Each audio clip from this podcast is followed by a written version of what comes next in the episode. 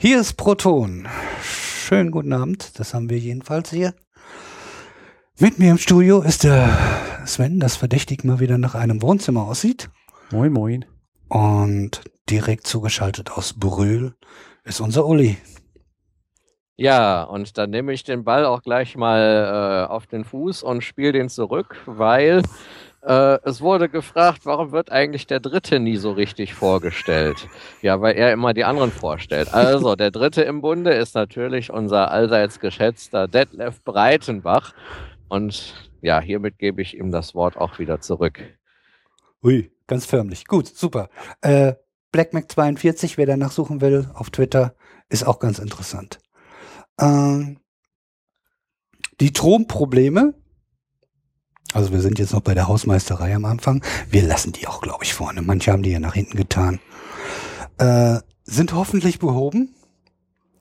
Äh, das Einzige, was wir jetzt noch haben, Uli kratschelt auf unseren Kopfhörern, aber auf der Aufnahme ist nichts drauf. Das haben wir jetzt 27 Mal getestet und ich hoffe mal, dass nicht beim 28. Mal ein Murphy drin hängt. Also wir haben noch einen Zoom dazwischen kleppen. Wer das hört und Ahnung hat äh, über die Twitter-Kanäle oder so, vielleicht, das wird wahrscheinlich wieder nur irgendeine kleine Einstellung sein, aber wir kommen damit zurzeit jedenfalls so zurecht. Wir verstehen den Uli und wir ignorieren das ja, dieses Art, eine Art von Übersteuern einfach ignorieren wir jetzt einfach mal weg. Äh, ein großes Dank äh, zur Lösung der Probleme, die wir hatten, geht an Vanilla Chief mit Underline dazwischen, auf Twitter jedenfalls, äh, der äh, ziemlich schnell äh, auf unseren Hilferuf geantwortet hat und, und uns äh, versucht hat, mit allen möglichen Ratschlägen zu helfen. Und dann haben wir dann irgendwann den, den Fachmann schlechthin für unser Audioset hinzugezogen. Und der Ralf Stockmann, der hat dann äh, einen Satz geschrieben. Der hat sich dann gemeldet und hat im Prinzip gesagt, da ist noch ein Härchen verkehrt. Es ging um äh, die Routing-Matrix und dann, als ich dann das gesehen habe, ach ja, wie blöd muss man sein. Und dafür habe ich äh, eine Stunde lang die Leute scheu gemacht. Danke nochmal für die Geduld. Richtig, genau. Des Weiteren geht der Dank noch weiter. Wir sind nämlich immer wieder ein bisschen verbreitet worden. Das heißt, wir haben Gelegenheit dazu bekommen, äh, entweder uns selbst vorzustellen oder wir sind empfohlen worden. Da geht nochmal der Dank an die Pod-Union. Da sind wir ja schon ein paar Mal aufgetaucht und äh, dort äh, hatte ich die Möglichkeit, direkt in der Sendung äh, kurz, ja, ja, unseren Podcast vorzustellen und ein bisschen zu labern halt. Äh, und äh, das war äh, direkt auf Podstock. Äh, des Weiteren haben wir bei den Feuilletönen, habe ich genau die gleiche Möglichkeit bekommen. Die Sendung ist noch irgendwo unterwegs, die wird wahrscheinlich noch kommen. Und dann natürlich einen ordentlichen Impact hat gebracht, äh, vor vier oder fünf Tagen, methodisch inkorrekt, hat uns empfohlen und das hat locker mal so die Downloadzahl nochmal um 100 nach oben verschoben. Und auch wir, wir sind da transparent und da sagen das auch durchaus mit, mit, mit, mit Überraschung und äh, Wahnsinn. Wir sind inzwischen mit Proton 2 bei 726 Downloads und Proton 1 bei, weiß ich nicht, 706 oder sowas. Äh, ein Start, den ich, äh, den wir wahrscheinlich alle nicht er, äh, erwartet haben. Das ist weit über die äh, Erwartungen, die ich jedenfalls also, wenn wir nach einem halben Jahr mal so viele oder nach einem Jahr so viele gehabt hätten, wären wir wahrscheinlich auch schon hochgradig glücklich gewesen. Ne? Und irgendwer hört sich auch tatsächlich noch den Workflow-Test an. ja, der hat, inzwischen, der hat auch inzwischen schon einige Zähler bekommen und auch heute noch. Also äh, es wird auch rückwärts ge gehört.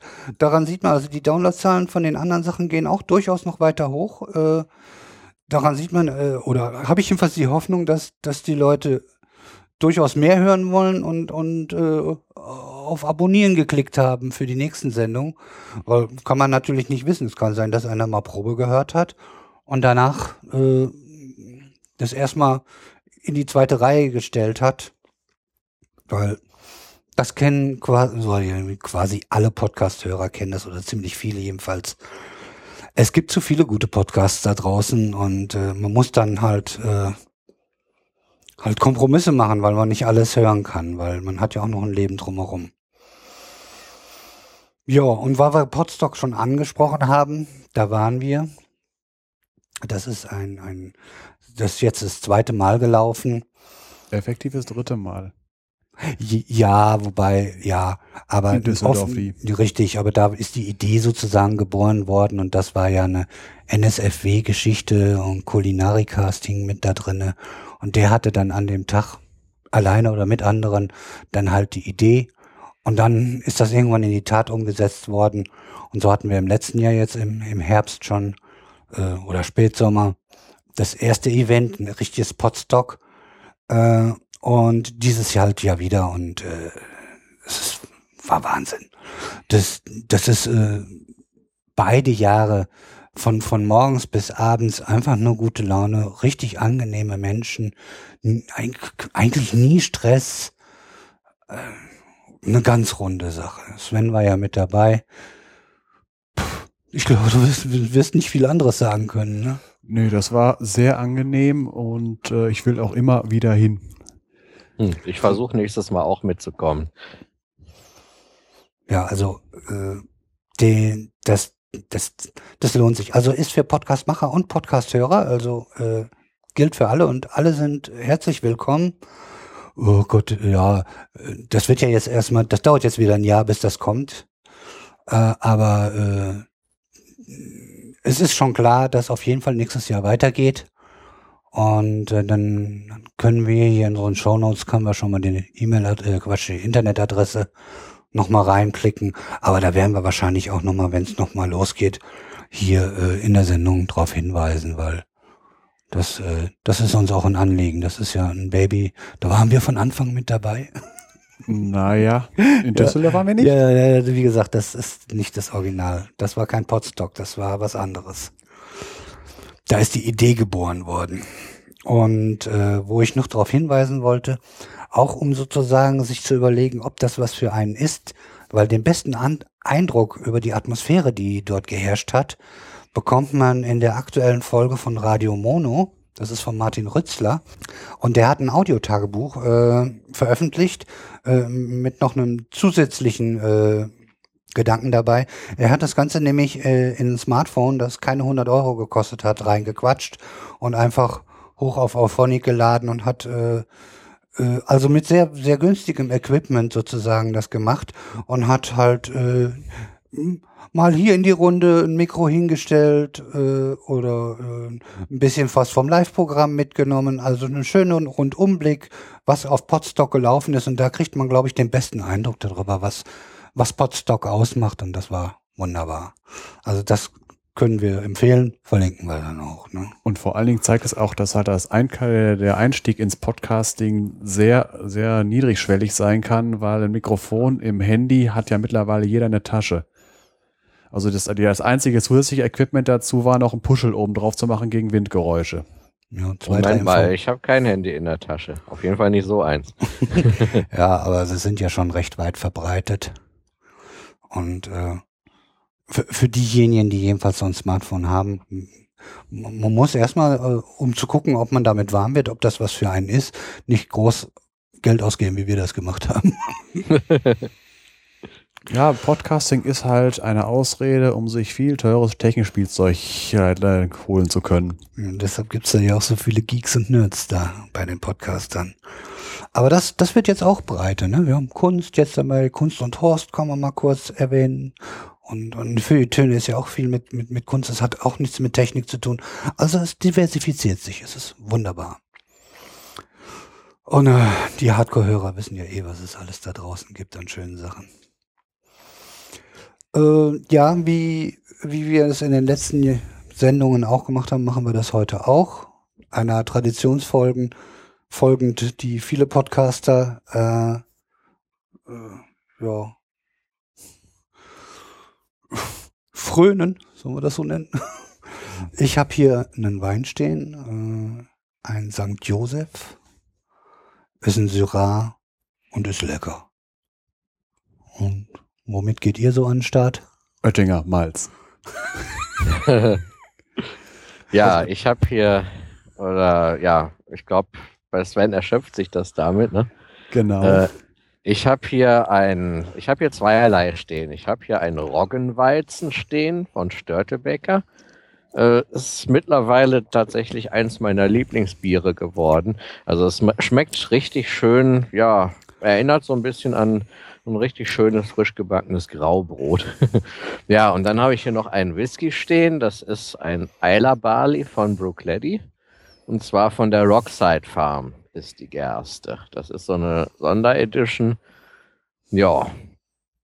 Ähm, der ist sehr schön mild und da werde ich ab und zu mal dran süffeln. Ja. Von der Insel kommt auch was Mildes? Ja, der ist, das, es gibt tatsächlich unpeated Isla Whiskys. Ich dachte immer, von, äh, von der Insel kommen so immer so richtige Bretter. Äh, auch. Also wenn es mal richtiges Brett sein soll, dann weiß ich natürlich auch, wo ich da hingucken muss. Ja, das ist das Einzige, was bei mir vorhanden ist. ich weiß. Du warst bei dem Tasting dabei. Ja, wo man mit dem anfängt, was mir dann nachher gesagt wurde, dass man das normalerweise zum Schluss nimmt. Aber es ja, kam nichts gut. Besseres mehr an dem Tag. Tja. Ja, gut, ja, ich wollte halt, ich wollte halt als absolutes Highlight meinen Jahrgangswhisky haben und das war nun mal ein, ja, ein Whisky aus dem Sherryfass, der fast schon, ja, selbst wie Sherry geschmeckt hat. Es waren ja noch ein paar, also so wie ich das in Erinnerung habe, kam immer abwechselnd ein Brett und dann wieder milder und dann kam wieder was schön Torfiges und dann kam wieder was Mildes. So ging immer auf und ab. Äh, da kann ich dich auch noch mal mit reizen. Ich kann mir vorstellen, weil es den Leuten, glaube ich, Spaß gemacht hat äh, in Almke. Almke ist da, wo Potstock äh, stattgefunden hat. Die haben da spontan oder relativ kurzfristig ein Whisky-Tasting gemacht am Abend. Nur so, ne? Ach ich kann mir ja, gut vorstellen, dass das nächstes Jahr, wenn es wieder genug Leute gibt, die daran Interesse haben, dass es da wieder irgendwo äh, sowas nebenher gibt. Das ist, ist von den Leuten selbst, äh, von, von, weil wir sind Almke, ist das Motto im Prinzip. Ja, die gut, Menschen, wenn ich, die da sind, ne? Wenn ich das schaffe, wirklich nächstes Mal dabei zu sein, dann äh, wäre ich auf jeden Fall ein absoluter Interessent für so ein Whisky-Tasting.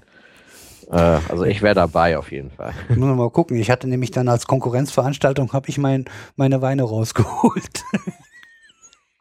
Ah ja, also, gut, das kann man auch tun. Ne? Ja, also das, äh, das glaube ich, will ich jetzt auch jedes Jahr machen. Da habe ich, das habe ich im ersten Jahr gemacht. Die Leute freuen sich und ich mache es gerne. Zusammen Wein trinken ist sowieso zehnmal schöner als alleine Wein trinken.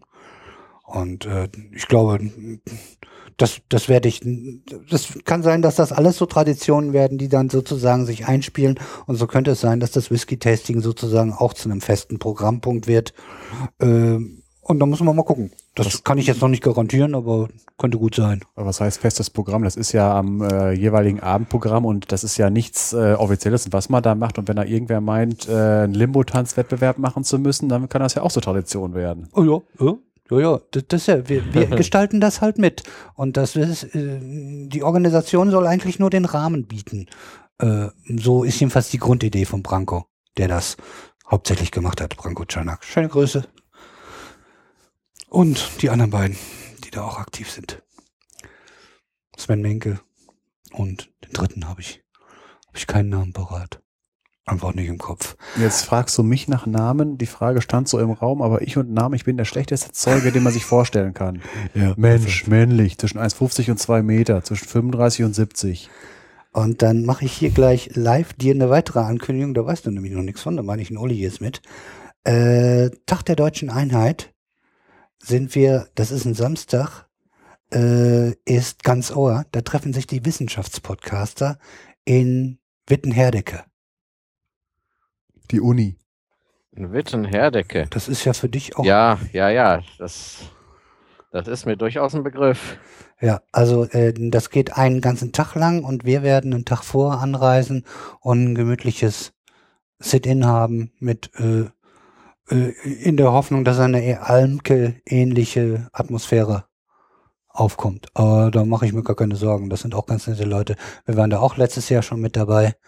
Da, also, da haben wir sozusagen das erste Mal so ein, zwei äh, Tipps rausgegeben oder äh, durchblicken lassen, was, was mit dieser Sendung passieren soll. Da ist die, so das erste Mal haben wir ein bisschen was davon erzählt, was wir hier vorhaben. Was jetzt hier auf Sendung geht. Dann weißt du das ja. auch. Mussten, können wir ja später mal drüber quatschen, ob du, ob und wie du willst. Äh, ist auch eine ganz angenehme Runde. Ja gut, da quatschen wir dann noch drüber. Gut, dann haben wir jetzt hier der Hausmeisterei und allen drum und dran soweit fertig und können mit unserem Hauptprogramm anfangen. Und das heißt Elemente. Und das zweite, was auf der Liste steht, ist Helium. Da hat sich erstmal der Uli drum gekümmert. Und der kann jetzt auch gleich mal loslegen. Okay, dann lege ich mal los. Ähm, ja, was gibt's zu Helium zu sagen? Erstmal vielleicht der Name. Der kommt äh, aus dem Griechischen. Helios heißt die Sonne. Ähm, ja, das Licht hängt auch ein bisschen mit der äh, Art und Weise zusammen, wie das entdeckt wurde. Da komme ich später nochmal zu. Äh, das ist ein Edelgas mit der Ordnungszahl 2. Das heißt, das Ding hat äh, zwei Protonen und äh, das erste Elektronenorbital ist voll besetzt mit zwei Elektronen. Ähm, es ist äh, nach dem alten System ist es in der achten Hauptgruppe. Da gibt es jetzt äh, neuerdings die IPAC-Gruppen. Da ist es in der 18. Gruppe. IPAC ist International Union of Pure and Applied Chemistry. Die haben das alles nochmal neu festgelegt. Ähm, es befindet sich in der ersten Periode. Und ja, so die Eigenschaften gasförmig natürlich, weil Edelgas, das ist farblos, geruchlos, geschmacksneutral und ungiftig, also quasi stinklangweilig, äh, würde ich jetzt sagen. Ähm, es hat einen Schmelzpunkt bei, äh, bei 0,95 Kelvin. Das entspricht äh, minus 272,2 Grad Celsius. Äh, allerdings muss man jetzt äh, nicht davon ausgehen, dass das dann da einfach so fest wird, weil um das bei der Temperatur wirklich fest werden zu lassen, braucht es auch noch einen Druck von 2,5 Megapascal. Das ist ganz ordentlich, sonst kriegt man das nicht fest. Ja, Siedepunkt ist bei 4,15 Kelvin. Das ist bei 269 Grad Celsius. Ja, dann würde ich mal sagen, ähm, übergebe ich mal an den Sven, der sagt kurz was zur, äh, zu den chemischen Reaktionen, die es mit, äh, mit Helium so stattfinden können. Ja, das wird jetzt ein ellenlanger Vortrag, deswegen lehnt euch mal zurück. Oh ja, ich bin doch schon fertig. Es gibt nämlich keine chemischen Verbindungen vom Helium. Genau, danke Sven. Ähm, ja, äh, die Entdeckungsgeschichte. Entdeckt wurde es, ja, sagen wir mal so, erste Hinweise hat äh, ein französischer Astronom äh, gefunden. Äh, der Vorname klingt auch französisch, nämlich Jules. Äh, aber der Nachname, den würde ich jetzt Jansen aussprechen. Ich sage einfach mal Jules Jansen.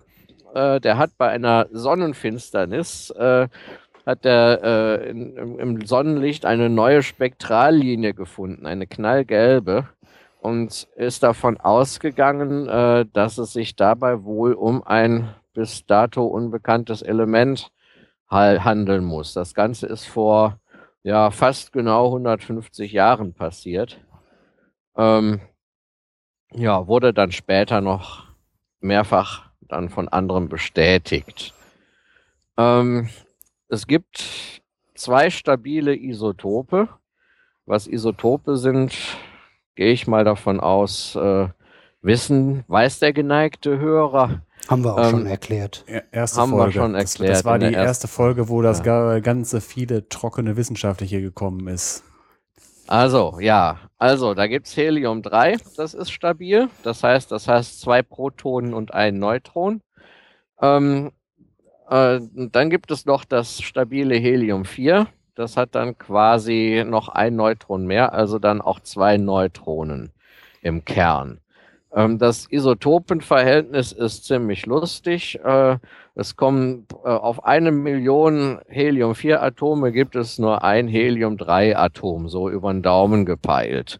Prozentzahlen sage ich jetzt nicht, die sehen aber auch lustig bei, aus. Bei Helium 4 stehen ganz viele Neunen und bei Helium 3 ganz viele Nullen, bevor dann mal was Signifikantes kommt. Dann gibt es noch ein fiktives Isotop, äh, das Helium-2, das quasi äh, keine Neutronen haben dürfte. Ähm, der Kern wäre dann ein sogenanntes Diproton. Ähm, das würde, im, wie gesagt, im Falle seiner Existenz nur aus zwei Protonen bestehen, aber das funktioniert nicht, weil die Bindungskräfte dieser zwei Protonen dann einfach zu schlecht sind. Dann gibt es noch diverse instabile Isotope, Helium 5, Helium 6, da kommt dann jeweils immer ein Neutron dazu. Und ja, die anderen Isotope lasse ich jetzt mal weg. Äh, ähm, kurz gefragt, ja? äh, Helium 3, irgendwas war doch, war da nicht was, dass man auf dem Mond irgendwie ein bisschen mehr davon hat oder was war das? Ähm, ja, ähm, diverse Nationen ähm, begründen damit äh, künftige Mondmissionen, dass äh, Helium-3 auf dem Mond wohl etwas häufiger vorkommt als auf der Erde. War ja ein äh, Romanstoff. Ja, ja. da wäre ich auch noch drauf hingekommen, genau. Ja, äh, das brauchen die, sagen die, für ähm, Kernfusion. Also so diese klassische Deuterium-Tritium-Fusionsreaktion. Äh, die ähm, liefert freie Neutronen. Äh, das heißt, da hat man dann schon irgendwie ein Radioaktivitätsproblem. Äh, das soll angeblich stark reduziert sein äh, bei äh, der Deuterium-Helium-3-Reaktion äh, beziehungsweise Fusion, ähm, weil da werden offenbar nur Protonen frei und äh, die kann man besser handeln. Allerdings kann man diese Reaktion äh, noch nicht wirklich herbeiführen, weil man dafür viel höhere Plasmatemperaturen braucht als jetzt für so eine Deuterium-Tritium-Fusionsreaktion. Das ist noch ungelöst, das Problem. Aber in die Richtung wird geforscht. Und weil wir jetzt gerade bei der Kernfusion sind, da gab es jetzt vor etwa einer Woche gab eine aktuelle Meldung, ähm, dass äh, Wissenschaftler von Tri-Alpha es geschafft haben, äh, ein Bohrwasserstoffplasma einzudämmen. Ähm, in dem Artikel stand selbst eindämmend. Ähm, so einfach ist das jetzt nicht. Äh, dafür braucht man, das haben die gemacht mit einer äh, Field Reversed Configuration in einer simplen Röhre also einer Röhre natürlich bestehend aus Magnetspulen. Darin haben die es geschafft, quasi äh, so eine langgezogene Ellipse an äh, geschlossenen Magnetfeldlinien zu erzeugen mit äh, Teilchenstrahlern. Und da konnten sie dann ein Bohrwasserstoffplasma eindämmen. Wenn man dieses nun zur Fusion bringen könnte, dann würden dabei drei Helium äh, äh, Kerne entstehen, sehr energiereiche Heliumkerne, äh, die man dann quasi ähm, direkt in Strom umwandeln könnte, ja, weil sie ionisiert sind. Wie genau das funktioniert, stand in dem Artikel nicht. Ich habe da jetzt auch mal nach Papern zugesucht, äh, habe da aber noch nicht wirklich was gefunden. Äh, das mag auch daran liegen, dass für diese äh, Fusion auch sehr hohe Temperaturen notwendig sind äh, notwendig sind. Äh, Milliarden Grad Celsius ist so die Größenordnung. Und äh, dieses Plasma, das sie da eingedämmt haben, äh, das hatte eine Temperatur von 10 Millionen Grad Celsius. Also 10 Millionen Grad Celsius finde ich äh, ist auch schon eine ordentliche Hausnummer, aber man muss halt äh, dann doch noch mal um mehr als den Faktor 100 draufgehen. Hoffen wir mal auf den Klimawandel äh, ja, genau. ja, ähm, wenn es jetzt, ähm, es gibt zwar jetzt keine ähm, klassischen chemischen Verbindungen mit Helium, weil die äh, Elektronenschale ist halt dicht. Ja, das erste Orbital mit den zwei Elektronen. Ähm, das heißt, das hat eine geringe Elektronenaffinität und ja, hat auch äh, es gibt auch kein anderes Element, äh, wo man mehr Energie reinstecken muss, um das äh, zu ionisieren. Ähm, ja, aber äh, trotz der größeren Elektronenzahl äh, als, als Wasserstoff äh, ist das Heliumatom tatsächlich kleiner als ein Wasserstoffatom. Also es ist das kleinste Atom überhaupt. Äh, man kann es aber äh, doch äh, zu Verbindungen bringen, sogenannte quasi-chemische Verbindungen, ähm, wenn man wirklich extreme Bedingungen erzeugt. Äh, wie das jetzt genau funktioniert, äh, muss ich passen, äh, ist aber, glaube ich, auch nicht wichtig. Aber man kann äh, quasi Helium mit einem Proton verbinden und hat dann quasi Helium Wasserstoff plus. Ja, das ist so eine Möglichkeit, wenigstens eine quasi chemische Verbindung äh, herzustellen. Ja, äh, weil das halt so schön reaktionsträge ist, kann man das zum Beispiel äh, zum Schutz, als Schutzgas verwenden beim Schweißen oder bei der Herstellung von Siliziumwafern. Ähm, weil es leichter als Luft ist, kann man es auch schön in Luftballons füllen. Die fliegen dann hoch. Ja, beziehungsweise, also wenn die Kinder die loslassen, das gibt dann meistens Tränen, je nachdem, wie klein die Kinder sind äh, wenn dann der schöne Ballon plötzlich ganz weit oben ist und man nicht mehr drankommt. Ähm, man kann Helium auch in der Tieftemperaturtechnik natürlich verwenden. Ähm, wenn man das schön runterkühlt, äh, ist es immer noch flüssig. Äh, das nimmt man dann zum Kühlen von Supraleitern zum Beispiel. Ja, und noch ein Effekt, der sehr unterhaltsam ist, den ich hier auch gerne demonstriert hätte, wenn ich jetzt auf die Schnelle noch einen äh, Luftballonverkäufer gefunden hätte, äh, ist die sogenannte Mickey Maus Stimme. Wenn man Helium einatmet, dann klingt man für kurze Zeit beim Sprechen tatsächlich wie Mickey Maus. Das heißt, die Stimme wird höher und quäkig. Das liegt daran, dass die Schallgeschwindigkeit in Helium äh, deutlich höher ist als in Luft. Das muss man sich dann so vorstellen, die Frequenz, ja, die Frequenz der Stimmbänder bleibt zwar gleich, aber durch die schnellere Übertragung in Helium äh, verkürzt sich die Wellenlänge, äh, verkürzt sich die Wellenlänge.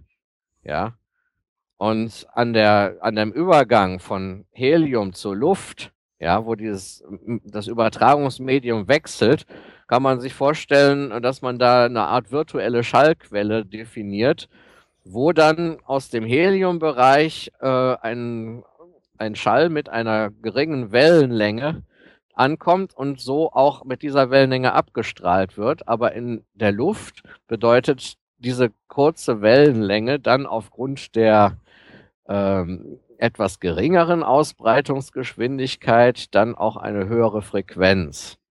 Ja, das heißt, ohne den Übergang von Helium zu Luft, ohne diesen Wechsel im Übertragungsmedium würde dieser Effekt nicht funktionieren.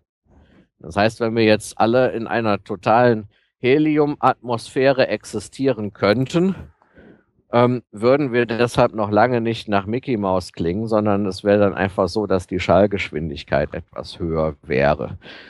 Ähm, da müsste ja, da muss ich jetzt eine Folge. Bitte? da müsste äh, der umgekehrte Effekt, wenn dann jemand anders normale Luft einatmet, der müsste dann mit einer ziemlich tiefen Stimme dann reden.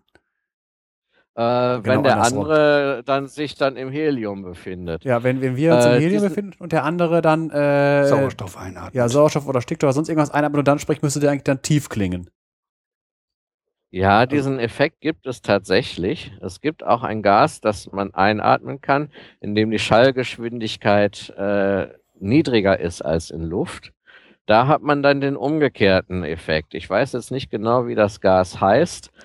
Äh, das könnte ich vielleicht zwischendrin mal recherchieren und nachliefern. Irgendwas mit Schwefel, ähm, weiß der Teufel, war das, glaube ich. Ich bin ganz ja. böse. Ich musste an die Gase denken, die so am Boden entlang wallen.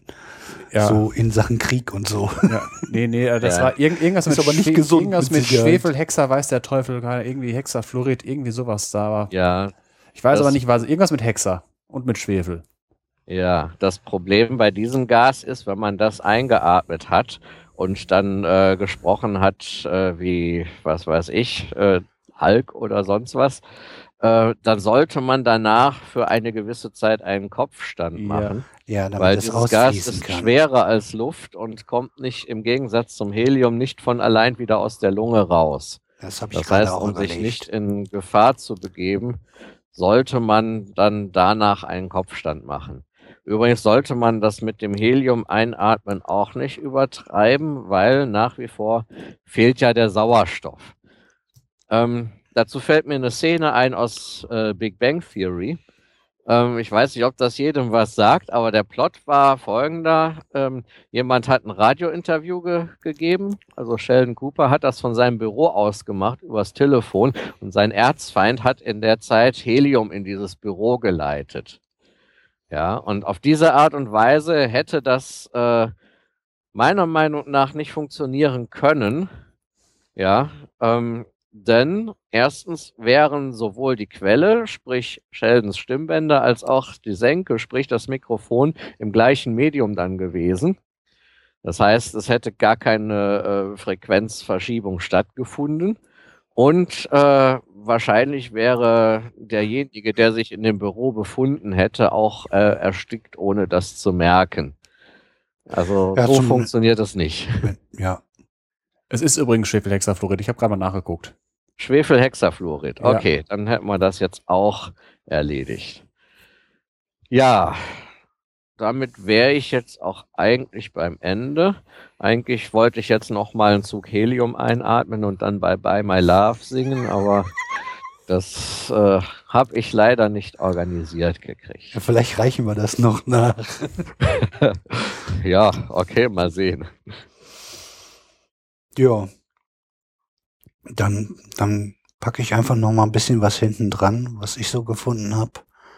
Ähm, Helium äh, wird erstellt in der Sonne und die Sonne bezieht ja ihre Energie durch Kernfusion und eigentlich der allergrößte Zeit, Teil ihrer Zeit, während sie so vor sich hin strahlt, äh, ist das Wasserstoff zu Helium, Kernfusion, was man auch Wasserstoffbrennen nennt. Und das ist so die schöne lange Variante und erst wenn das Wasserstoff weg ist, dann kommen andere. Äh, Hm. ja, fängt, fängt schon ein bisschen früher an, glaube ich. Ja, Ne? Wasserstoff ist im Prinzip äh, Schalenbrennbach. Das geht dann außen weiter. Also wenn im Kern sich genug angesammelt hat, dass äh, das Helium zünden kann. Ja. Dann, äh, das ist zu Kohlenstoff und Sauerstoff. Ja, aber es, es, es geht erst äh, so Richtung rote Riese. Also das ist schon relativ spät, im späten Lebensstadium von der Sonne. ja, also relativ spät. Also sagen wir es mal so, wir werden es nicht mehr mitkriegen. Ja, wir wissen sowieso nicht, außer wir lassen uns noch spitze Ohren wachsen oder so. Oder wir fliegen ganz schnell mit einem Raumschiff.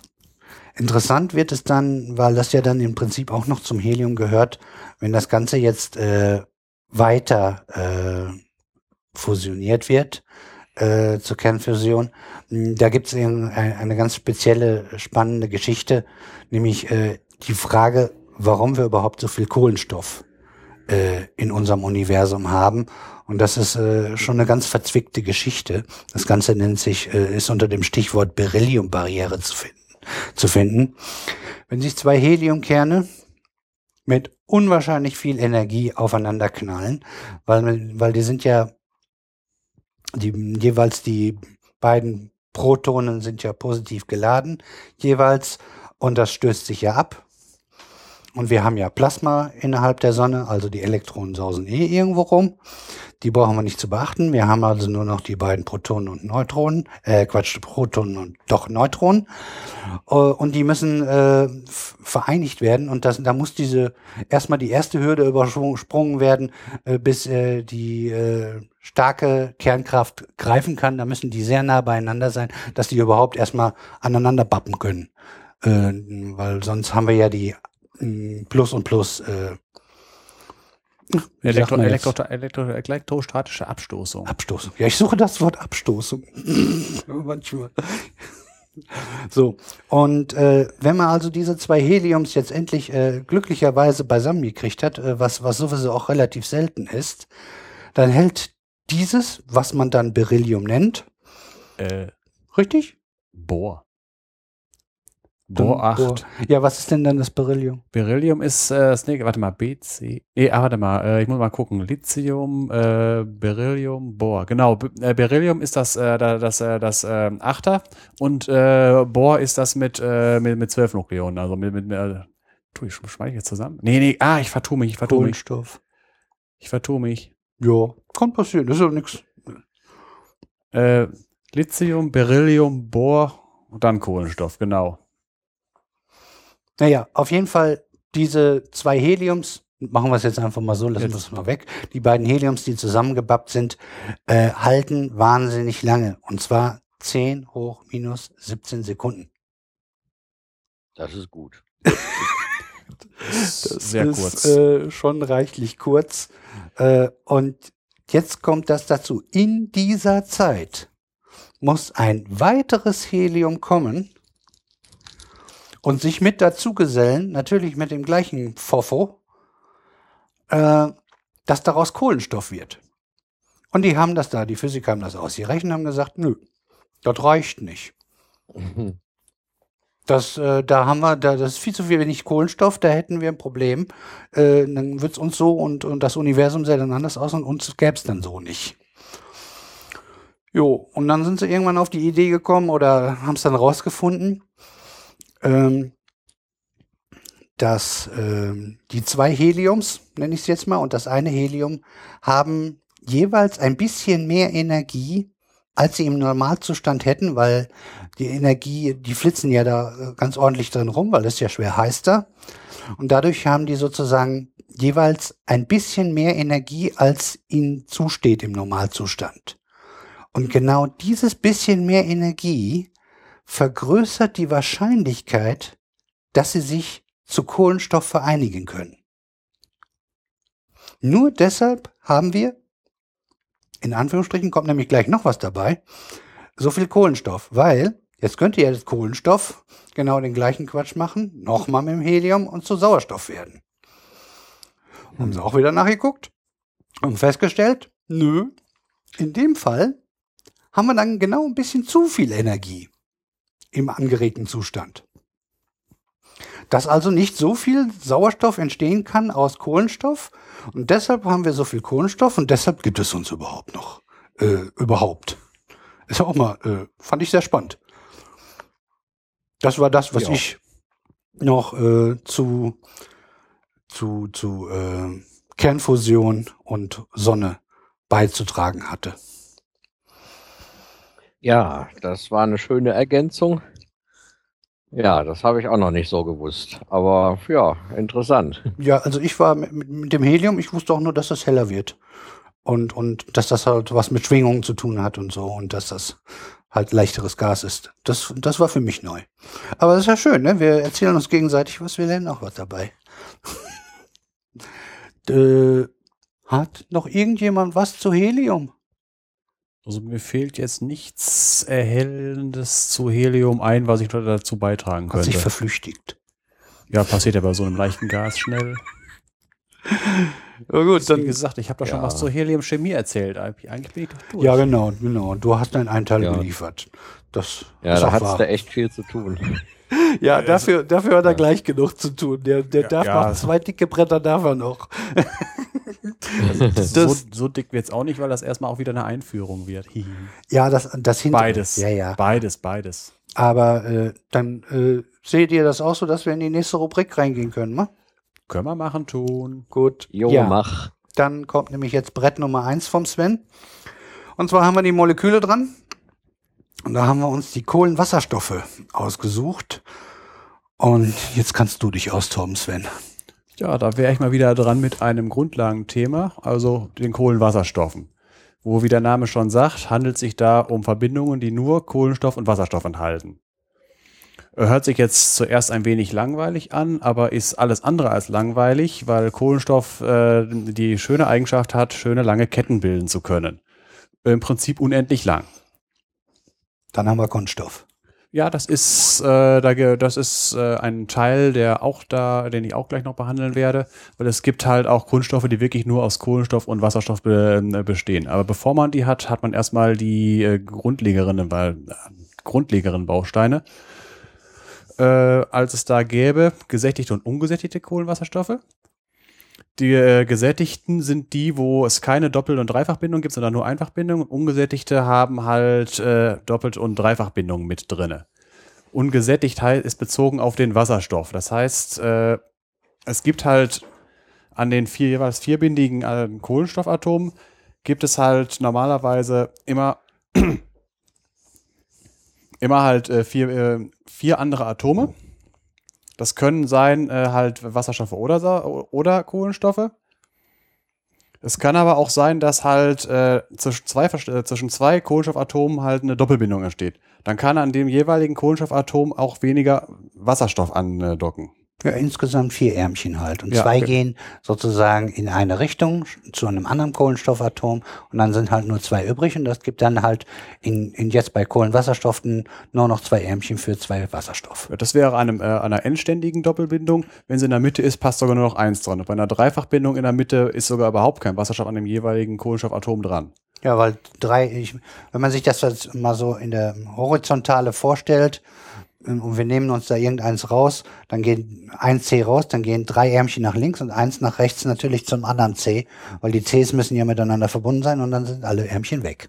Wo ich das Stichwort jetzt gerade höre, wir einfach mal dafür uns merken, wir brauchen einen Molekülbaukasten. Dann kann man davon Fotos machen, die man richtig schön ins Netz stellen Ja, kann. genau. Wir organisieren schon wieder während der Sendung.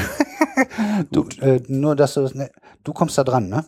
Äh, ich, Ich äh, meine den Olli. Ja, das, äh, ich muss ihm dafür aber sagen, Ja, was, für ein, was für einen ich haben möchte, weil das ist dummerweise kommt man da immer nur dran, äh, wenn man einen, äh, eine äh, Schulbescheinigung hat, also man Lehrer ist. Das ja, ist, ich bin zwar Lehrer, aber ich habe überhaupt keinen einzigen Kollegen, den ich zu sowas fragen könnte. du bist Weil, Lehrer. ähm, ja. Aber, ja, aber ich weiß jetzt nicht, wo man da an was drankommt. Äh, Äh, zumal ich kein Chemielehrer bin. Ich weiß nicht, wie das da funktioniert. es geht jetzt halt beim Lehrmittelbestellung, aber das können wir mal äh, so nebenan bere- bereden. Ja, vertagen wir. Alles klar. Okay. Auf jeden Fall, so geht's jetzt weiter. Grundsätzliche Molekülgruppen, die es so gibt, sind die sogenannten Alkane, Alkene und Alkine. Das sind, ja, das sind die, äh, die Ketten, die, und die Stoffe, die keine Ringe im Molekül haben. Alkane sind die, die nur Einfachbindungen haben. Bei Alkenen kann eine beliebige Anzahl Doppelbindungen drin sein und bei Alkinen ist eine beliebige Anzahl Dreifachbindungen drin. So, dann gibt es noch die sogenannten Zykloalkane. Die zeichnen sich halt dadurch aus, dass sie nicht wie die äh, Alkane einfach nur ähm, einen Anfang und Ende haben, sondern äh, einen Ring bilden. Mindestens einen. Es kann beliebig, äh, beliebige verschiedene äh, Ringe noch aneinander hängen. Und dann gibt es noch das äh, weitere ringförmige Molekül, das sind die Aromaten. Die zeichnen sich dadurch aus, dass sie äh, sogenannte delokalisierte Pi-Elektronensysteme ha- haben. Hä? Ja, genau. hört sich sehr sonderlich, hört sich sehr, sehr dramatisch an. Äh, das äh, bedeutet, äh, diese, ich habe ja gerade erzählt, es gibt zum Beispiel auch Alkene, das sind die mit den Doppelbindungen. Und jetzt stellt euch vor, ihr habt immer abwechselnd eine Einfachbindung, eine Doppelbindung und das Ganze ringförmig. Ah, äh, äh, ben, ben, war das ben, Benzol oder so? Nee, genau, Benzol ist der äh, im Prinzip der äh, die, die grundlegende Substanz, an der es entdeckt wurde. Ah. Deswegen da äh, Stichwort Kekulé, das war ein äh, Wissenschaftler, dem, dem die Lösung dazu, äh, die Formel, die Leute wussten nicht, wie die Formel aussieht, im wahrsten Sinne des Wortes im Traum zugeflogen ist. Ist eine schöne Geschichte. Ah, ja, Ja, ich entsinne mich. Ja, das, die werden viele Leute schon mal gehört haben und äh, dem, das ist ein guter Anknüpfungspunkt. Äh, Benzol besteht aus sechs Kohlenstoffatomen, die ringförmig zusammen sind, äh, mit jeweils abwechselnd einer äh, Einzelbindung und Doppelbindung. Also das Sechseck. Ist ein Sechseck, ja. Und jetzt kommt der Witz bei der Sache. Ich habe es gerade gesagt, abwechselnd äh, Einzelbindung, Doppelbindung. Äh, das stimmt nicht, weil man halt, es gibt im Prinzip kann man sich zwei verschiedene Varianten vorstellen. Äh, ihr stellt euch einmal das Molekül in dieser einen Abwechslung vor. Jetzt äh, kann man ja können die Doppelbindungen auch genau umgekehrt liegen. Das, was in der ersten Variante ist, die Einzelbindung ist dann die Doppelbindung und umgekehrt. Und die Wahrheit ist, keine von den beiden äh, Konstitutionen existiert, sondern etwas dazwischen.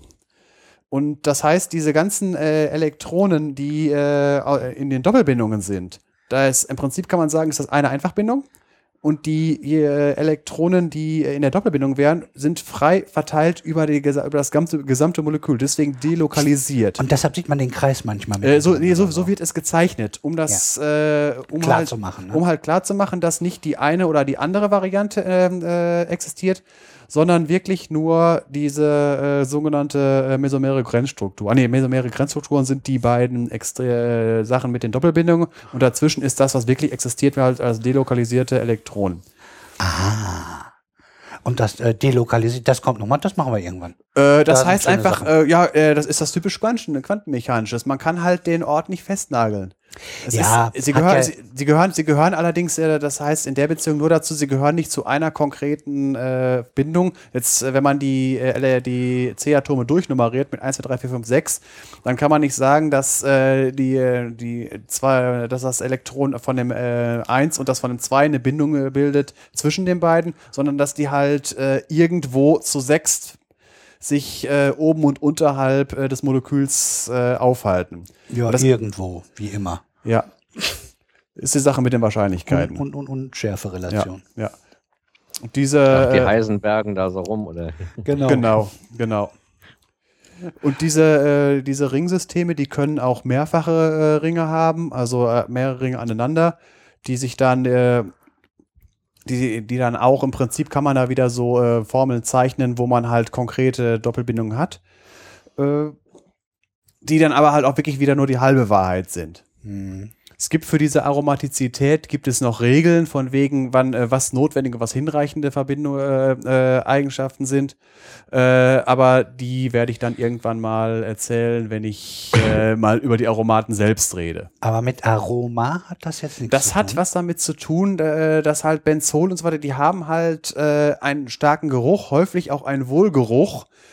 Äh, und deswegen wurden Ja, sie halt Aroma. Da kommt auch der, der Begriff her. Ja. Und äh, wenn man jetzt mal guckt, was mal was wirklich so in Pflanzen und so weiter drin ist, was da so riecht und so weiter, da sind häufig auch ähm, solche Ringmoleküle mit drinne. Äh, natürlich kann an so einem äh, Molekül, äh, so einem Benzolmolekül, das kann natürlich auch äh, Seitengruppen haben. Wenn man da jetzt zum Beispiel eine OH-Gruppe aus dem ähm, äh, Alkohol, wie, ja- wie aus dem Alkohol bekannt ist, deswegen äh, hier aus dem normalen Ethanol, dann wird da Toluol draus. Das ist äh, im Prinzip ein Benzolring mit einer OH-Gruppe. Das ist ein Alkohol. Und man kann auch beliebig andere Ketten noch außen dran hängen. Das heißt, wenn man irgendwie sich mal so eine schöne Formel von so einem großen Molekül anguckt, was, mal, was so in der organischen Chemie häufig vorkommt, da sind häufig irgendwo irgendwelche Ringe drin. Das geht sogar teilweise dreidimensional. Ja, Kreisverkehre halt, ne? Witzbold. So, das habe ich ja gerade eben noch erzählt, von wegen mit den Verzweigungen. Bei den, ich fange jetzt mal bei den Alkanen an. Wenn man so eine Kette sich mal anguckt, äh, je länger die wird, desto mehr äh, äh, Varianten kann man halt haben, dass da Seitenketten dran sind. Dann hat man eine Substanz, zum Beispiel Hexan, die aus sechs C-Atomen besteht, die in einer, in einer Reihe sind. Es kann aber mit der gleichen Summenformel, also sechs C-Atome und äh, insgesamt äh, 14 H-Atome, kann man mehrere verschiedene äh, Konstitutionsformeln bilden. Das sind ja die sogenannten Isomere. Das heißt, man kann sich ja vorstellen, dass statt den äh, sechs in einer Reihe nur fünf in einer Reihe sind und an einem zweiten Atom, C-Atom, eine Methylgruppe, so nennt man das dran ist. Also, es geht ein Ärmchen ab, da ist ein C dran. Wir nehmen an einer Ende ein C weg und bappen das einfach oben oder unten dran. Und solange es noch sechs sind wieder, bleibt es, äh, äh, Es, es ist ein Hexan, wird Richtig. aber anders genannt. Äh, Uli hat es gerade eben genannt. Äh, JUPAC heißt, die, äh, heißt diese Vereinigung, äh, die halt äh, eine einheitliche Benennungsmethode äh, für Moleküle hat. wo Das, da können dann Monsternamen bei rauskommen. Also ähm, das äh, gehen, kann dann wirklich bei, wenn man wirklich ein, äh, eine Aminosäure damit äh, beschreibt, die irgendwie aus mehreren hundert Atomen besteht, dann kann so der Name einer solchen Substanz eine halbe Seite füllen. ja, so ungefähr wie große französische Zahlen. Da kenne ich mich nicht so mit aus. Quatre-vingt, hast du nicht gesehen. Nein, das ist kurz dagegen. Ja, nee, aber wenn du das mal in die Millionen und Milliarden gibst, da bist du aber auch erst mit einer Minute dran. Ja, gut, das. gut, das geht dann. Äh, jetzt einfach mal, wie das dann konkret geht, ist, man nimmt sich die längste Kette, die man finden kann. Also, ich mache jetzt nicht die vollständige Variante davon, aber einfach nur wieder das Prinzip.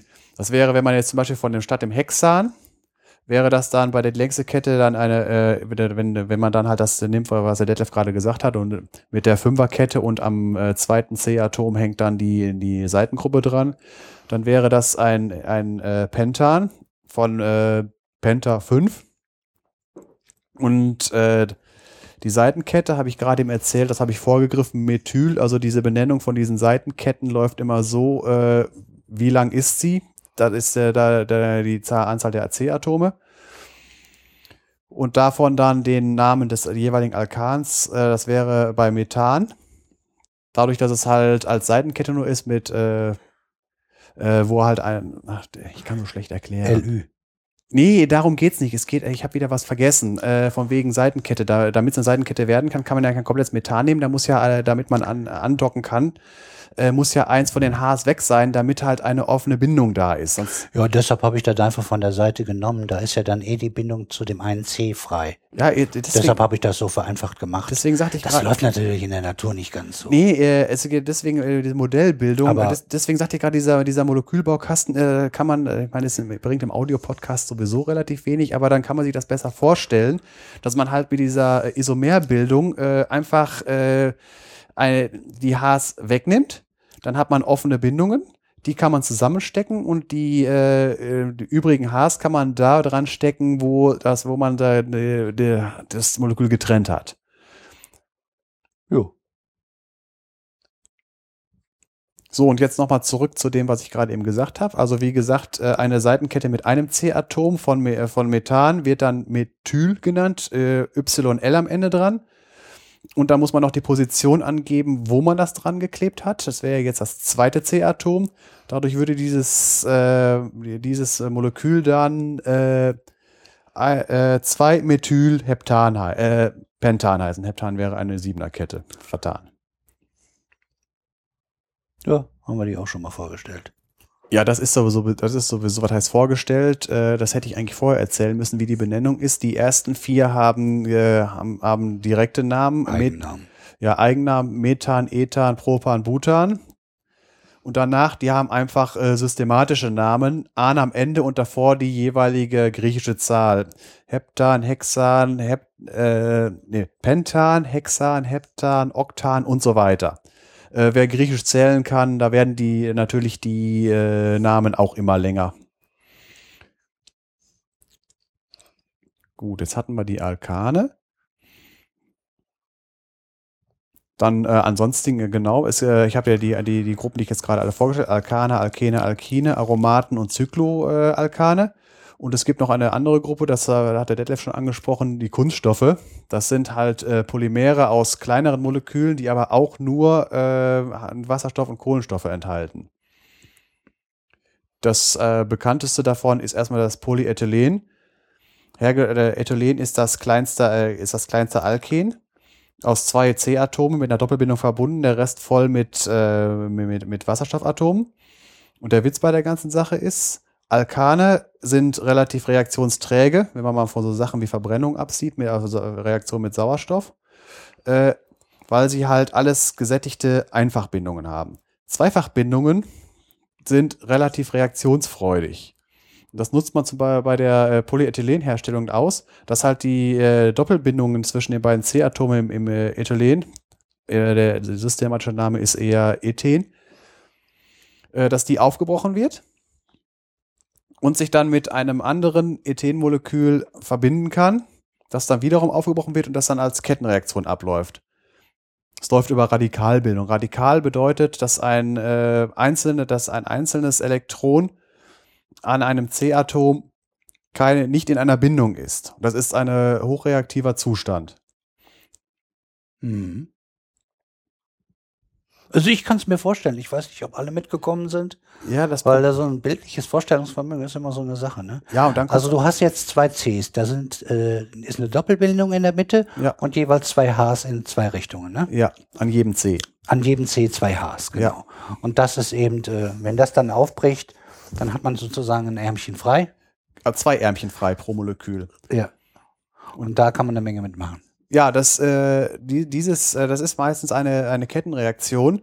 Äh, man braucht eine, eine Starterreaktion, um erstmal so ein äh, Radikal zu bilden. Und dieses Radikal kann dann so eine, äh, so eine Doppelbindung angreifen, so nennt man das äh, in der Chemie, in der Chemie äh, so, das halt, da gibt's noch ganz viele andere von, ähm, andere Reaktionen, die halt, das wird, das wird Angriff genannt. Äh, das greift dann diese Doppelbindung an, bricht sie auf. Dadurch kann sich dieses Radikal mit dem einen Elektron, was, äh, was jetzt äh, frei, also nicht frei ist, äh, hat halt keinen Bindungspartner, bindet sich mit dem, bindet eine Einfachbindung die, äh, die Einfachbindung zwischen den beiden Cs existiert noch und an der, an, am anderen Ende ist jetzt wieder ein freies, äh, äh, freies Radikal, also ein freies Elektron. Freies Elektron ist es nicht. Wie, wie nenne ich das am besten? Das ist halt nicht frei. Ein freies Elektron ist in, ist in einer Stromleitung drin. Das, das ist richtig. Das ist ein freies Elektron. Also ein, ein ungebundenes äh, äh, Elektron. Nenn es doch Ärmchen. das hatten wir eben schon. Ja, ja, ja, aber das ist doch ein Ärmchen, was noch übrig ist, das ja. ich mit, mit irgendwas anderem gerne verbinden möchte. Ja. Das tut's so, immer gerne. Ja. ja. auf jeden Fall dieses äh, freie einzelne, dieses äh, Ärmchen, wie Detlef es jetzt gerade genannt hat, kann jetzt wieder eine andere äh, Doppelbindung angreifen und so weiter und so weiter. Und dadurch kann sich äh, sehr lange Ketten bilden, die äh, in, in die Tausende gehen können. Und so bildet sich auf die Dauer äh, bei der Reaktion dieses äh, sogenannte Polyethylen ein Kunststoff. Das sind komplette Alkane, also keine Doppelbindungen dazwischen. Und das ist das Problem bei Kunststoff, zum Beispiel, also bei dem und bei manchen anderen dann auch, dass die im Wasser Ewigkeiten äh, überhaupt existieren und wir dann äh, das bekannte Problem haben mit Kunststoff im Wasser und sich das dann in Strudeln sammelt und äh, die Fische in, in kleinen Fetzen aufnehmen und dann in unsere Nahrungskette landet und das alles. Ne? Ja, da ist ja jetzt Riesenumweltproblem. Da ist ja zurzeit ein größerer Bericht zu im Umlauf. Ja, das kann man, Motivlativ hat äh, schönes Buch, ich glaube, es wird sein letztes gewesen sein, genau darüber auch gesprochen und der wird auch nicht müde, äh, dass das ein dringendes Problem ist, wo wir irgendwie eine Lösung finden müssen. Ja, die Problematik ist halt, dass diese Makromoleküle in der Natur nicht so entstehen und deswegen es keiner, kein Organismus gibt, der irgendwie sie verdauen kann. Möglicherweise werden wird die Evolution dafür sorgen, dass es irgendwann Bakterien gibt, die das können, aber zurzeit gibt es so eine Bakterie noch nicht. Oder wir haben sie noch nicht gefunden. Äh, nee, äh, wir haben sie noch nicht konstruiert. Das, das ist auch das eine Möglichkeit. Auch. Aber die Evolution kriegt das auch alleine hin. Äh, allerdings läuft die Evolution halt äh, langsam. Und es ist halt etwas, was es in der Natur bisher in der Form noch nicht gegeben hat. Es gibt Makromoleküle. Also äh, DNA ist eindeutig ein Makromolekül. Und äh, in, der, in der vorletzte Folge, die Sache mit der Zellulose, ist auch ein Makromolekül. Kann man übrigens auch Kunststoff draus machen. Hm. Was dann alle auch biologisch abbaubar ist. Aber die Eigenschaften äh, von äh, solchen Sachen wie Polyethylen und äh, ähnlichen, die sind halt äh, zielgerichteter und äh, für die Industrie einfacher zu verarbeiten und billiger und solche Sachen. Und billig ist äh, eine wichtige Eigenschaft für halt äh, wenn man das kommerziell anwenden will. So ist das nun mal, ne? So, wer, wer Kohlenwasserstoffe sagt, der kommt auch um den Begriff Erdöl nicht herum. Was ist Erdöl? Erdöl ist ein, äh, im Prinzip kann man sagen, äh, abgestorbene Pflanzen, äh, Pflanzen- und Tierteile, hauptsächlich äh, im, im, Mikrobereich, also äh, Plankton und Algen, die von Sedimenten überdeckt werden im Meer und äh, von so viel Sedimenten, dass sie mehrere tausend Meter tief in die, in die Erde, unter der Erde begraben sind und dort durch Druck und Hitze umgewandelt wird in, äh, in, so Substanzen, die wir jetzt als Erdöl äh, kennen. Details spare ich mir jetzt. Äh, jetzt aber äh, was ich mir jetzt nicht spare, ist, wo findet man es, welche Lagerstätten gibt es. Es gibt da im Prinzip drei verschiedene äh, werden genannt äh, Primär-, Sekundär- und Tertiärlagerstätten. Vor, äh, was da noch? Primär heißt, da entsteht Das ist das, das Trägergestein, wo es, äh, wo es äh, entsteht. Sekundärlagerstätten sind äh, Lagerstätten, die äh, in sogenannten äh, Erdöl fallen. Das sind, äh, das sind äh, Sedimentschichten, die öldicht sind, die halt durch Faltung äh, eine, kann man sagen, eine Glocke bilden wo das Erdöl, was durch seine geringe Dichte unterhalb der Dichte des Wassers, das heißt, es schwimmt immer auf dem Grundwasser, äh, gefangen wird, es nicht weiter aufsteigen kann. Und tertiäre Lagerstätten sind äh, Lagerstätten, wo so eine Glocke mal ein Leck hatte und es nach oben äh, entweichen konnte. Äh, die sekundären Lagerstätten sind die, die man klassisch als äh, konventionelle Lagerstätten sind, wo man halt reinbohrt und wo, wenn man getroffen hat, das Öl raussprudelt am Anfang. Das ist so das erste Drittel, was man fördern kann. Das zweite Drittel von dem, was drin ist, da muss man pumpen. Und das dritte Drittel von dem, was förderbar ist, äh, das muss dann mit, äh, da müssen andere Substanzen in, der, in die Lagerstätte hineinge, äh, hineingepumpt werden. Ist jetzt nicht Fracking, das ist eine andere Geschichte. Äh, da wird zum Beispiel einfach nur Wasser hineingepumpt. Ist der Sache aber relativ, äh, ist schon durchaus ähnlich. Hab ist ich gru gehört. Ist ne? grundsätzlich anders, ist grundsätzlich äh, das gleiche Prinzip. Man bohrt ein Loch, äh, also das Loch ist ja schon da und um das Öl da unten das zu bewegen, an die Oberfläche zu kommen, äh, beim Fracking ist es ja das Gas, äh, pumpt man etwas da rein. Das ist im, im Falle von dem Erdöl nicht ganz so ähm, problematisch wie, wie bei dem Gasfracking. Weil, ja, weil äh, das ist ja dann, das Gas ist in ganz kleinen Poren sozusagen zwischen den Sedimenten sozusagen verteilt. Und da muss man sozusagen äh, regelrecht sprengen, um, um, um das erstmal freizusetzen. Und dann kommt die ganze Chemie, dieser ganze ja, Cocktail, den keiner verraten will, da rein. Und das ist ja dann das Gefährliche, das haben wir dann bei dem äh, bei der Methode für Öl ja nicht. Äh, kann ich jetzt die Unterschiede erklären? In, einer, in, einer, in diesen äh, Sekundärlagerstätten, die halt als konventionelle Lagerstätten sind, sind die Poren miteinander verbunden. Das heißt, man muss halt äh, nicht äh, dafür sorgen, dass das Öl aus dem Gestein raus kann. Ja. Man muss halt, ähm, dadurch haben wir ja gerade gesagt, Wasser hat eine höhere Dichte als Erdöl, deswegen kann man im Prinzip sagen, das läuft mit Wasser voll und oben kommt das, kommt das Öl raus. Lügen für Kinder ist jetzt natürlich nicht so. Aber bei Öl ist das halt nicht das Problem, weil man halt nicht fracken, also man muss, man muss nicht fracturing, das ist es ja. Kein äh, Frakt, Frakt, äh, Frakturbruch. Man muss das Gestein nicht zerbrechen, sondern im Prinzip nur dafür sorgen, dass das Öl da unten rauskommt aus den verbundenen Poren. Wahrscheinlich das, auch Druck schaffen einfach. Ne? Ja klar, deswegen, das, äh, das ist ja deswegen, am Anfang kommt es von alleine raus, dann muss man pumpen und danach muss man was, äh, muss man halt noch weiter nachhelfen. Äh, das heißt dann aber nicht, dass dann die Lagerstätte schon komplett leer ist. Dann ist immer noch was drin äh, und es kommt immer noch darauf an, was an Technologien zur Verfügung steht, was man dann halt äh, doch noch rausholen kann. Da werden Fortschritte gemacht und dadurch kommt es auch zu diesem merkwürdigen Effekt, dass immer gesagt wird, Öl ist in 20 Jahren alle und das schon seit äh, 80 Jahren. Das ist ähnlich wie die Fusionskonstante. Fusion ist in 30 Jahren fertig, auch schon seit 50 Jahren.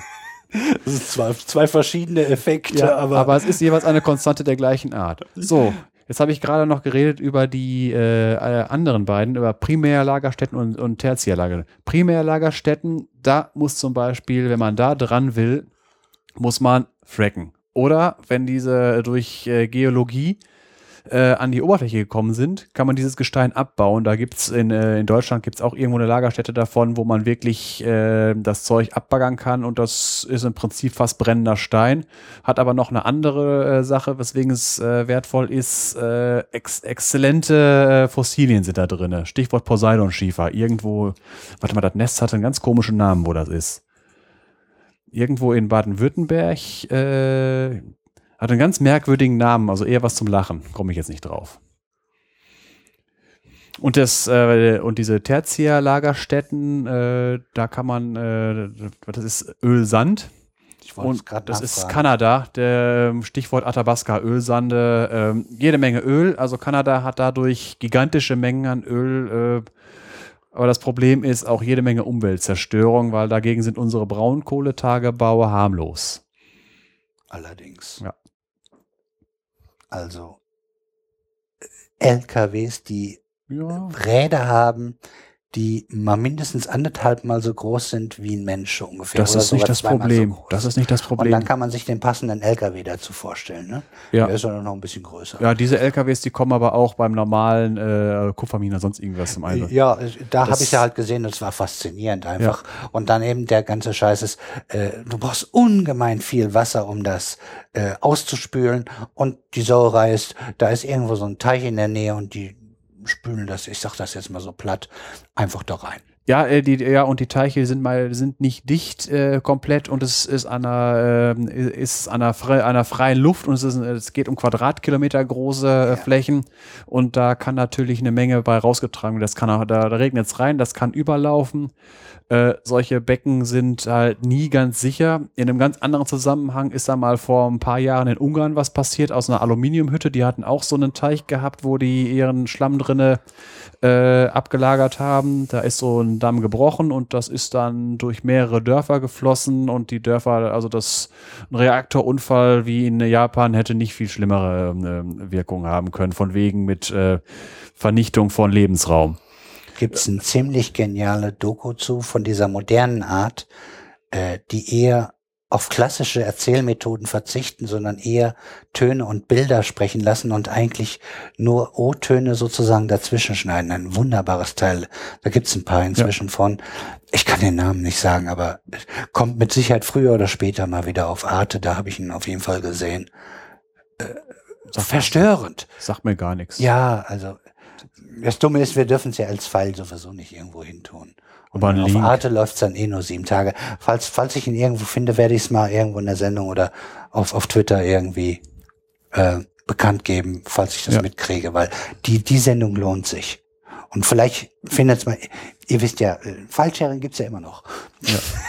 da findet man auch sowas. Und auf YouTube. Vielleicht. Ja, vielleicht bis es wieder gelöscht wurde. Ja, kommt drauf an. Ne? Das ist äh, wahrscheinlich ja eher US-Dokumentation und da gibt's ja ein bisschen Fair Use und so. Und wenn die das ja. ja. aus Überzeugungsgründen machen und sagen, wir haben mit der Doku genug Geld verdient, dann könnte es vielleicht so wirklich sein, dass es auf YouTube ist. Vielleicht finden wir am Wochenende die Zeit, äh, mal nachzugucken, ja. ob es vielleicht da ist. Ich hab's auf dem Rechner drauf. Ich weiß, ich hab's aufgenommen, aber das bringt ja nichts. Ja, gut. Dann äh, haben wir jetzt das mit dem Erdöl, aber es gibt ja auch noch Erdgas. Äh, da haben wir, gerade schon das Stichwort Fracking. Äh, Erdgas kommt häufig auch in Verbindung mit Erdöl vor. Ist äh, mal gerne, in, wo ich gerade erzählt habe, von diesen Glocken, die sich bilden in den Sekundärlagerstätten. Oben ist gerne Erdgas drauf, wurde früher äh, gerne abgefackelt, weil man nichts mit anfangen. Man hat nach Öl gebohrt und das Gas war eher lästig. Heutzutage wird's äh, gerne auch trotzdem noch gefördert, obwohl auch noch genug abgefackelt wird. Es gibt aber auch äh, große Lagerstätten, wo es nur Gas gibt und kein Öl mehr. Äh, zum Beispiel vor, vor Niederlanden, Groningen ist ein riesiges Erdgasfeld, wo die Niederlande auch ähm, gut, äh, ich weiß nicht, einen sehr hohen Anteil auf jeden Fall für ihren eigenen äh, Bedarf mitdecken können. Und äh, der Stichwort Fracking und so, äh, diese Lagerstätten, wo das halt in geschlossenporigen Gestein liegt, die sind, äh, die sollen gewaltige äh, Mengen von da sein. Äh, es wird ge gemunkelt, dass Deutschland damit äh, seinen Gasbedarf komplett decken könnte. Ich habe zwar gehört, dass es Richtung 20, 30 Jahre maximal ist oder so. Als Übergangstechnologie, bis, ja, ja. Bis, bis, der Rest läuft. Weil, ja, wir, wir müssten das mit, mit der Chemie, also auch da, ich versuche nie Pavlov zu reagieren. Und äh, wenn dann gesagt wird, oh, das ist ganz schlimm, dann sage ich erstmal, ja, könnte vielleicht sein, aber nicht sofort nur, weil ich höre Chemie, ah, das könnte schlimm sein. Äh, wenn sicher ist, dass die Schicht da drüber ein dicke Lehm ist, äh, dann hatten wir davor Erdgas und Erdöl, was jetzt auch nicht ganz so gesund ist und im, im Boden auch nicht so toll wirkt. Und da, da kann, wachsen auch nicht toll Pflanzen drauf, wenn das nach oben käme. Das ist da die ganze Zeit unten drunter geblieben ist. Und wenn es da sozusagen mit, mit, mit dem Neuen, was wir da reinpumpen und sollten wir auch aufpassen, dass wir nicht die schlimmsten Sachen da reinpumpen, äh, sozusagen abgeschlossen dort bleibt, ist das erstmal vielleicht auch gar nicht so schlimm. Zumal ich gehört habe, dass bestimmte Fracking-Methoden, sehr ähnliche, durchaus schon heute angewandt werden. Das sagt auch kaum jemand.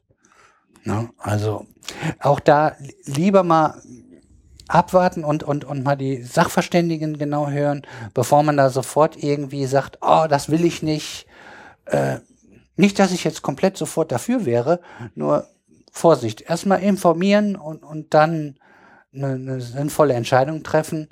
Nur, äh, wir wissen ganz genau, wir, wenn wir unsere Erde hier nicht zu sehr aufheizen wollen, dann müssen wir eine ganze Menge von dem Zeug, was wir da unten drin haben in der Erde, drin lassen.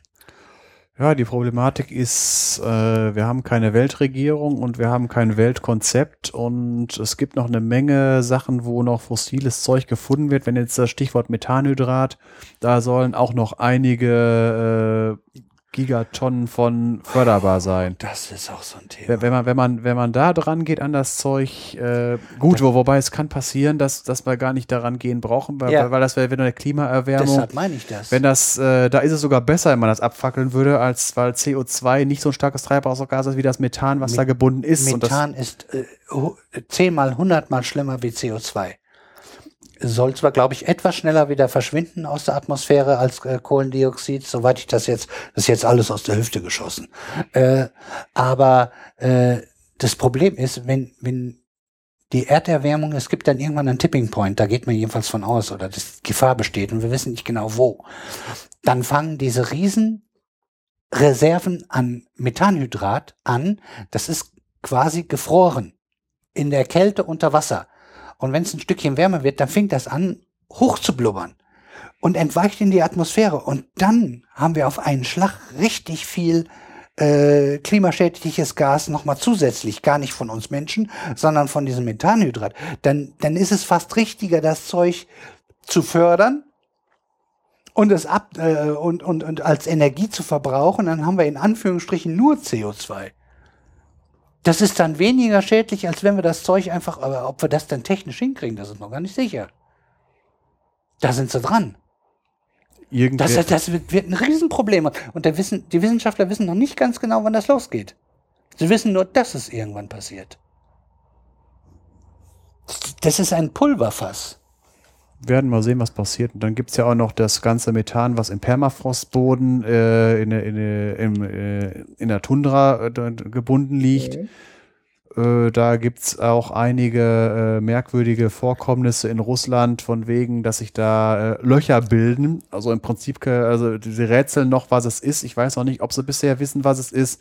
Man geht davon aus, dass das im Prinzip äh, Methan-Blowouts sind im Permafrost. Wir reden da von Löchern von 20 Meter Durchmesser und äh, es ist wunderlich, wie die da hinkommen, weil Bomben abgeworfen hat da keiner. Wir reden jetzt nicht von irgendwelchen äh, Truppenübungsplätzen, wo das Ja, passiert und auch ist. kein Tunguska.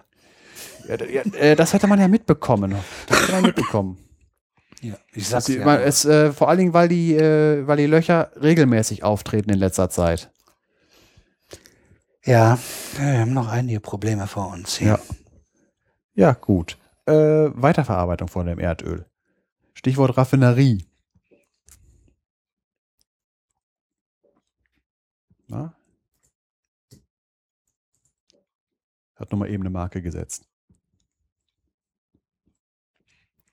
Das, äh, die ganze, das ganze Öl, was gefördert ist, das Rohöl, das kann man ja so nicht nutzen. Äh, und das, das Hauptverfahren, um da, äh, um es nutzen zu können, ist erstmal diese Stoffe A zu trennen. Da sind ja viele verschiedene Stoffe drinne. Und B, diejenigen, die man nicht nutzen kann, in nutzbare umzuwandeln. Da sind ja die beiden Hauptverfahren sind die äh, Destillation und, und das Cracken. Destillation, das funktioniert, äh, da gibt es zwei Verfahren von. Einmal atmosphärische Destillation und einmal die äh, äh, Vakuumdestillation. Die äh, Vakuumdestillation hat den Vorteil, dass das Ganze bei niedrigen Temperaturen läuft und man dadurch äh, die längerkettigen nicht äh, unfreiwillig vorher schon crackt. Das funktioniert jetzt so, dass äh, das ist, das ist, wer aus der Schule noch die Destillation kennt, das ist mit mit der, in der Schule immer nur mit einer Stufe gemacht. In der, ähm, in der Erdölraffinerie wird das mit mehreren Stufen gemacht gleichzeitig. Und zwar äh, auch im kontinuierlichen Verfahren, nicht, dass man halt äh, im großen Pot macht, wo man einfach was, was verkocht und wenn der Pot leer ist, wird er nachgefüllt und äh, die ganzen äh, äh, Produktbehälter werden, werden dann einzeln geleert, sondern das ist so, wie, wie, wie kann man das jetzt am besten erklären? Kontinuierlich. Ja, kontinu kontinuierlich, aber wie, wie kann man das erklären? Das ist ein Turm, der hat Böden. Äh, in den Böden sind Löcher drinne. Äh, wie kann ich, äh, die Löcher, die, ach, das, ach, ich habe ich hab das Bild vor Augen.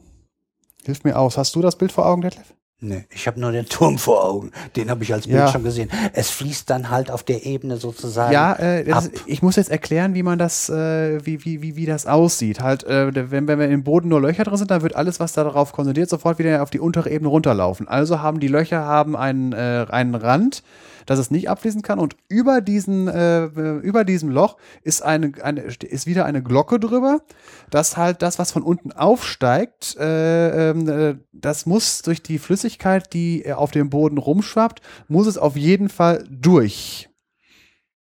Kannst du dir das vorstellen, Detlef? Äh, ja.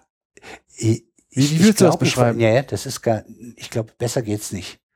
Äh, äh, ansonsten eh, irgendwo Sendung mit der Maus gucken. Vielleicht haben die es besser gemacht. Ja, jetzt, äh, wie, was der Trick dabei ist, von diesen Böden gibt es mehrere. Unten drunter wird äh, das Rohöl erhitzt hineingeführt. Wir reden da von Temperaturen bei der, ähm, bei der normalen, bei der atmosphärischen, glaube ich, irgendwie äh, 400 Grad und so. Ich, jetzt nicht auf, nicht auf Zahlen und so weiter. Auf jeden Fall bei 400 Grad wird äh, quasi alles von dem Zeug äh, verdampft.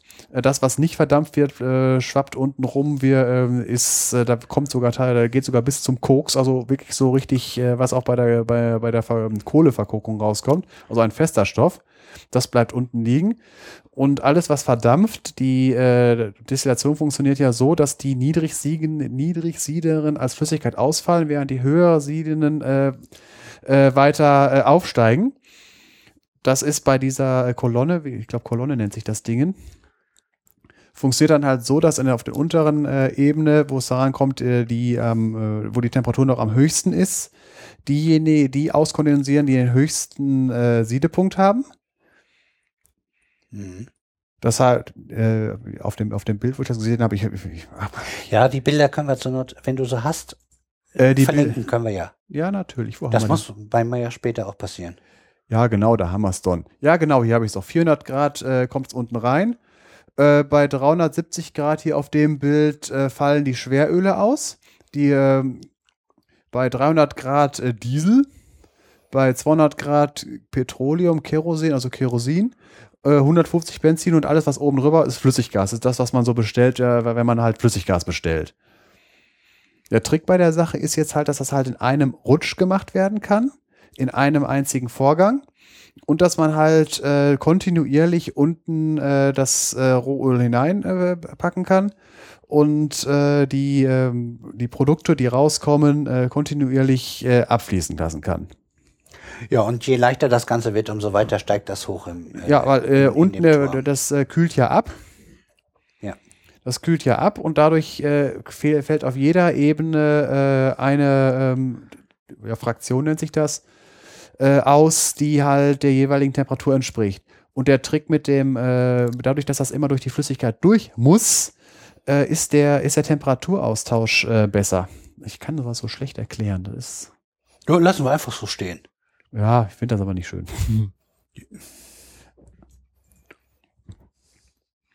Gut, das war jetzt das Destillieren. Und jetzt das Cracken. Äh, in dem Gemisch, was bei dem Erdöl drin ist, sind äh, auch viele Sachen bei, die man so nicht gebrauchen kann. Das sind vor allem die langkettigen Sachen. Was gerne, was, was in großen Mengen benötigt wird, sind kurzkettige Sachen. Wir reden davon äh, so circa 6er, 7er, 8er Ketten. Das ist äh, fürs Benzin. Deswegen nicht umsonst äh, reden wir auch von Oktan. Hier kommt nachher noch zum Thema Oktanzahlen und sowas. Äh, und Diesel, äh, da, da reden wir, glaube ich, 12er, 13er Ketten. Aber es gibt auch noch Sachen mit, drei, mit, mit bis, bis zu 30er Ketten und mehr. Und damit kann man wenig anfangen. Und äh, was auch noch wichtig ist, jetzt nicht als Brennstoffe, weil gerade Benzin und Diesel, die kurzkettigen 2, 3, 4 C-Ato- äh, C-Atome lang werden, äh, sind wichtige Grundstoffe für die chemische Industrie. Vor allen Dingen die äh, ungesättigten mit den Doppelbindungen, wo ich ja gerade eben drüber erzählt habe, dass man damit halt äh, Kunststoff. ja nicht nur Kunststoff, überhaupt Doppelbindungen sind halt äh, nützlich, weil man da, weil, weil sie halt reaktiv sind, dass man da halt andere Stoffe daraus herstellen kann. Und von anderen Stoffen davon reden wir, also Erdöl ist mit eins der wichtigsten Grundstoffe äh, für so ziemlich alles, was so an äh, Chemikalien hergestellt wird. Mit Chemikalien meine ich jetzt auch alles, was man so in, äh, im Supermarkt kaufen kann. Ein großer Anteil davon sind halt Erdölprodukte. Medikamente auch. Nur so nebenbei, sollten wir es nicht mehr aus dem Boden holen wollen äh, und die Chemieindustrie bräuchte noch was, soweit ich weiß, kann man dieses Öl anders herstellen. Kann man aus, äh, man kann aus äh. Biomasse, aus Pflanzen, kann man diesen, die, dieser ähm, Vorgang, der 100 Millionen Jahre dauert, den können wir natürlich unter Energieeinsatz äh, künstlich, ähm, künstlich äh, selber machen. Herbeiführen. Ja. Der, äh, der, der, ein Vorteil dabei ist, dadurch, dass man es von vornherein macht, kann man schon direkt ähm, äh, steuern, wie, wie, wie lange Ketten man haben möchte. Also mal besser als das, was man in der Natur sonst vorfindet. So, jetzt war ich aber bei dem Cracken, habe ich noch nie, habe ich jetzt noch nicht äh, erzählt, wie das eigentlich funktioniert. Der Trick bei der ganzen Sache ist, da, da gibt es mehrere Verfahren, thermisch, katalytisch und Hydrocracken. Ähm, heißt, thermisch heißt, es wird einfach nur äh, so weit erhitzt, dass die langkettigen Moleküle einfach zerbrochen werden. Katalytisch heißt, dass halt die äh, Reaktionstemperatur auf mit, mit, der, äh, mit Einsatz eines Katalysators äh, heruntergefahren wird. Und Hydrocracken bedeutet, dass äh, dabei äh, Wasserstoff zusätzlich mit, ähm, äh, mit äh, dazugegeben wird. Das äh, sorgt dafür, dass halt äh, Doppelbindungen auch äh, zu Einfachbindungen werden. Ich habe für, weil es bestimmte Produkte gibt, die halt äh, dafür, die so benötigt werden. Äh, ja, wie mache ich? Ja, ich hätte mit mehr Details, also ich kann es jetzt schlecht erklären. ja, ich denke mal, die Ja. Einblicktiefe war. ich soweit finde es in ein wenig äh, zu oberflächlich, aber äh, wir gehen ja noch irgendwann in, äh, mehr Details Ja, rein. ich wollte gerade sagen, wir, wir können, es gibt immer sozusagen Themen, was weiß ich, Kunststoff wird ja mit Sicherheit auch nochmal drankommen. Äh, dann können wir das Ganze nochmal von der Warte nochmal ein bisschen äh, aufnehmen und, und ähm, wenn du jetzt alles dazu gemacht hättest, das Thema ist so dick, äh, dann hättest du da äh, zu sowieso zwei Stunden gehabt. Da hätte ich zwei Stunden und ich hätte da fünf Wochen vorbereiten müssen. Und da müssen wir letztendlich äh, äh, auch ein bisschen auswählen, so ist das nun mal. Und ach, das war wahrscheinlich eh schon wieder mehr Input für wie, wie, wie, wie. Das reicht den Leuten. Äh, das reicht den Leuten. Äh, ich messe mich aber eher an Podcasts, die ich höre und da finde, da finde ich, dass ich äh, ziemlich weit zurückfalle. Ach ja. Meldet euch, sagt, sagt dem Sven mal, dass er das gut gemacht hat.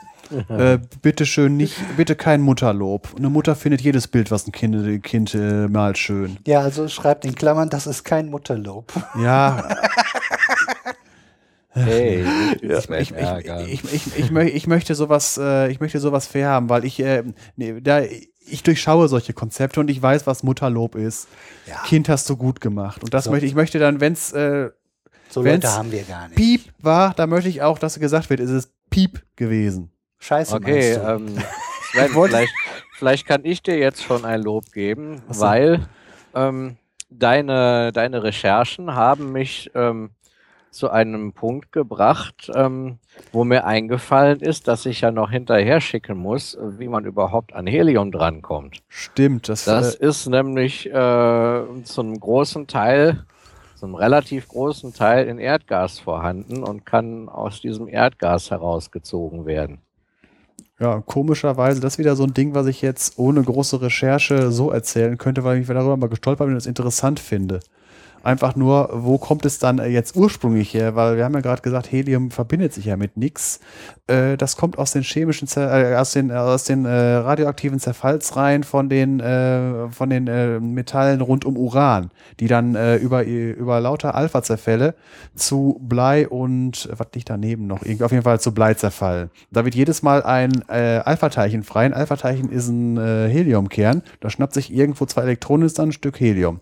Und deswegen haben wir in den Ja. Erdgaslagerstätten äh, halt Helium drin. Da kann durchaus bis zu, ich glaube, irgendwie eine Lagerstätte gab es, wo in dem Erdgas über 10% Helium drin sind. Das heißt, irgendwo darunter muss eine Menge, Menge äh, radioaktives Zeug zerfallen sein. Ja, Das siehst du, ne? Sven. Ich sag ja, Das ist doch super. Jetzt haben wir, jetzt haben wir sogar noch mal richtig was gelernt. Ja. Ja, das ist ja das Schöne. Wir lernen voneinander währenddessen. Ja, das ist auch wieder die Sache. Ich hatte es äh, bei, der, bei einer der letzten Folgen, ist es mir auch aufgefallen, dass nach der Folge, ach, da hätte man ja noch einen Link irgendwie, da hätte man noch drauf kommen können. Da hat man sein Thema durchgehabt und hat festgestellt, dass zwischendurch, ach, da ist ja noch was, das hätte man auch noch sagen können. Ja. Ja, das ist immer so. Aber ich denke mal, man muss dann schon auch lernen, mit dem zufrieden zu sein, was man gemacht hat. Und wenn es wirklich nochmal was Weltbewegendes ist, wo man da nochmal drauf kommt, hm, ist ja auch nicht verboten, das dann im nächst, in der nächsten Folge noch kurz nachzuschicken. Ja, Ja. So, so eine alla, alla Errata oder sowas können wir auch irgendwie sagen, ein Nachtrag. Wenn wir irgendwas wichtig fanden oder so. Wir, wir sind frei. Es gibt hier keinen Redakteur, der uns vorschreibt, was wir zu machen haben. Das ist der Vorteil. Und wir können bis tief in die Nacht senden. Und da ist jetzt, und wir brauchen nicht wie, es ist nicht wie bei Wetten das, dass sich danach alles verschiebt. wir müssen uns nicht bei der Tagesschau entschuldigen. Das waren die Tag, Tagesthemen, 2245, glaube ich immer. Ja, und die kamen dann irgendwann gegen zwölf. Ja. Ja, das ist ja jetzt auch alles vorbei. Es gibt, glaube ich, keine große Samstagabendschau mehr. Wetten, das war die letzte. Von den ausgestorbenen Dinosauriern jetzt. Jetzt ausgestorben. Ja, pff. Wobei ich Ja. rede jetzt wie ein Blinder von der Farbe. Ich ja als, als, als, als Kind und Jugendlicher, klar hat man sie gerne gesehen. Jetzt sind wir, das ist ja schon fast Freiraum. ist ja scheißegal. Äh, Abschweifen gehört zum Konzept. Äh, ja, damals gerne gesehen, besonders weil es halt familientauglich war und alle sich davor versammeln konnten und äh, vielleicht mal was halbwegs Vernünftiges auf der Bühne stand, was zwar unser, unser Edis nicht gern gehört haben, aber es war ja Wetten das und es wurde weitergeguckt. Und so hatte jeder was davon und es war gute Unterhaltung, auch die anderen Samstagsdinger. Heute, äh, seit Jahren, äh, gut, wir, wir haben ja sowieso schon x Jahren keinen Fernseher mehr und, und gucken ein bisschen über äh, ITV und, und, und, und, und, und äh, das war's. Und das sind nur so vier Events im Jahr so ungefähr. Ne? Aber auch in der Übergangszeit habe ich äh, Arte, Dreisat, Phoenix und BR Alpha geguckt und die Samstagsabendsendungen haben mich auch nicht mehr tangiert. Die Zeit war irgendwie vorbei auch. Für mich jedenfalls schon viel früher. Ich weiß nicht, ging's, ging's dir da wahrscheinlich genauso? Oder fängt das jetzt mit, würdest du dir das wünschen, mit deinem Kurzen wieder mit der Familie, mit bei allen Vieren zusammen da zu sitzen und irgendeine schöne Samstagabendsunterhaltung zu gucken? Oh, das weiß ich gar nicht. Also, mh, ich habe jetzt im Moment gerade ein ganz anderes Problem. Äh, mein Rechner hat sich nämlich aufgehängt. Hört ihr mich noch? ja. Ja, also das funktioniert noch. Äh, Das Problem wird nur sein, dass ich wahrscheinlich die Audiospur, die ich hier noch nebenbei mitschneide, nicht werde abspeichern können. Ja, dann hoffen wir mal, dass unsere in Ordnung ist. ja. Ja, Dann eben ohne doppelten Boden. Äh, Ja, Vor sagen wir es mal so, wenn mein Rechner jetzt nicht gerade explodiert, äh, bis dahin, wo es jetzt ist, das, äh, das streamt er ja mit. Das heißt, die Spur ist da. Ja, machen wir uns keinen Korb drum. Und Ja. das war ja eh nur als Sicherheit gedacht, nur in Anführungsstrichen. Das war, ist eigentlich gut und das machen wir auch weiterhin so. Und dann müssen wir damit leben und wahrscheinlich, äh, wenn ihr das hört, äh, hat alles geklappt. Also bis hierhin kommt das Signal und es ist hier in dem Computer drinne. Gut. Und das obwohl, ja gut, man will uns nicht verschreien, weil ja, in dem Rechner läuft ein Kamikaze-Raid. Dann würde ich sagen, äh, da wir da ja jetzt eh schon wer weiß wo gelandet sind, die Moleküle sind abgeschlossen erstmal, ne? Und wir gehen da vielleicht auf bestimmte Sachen nochmal irgendwann später drauf ein, wenn wir uns irgendwo in verwandten Themen aufhalten. Apropos verwandtes Thema, äh, Teaser, äh, in wie funktioniert, kommt nochmal Oktan, klopfende Motoren, Oktanzahl. Also da kommt noch was in der Richtung. Also wir versuchen ja manchmal so, wenn es möglich ist, irgendwie ein verwandtes Thema irgendwie miteinander zu verknüpfen. Das könnte also noch. Dauert, dauert aber noch ein bis zwei Stunden. Wissen wir noch nicht, ne? Wie lange wir noch mit dem dazwischen brauchen. Können wir, können, was sagst du? Können wir die Moleküle verlassen, oder? Äh, von mir aus ja. Jo, dann sind wir im Freiraum angelangt und der Uli hat zu Recht sich ein Thema gewünscht, wo, wo wir einfach mal äh, Flagge bekennen sollten. Und das ist das Thema Flüchtlinge, was ja auch so in den letzten Tagen durchaus ordentlich in den Medien war. Und äh, zum ersten Statement lasse ich einfach mal dem Uli den Vortritt und dann gucken wir mal, ob sich eine Unterhaltung entspannt äh, daraus er, ergibt oder so. Das sehen wir dann. Du darfst loslegen. Ja, gut, allzu groß. Ja, ich wollte jetzt kein allzu großes Fass aufmachen. Mir ging es eher darum, wirklich mal ein kurzes Statement zu geben, wie wir so zu der Sache stehen. Ähm, aber ich kann ja trotz allem mal ein bisschen schildern, wie ich die Sache gerade so erlebe.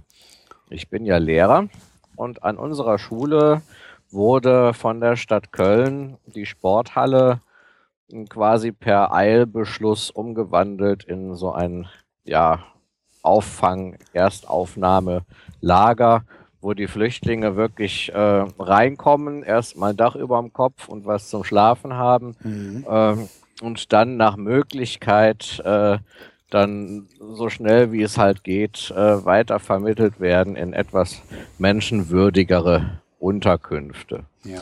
Ja, und ich erlebe das halt so, dass äh, gut, die Schüler murren ein bisschen, weil sie keinen Sportunterricht haben. Äh, wir sind eine Schule für Elektrotechnik und da sind leider Gottes, muss ich sagen, immer noch fast nur Jungs und die wollen ihren Sportunterricht haben. Die Echt? ich dachte, wir wären lauter Nerds, die Sport eh nicht mögen. nein, nein, die Nerds, die findet man eher im Kollegium. Oder im Informatikbereich. Ähm, auf jeden Fall, ähm, die murren zwar ein bisschen, aber die äh, stellen sich da jetzt nicht hin und schütteln ihre Fäuste oder so. Die haben sich mit der Situation ganz gut arrangiert und bei uns im Lehrerkollegium wird auch immer geguckt und auch bei der Stadt mal nachgefragt, wie können wir denn helfen. Ja, letztes ging Aufruf, die brauchen Kinderwagen. Gut, wir haben unseren jetzt leider schon anderweitig verschenkt, aber mh, mm, da wurde halt immer mal geguckt, was brauchen die, wie können wir da helfen. Das ist so die eine Seite. Und die andere Seite ist halt das, was ich in den Medien mitkriege, wo, sich, wo es wirklich Leute gibt, die sich da hinstellen äh, und den wirklich ärmsten aller Armen, die aus Kriegsgebieten geflohen sind, ja. wo links und rechts die Bomben runterfallen, ähm, dann entgegenbrüllen, dass sie sich wieder dahin verziehen sollen. Und ähm, das finde ich nicht, es, es ist nicht nur eine Meinungsverschiedenheit mit mir, sondern ich finde dieses Verhalten wirklich unmenschlich. Nee. Ähm, nee, ekelhaft. Und, äh, ekelhaft. Ekelhaft, ja. Ja, tut ekelhaft, mir leid. unmenschlich. Ich wollte ja, ja gut, äh, klar, es, es akzeptiert dein Einwurf, äh, und da schreibe ich auch so. Ähm, da stehen Leute, die haben noch nie irgendwie um ihr Leben fürchten müssen, ja, haben noch nie in absoluter Armut gelebt, äh, ja, und äh, brüllen diese armen Leute, die hier ankommen und eigentlich nur ankommen, weil sie für sich und vor allem für ihre Kinder äh, nicht, nicht nur ein, nicht unbedingt ein besseres, sondern äh, in vielen Fällen auch überhaupt ein Leben wollen. Die wollen nicht umkommen. Äh, brüllen die an und äh, äh, und greifen die an und zünden denen das Dach über dem Kopf an. Das finde ich sowas von schlimm, dass wir wirklich da auch wieder hinkommen. Ähm, das, ja. das lässt mich ein wenig bangen um unsere Zukunft, ja. Äh, wie gesagt, zum Glück gibt es noch die anderen äh, und es kommt ja auch sehr viel Gegenwind, vor allem so aus prominenten Kreisen. Ähm, das, das lässt mich dann auch wieder ein bisschen hoffen. Ähm, man sollte sich vielleicht auch mal vor Augen führen, äh, dass es auch historisch verbrieft äh, durchaus, durchaus erfolgreiche Flüchtlingsgeschichten gibt. Zum Beispiel die Hugenotten. Die, ich dachte Roberto was, Blanco. Äh, ich, ich weiß, worauf du jetzt anspielst. Darauf wollte ich jetzt eigentlich nicht äh, eingehen.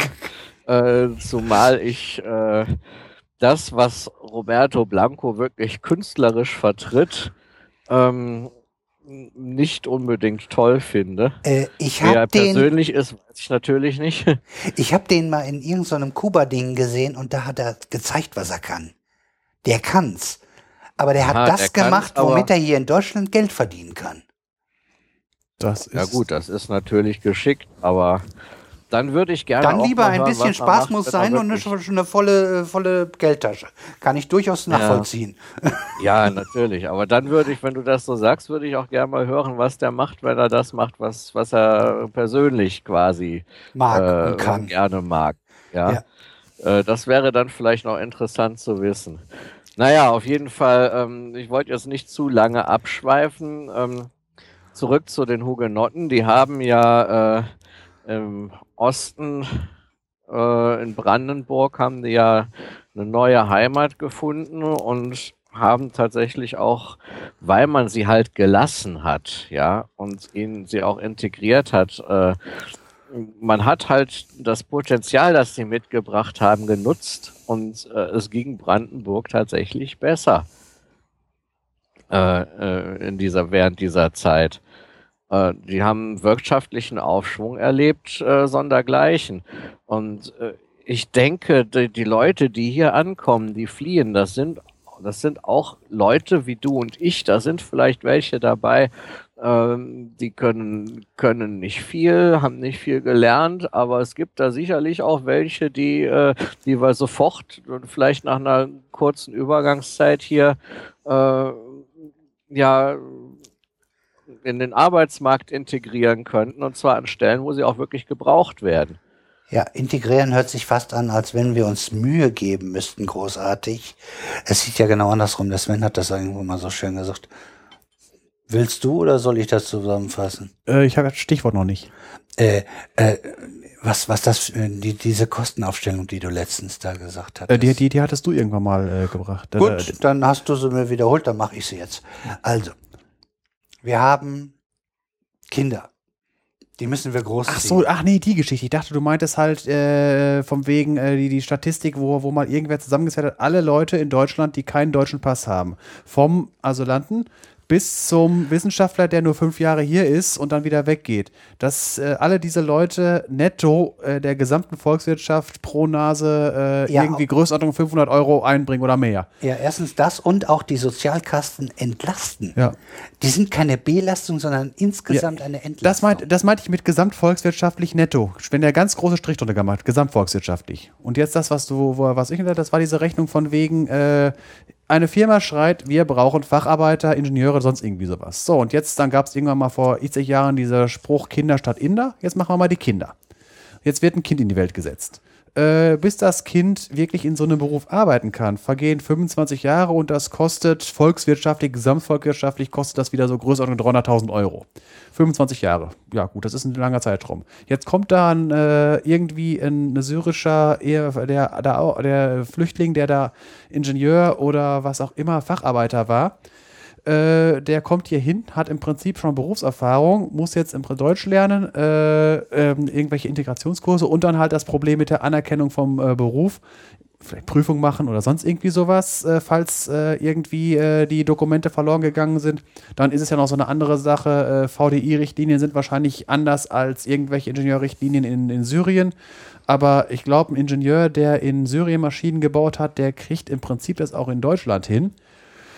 Und äh, das bra es, braucht kein, es braucht keine 25 Jahre, bis der in der Firma anfängt. Ich sage jetzt mal einfach mal so im Durchschnitt so zwei Jahre, äh, einfach nur mal so, aber zwei Jahre und 25 Jahre. Und das wird garantiert keine 300.000 Euro kosten, bis der direkt schon Asche bringt. Und jetzt wieder die andere Sache, der bringt ja noch Familie mit. Äh, wir haben eine Marktwirtschaft. Es gibt Produzenten und es gibt Konsumenten. Wenn 800.000 Flüchtlinge kommen, sind auch 800.000 Konsumenten. Und wenn davon, äh, wenn davon irgendwie äh, 200.000 äh, Arbeitskräfte kommen, die dann irgendwie äh, dann irgendwann nutz, äh, äh, jetzt, jetzt volkswirtschaftlich gesagt nutzbringend sind.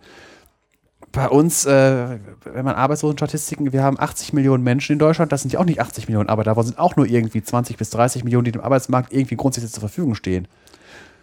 Ja. Wir bekommen, da kommt ein ganzes Volk. Und jetzt kommt, wenn man, wenn man sowieso schon sind, da gibt's ja, es gibt ja Leute, die sowas äh, nicht menschlich, sondern einfach nur mit dem spitzen Bleistift sehen, Erbsenzähler und Leute, die, die wirklich nur Geld sehen.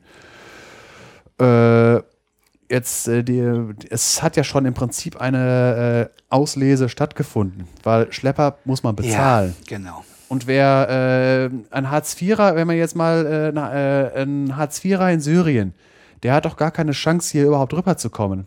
Hier, wer kommt hier rüber? Hier, da kommt ein Mittelständler, der Haus und Hof verkauft hat, um irgendwie äh, auf ein Boot und in, in einen LKW zu kommen, um hier rüberzukommen.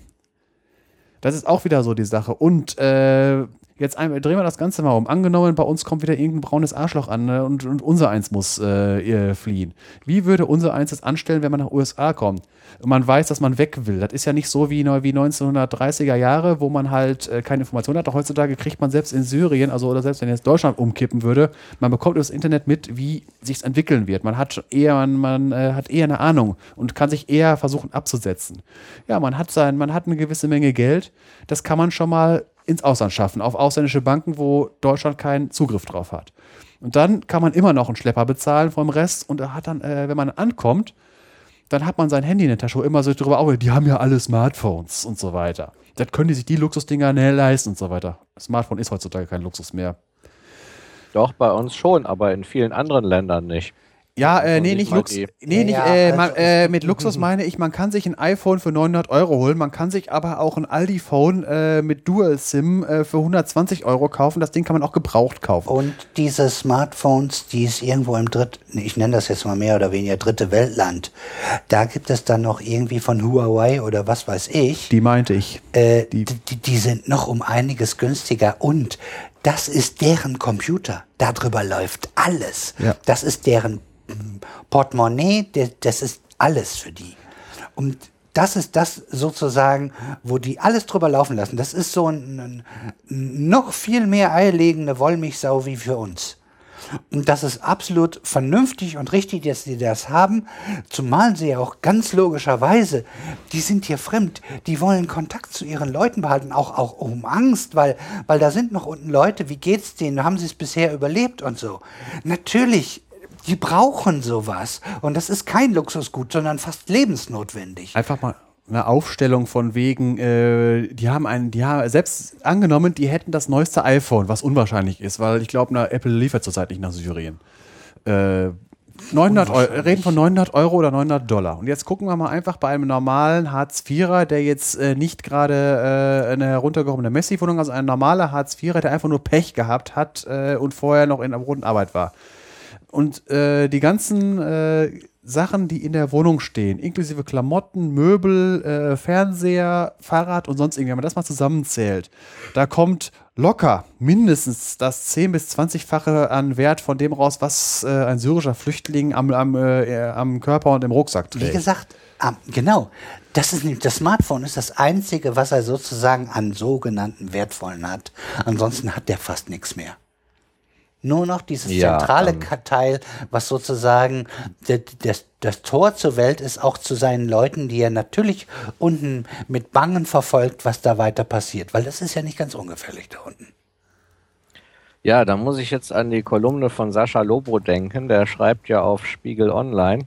Und ich meine, in seiner letzten, in seinem letzten Beitrag hat er genau dazu auch was geschrieben. Wenn mein Rechner sich jetzt nicht aufgehängt hätte, dann könnte ich das auch raussuchen und verlinken. Aber vielleicht findet ihr es ja. Ja, das oder wir machen es am äh, Wochenende äh, und es kommt dann in die Show Notes. Ja. Ja, also äh, such's ja. gerne raus und schick's uns äh, und dann äh, packen wir's rein. Vielleicht finden wir ja, aber auch unter, okay. unter der Google-Suche Sascha Lobo Spiegel-Kolumne wahrscheinlich auch noch was, keine Ahnung. Ich weiß nicht, unter welchem Thema er die Kolumne. Äh, Spiegel Online Netzwelt ist das. Da findet man die Beiträge von ihm. Ja, ich frage mal. Hin. Sven hm. guckt gerade mal. Ähm, also, wohlgemerkt, wir haben jetzt mal, und das ist auch, um die Leute zu überzeugen, weil warum machen wir hier den ganzen Quatsch? Äh, es gibt Leute, die sozusagen ein bisschen auf der Kippe stehen. Ich weiß nicht, wie viele unter unseren Hörern oder auch äh, in ihrem Umfeld vielleicht äh, äh, Argumente an die Hand bekommen, um die, die sozusagen eigentlich im demokratischen Spektrum äh, sich wohlfühlen und eigentlich da auch hingehören wollen und trotzdem vielleicht verführt werden können durch einfache Antworten. Da, darum machen wir das. Äh, diese volkswirtschaftliche Aufmachung ist sinnvoll, aber es gibt eigentlich ein viel wichtigeres Argument dafür. Die heißt Menschlichkeit. Und du hast das ja am Anfang schon gesagt. Die, die wir im Asyl aufnehmen, und wir haben durchaus ein relativ strenges Asyl. Also gegenüber anderen Ländern vielleicht nicht ganz so streng, aber ich finde es immer noch reichlich streng, weil so, so, sogenannte Wirtschaftsflüchtlinge ist ja negativ besetzt. Das heißt, da will einer irgendwo besseres Geld verdienen. Und, äh, und zwar kommt er aus einer Situation nicht, äh, wo er sagt, ich möchte, ich möchte statt einem 3000 Euro Job einen 5000 Euro Job haben, sondern der weiß kaum, äh, wie er das Geld zusammenkriegen soll, äh, um, um die nächste Mahlzeit zu, zu finanzieren. Nur, dass wir da mal gerade die Sachen zurechtrücken. Diese Leute lehnen wir zum guten Teil ab. Die, die bei uns im Asyl angenommen werden, das sind die, die zum Beispiel jetzt in Syrien aus Kriegsgebieten kommen, die hochgradig gefährdet sind oder Leute, die vom Staat verfolgt werden oder was weiß ich, äh, regelrecht Angst vor Leib und Leben, die müssen das nachweisen. Nur dann nehmen wir zurzeit Leute auf. Ja, bei Syrien ist es, glaube ich, mittlerweile, also äh, braucht man nur noch einen syrischen Pass zeigen. Aber das ist ja wohl, glaube Ja, ich, das ist, glaube ich, das ist ein, eindeutig. Ja. Irak äh, weitestgehend auch. Also Irak funktioniert als Staat noch besser als Syrien, aber Ja, trotzdem. trotzdem, aber nur, der aber nur der Süden. Ja, genau. Bis, bis kurz vor Also- Bagdad und der, der, der, wilde, der, der, wilde, äh, der wilde Osten, kann man ja schon fast sagen, fängt kurz hinter Bagdad schon an, wenn man sich die Karte mal anguckt. Das gebietet unsere Menschlichkeit und Deutschland hat das Geld dafür. Verdammt nochmal, es gibt Nachbarländer, die erheblich weniger Geld haben wie, wie wir, die locker schon die letzten Jahre das Zehnfache von uns aufgenommen haben. Libanon, da ist, glaube ich, Ja. das Verhältnis, glaube ich, schon Da 1, hat- 1 zu 4. Ich glaube, die haben 2 Millionen Flüchtlinge aufgenommen und das Land hat irgendwie 8 Millionen Einwohner. Die haben nicht den Taschengeld gekriegt, wie jetzt unsere Leute machen. Das, das ist ja auch nur, um die Leute wieder irgendwo abzuholen, damit sie nicht äh, hier äh, AfD und Co. wählen und, und noch schlimmer. Äh, Gehe ich jedenfalls von aus, äh, dass sie da am rumdiskutieren sind, ob die noch so viel Taschengeld oder nicht. Ist, kommt ein Syrer weniger, weil wir einen halben Taschengeld vergeben. Verdammt nochmal, das kann doch nicht wahr sein. Das, das ist doch ein Witz. Das wird niemals passieren. Damit haben wir die Hälfte des Geldes gespart. Das können wir meint, da, da ist die Frage, ob wir das machen, weil wir sagen, es sind zu viele. Äh, aber ich finde, dafür sind wir, wir haben gerade eine schwarze Null, das haben wir so gut wie nie in Deutschland. Das haben wir irgendwann in den 50er Jahren mal hingekriegt. Ja, und wir sagen das mal so, die Erbsenzähler, die darauf gehen, die sollen einfach mal gucken, dass 800.000 Leute äh, auch bedeutet, dass da genug Leute bei sind, die auch, die wollen hier arbeiten. Das ist ja, es wird ja immer das Bild vermittelt, da kommen 800.000 äh, arbeitsunwillige Punks, die nur hier hinkommen, um, äh, die, um die Hand aufzuhalten. Da mag ein paar vorbei sein, weil ich gehe davon aus, dass in jeder Gesellschaft es so Leute gibt, die so eine Einstellung haben. Aber habe ich ja gerade schon gesagt, die werden wahrscheinlich gar nicht erst da unten rausgekommen sein. Und selbst wenn sie hier hinkommen, die haben wir auch. Die brauchen wir gar nicht zu importieren. Ja. Ja, stimmt, Also die All- bei uns auch genug. Und ich finde, ein vernünftiges Sozialsystem muss einfach solche Leute auch irgendwie mittragen. Die sind nicht das Grund, der Grund dafür, dass man jetzt das ganze System in Frage stellt. Ja, dann kommt wieder, dann kommt wieder das andere Extrem, dann diese nutzlose Esserprogramme. So, da solche, so, sowas gab es, solche Diskussionen gab es ja auch schon ja mal. schon mal. Ja. Ja, also da wollen wir ja nur wirklich nicht wieder hin. Äh, wir wissen nicht, wie lang diese Kriege im Nahen Osten laufen. Das ist ja jetzt Syrien. Es ist ja letztendlich alles nur dieser scheiß IS. Äh, der, der, der, der den Unterschied, und natürlich ist natürlich, äh, in Syrien ist der, der Krieg, nennen wir es ruhig Krieg, früher ausgebrochen und der IS ist in diese instabile Lage mit eingebrochen und hat das einfach für sich genutzt. Aber äh, das ist die, die Region und äh, wir wissen nicht, wie lange das dauert. Das, das kann keiner vorhersehen, aber für die Zeit, wie lange es dauert, das haben wir im, äh, im Jugoslawienkrieg auch gemacht, werden die erstmal aufgenommen und dann gucken wir später mal weiter, wer hier bleiben möchte, wer hier äh, Fuß gefasst hat, dessen Kinder Deutsch sprechen und sich wohlfühlen und hier weiter studieren wollen, was weiß ich. Und, und welche, die sagen, äh, nein, äh, ich, ich habe so eine... Äh, ich möchte wieder in meine Heimat zurück. Das wollen die nämlich zum guten Teil. Die, die haben genauso Heimweh, wie das bei uns auch wäre, wenn wir sowas, wenn wir flüchten würden. Die mö- möchten ihr Umfeld wieder haben und, und, und Heimatgefühle haben die genauso wie wir. Deshalb überlegen die sich das auch dreimal, bis sie losziehen. Und äh, dann müssen wir, da können wir uns mal später Gedanken drüber machen, ob, ob die dann, wie viele davon wieder nach Syrien zurückgehen oder nicht. Äh, und da hat der Sven vollkommen recht, die allermeisten, die dort kommen, oder der, ein viel günstigerer Prozentsatz als unser deutscher Durchschnitt, was aus Syrien kommt, das können wir eher im Schnitt mehr gebrauchen als, als unseren deutschen Durchschnitt. Und Idioten und Arschlöcher auf dieser Welt, die sind ungefähr gleich verteilt. Und dann Ja. immer noch diese Sache, Ja. wo erzählt wird, die kommen hier hin, weil es hier so toll ist. Äh, das kann man, das ist ja schon fast, äh, wenn man das äh, wie, wieder wie ein Wissenschaftler betrachtet, äh, mal die Jahre vorher vergleicht. Äh, in Deutschland war es ja, glaube ich, nicht viel anders. Aber wenn ich mir Syrien von vor fünf Jahren, wie viele Syrer sind gekommen und wieso kommen die jetzt eindeutiger zu sagen? Das ist nicht, weil Deutschland so toll ist, sondern weil Syrien zurzeit so scheiße ist. Das, deswegen kommen Ja, also es sind natürlich, äh, weil man hat es ja jetzt gerade in den letzten Tagen gehört, wie sie ja Germany und so gerufen haben. Hier beim aus diesem Orban-Land möchte ich natürlich auch am liebsten sofort raus. Das kann ich verstehen irgendwie. Äh, die. Da, da würde ich sogar als Ungar raus wollen. Da würde ich die Reisefreiheit nutzen. Und äh, aber äh, wir können das auch mal von der Seite sehen. Äh, wenn wir mal überlegen, dass wir vor ein paar Jahrzehnten, also das ist ja noch nicht allzu lange her, die Böbos auf dieser Welt schlechthin waren. Dass Leute, dass, sie- dass die genau nach Deutschland wollen. Wir könnten ja auch einfach mal da stolz drauf sein, dass, dass die genau zu uns wollen und nicht woanders hin. Das ist auch so ein Gefühl, was ich dabei habe. Die, so, die, die suchen sich ja aus, wo Ja. sie hinwollen. Ja, ja, das, das stimmt, das äh, habe ich auch so ein bisschen. Aber nochmal zu Ungarn, ich finde das so schade.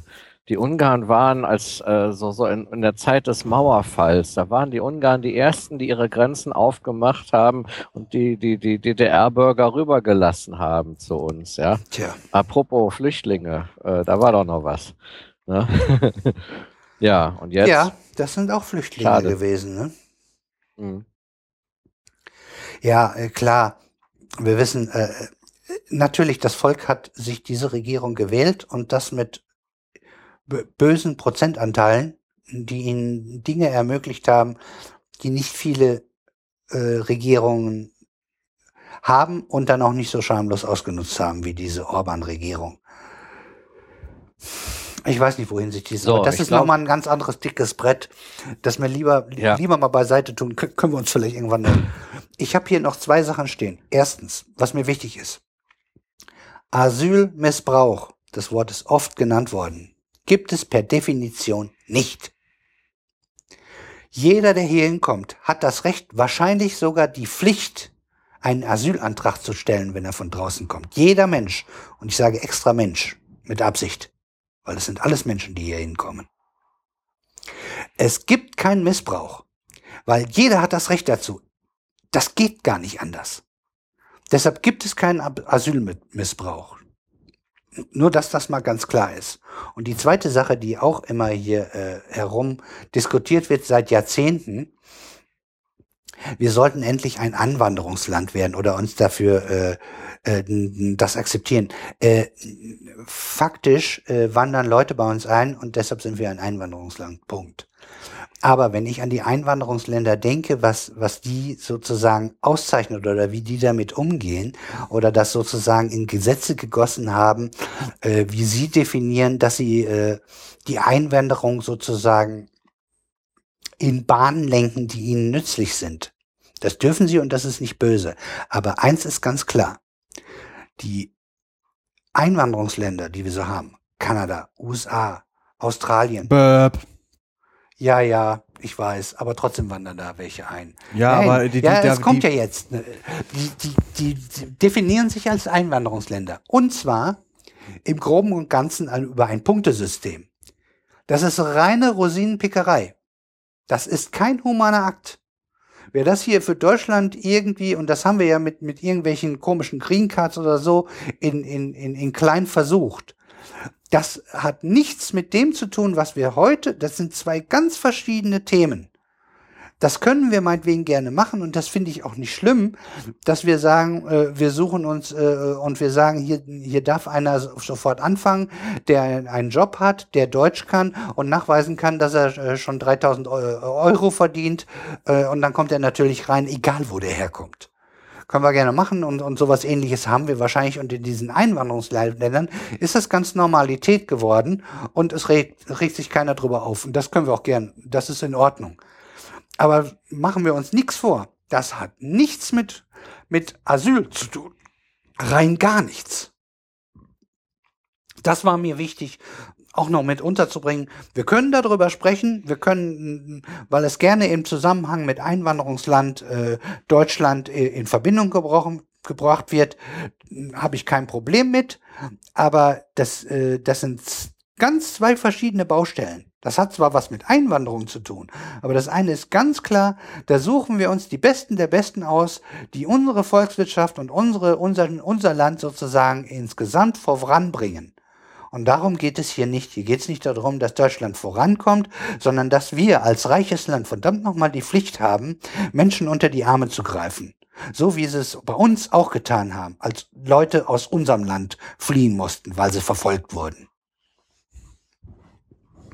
So. Ich ja. habe meine zwei wichtigsten Punkte untergebracht. Ja, ich habe da jetzt auch nichts mehr hinzuzufügen. äh, von daher denke ich, können wir das jetzt abschließen. Es ist auch ein bisschen länger geworden, als ich gedacht habe. Ja, hatte ich, hatte ich mit gerechnet, aber äh, ist, ja. glaube ich, noch im Rahmen. Dann gehen wir. Gut. Können wir, ja. Du bist auch wir soweit? Können, wir können zum nächsten Thema. Gut. Äh, äh, noch ein, ein Freiraumthema, was, was äh, in dem Sinne gar nichts mit Wissenschaft zu tun hat. Ich habe es mal reingeschrieben, diesmal kam es von mir. Und zwar hatte ich, es nervte mich ein wenig. Äh, Überschrift ist äh, Folgen von digitaler Musik und Musikstreaming äh, unter dem äh, Aspekt, weil ja Apple Music auch gerade frisch rausgekommen ist und es dann hieß, dass die Musiker dadurch so schlechte Bedingungen haben und dass man so und so viel Klicks haben muss oder beziehungsweise gehört werden muss, um auch nur ein bisschen Geld dafür zu bekommen.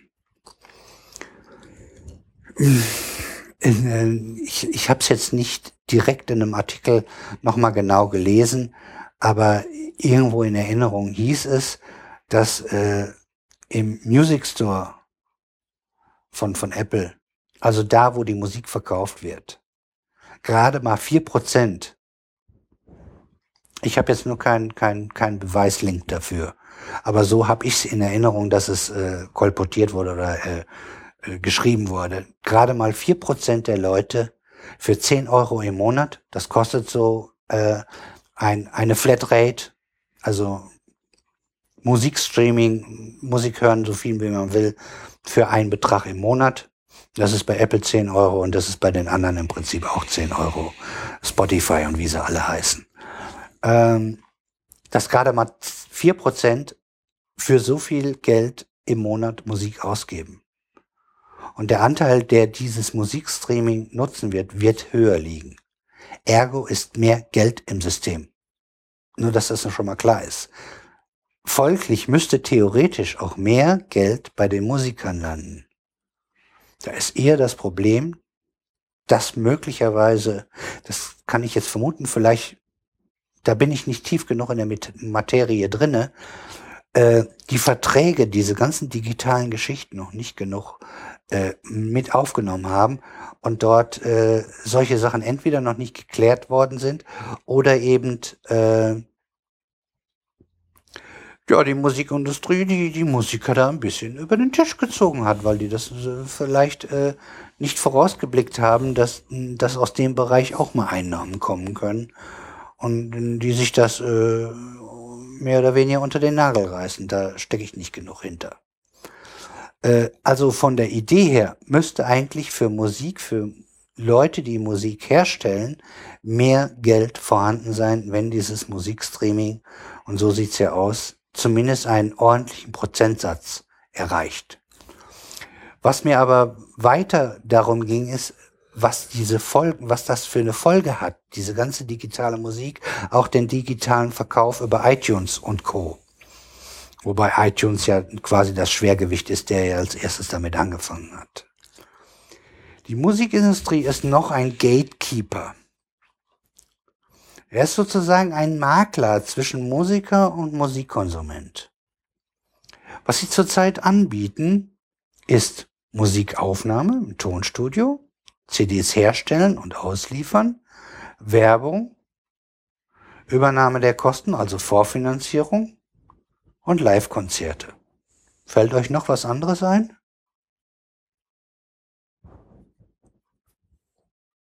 scheint nicht so. Jetzt wollen wir das Ganze mal durchdeklinieren.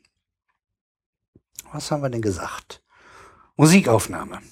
Tonstudios gibt es auch freie.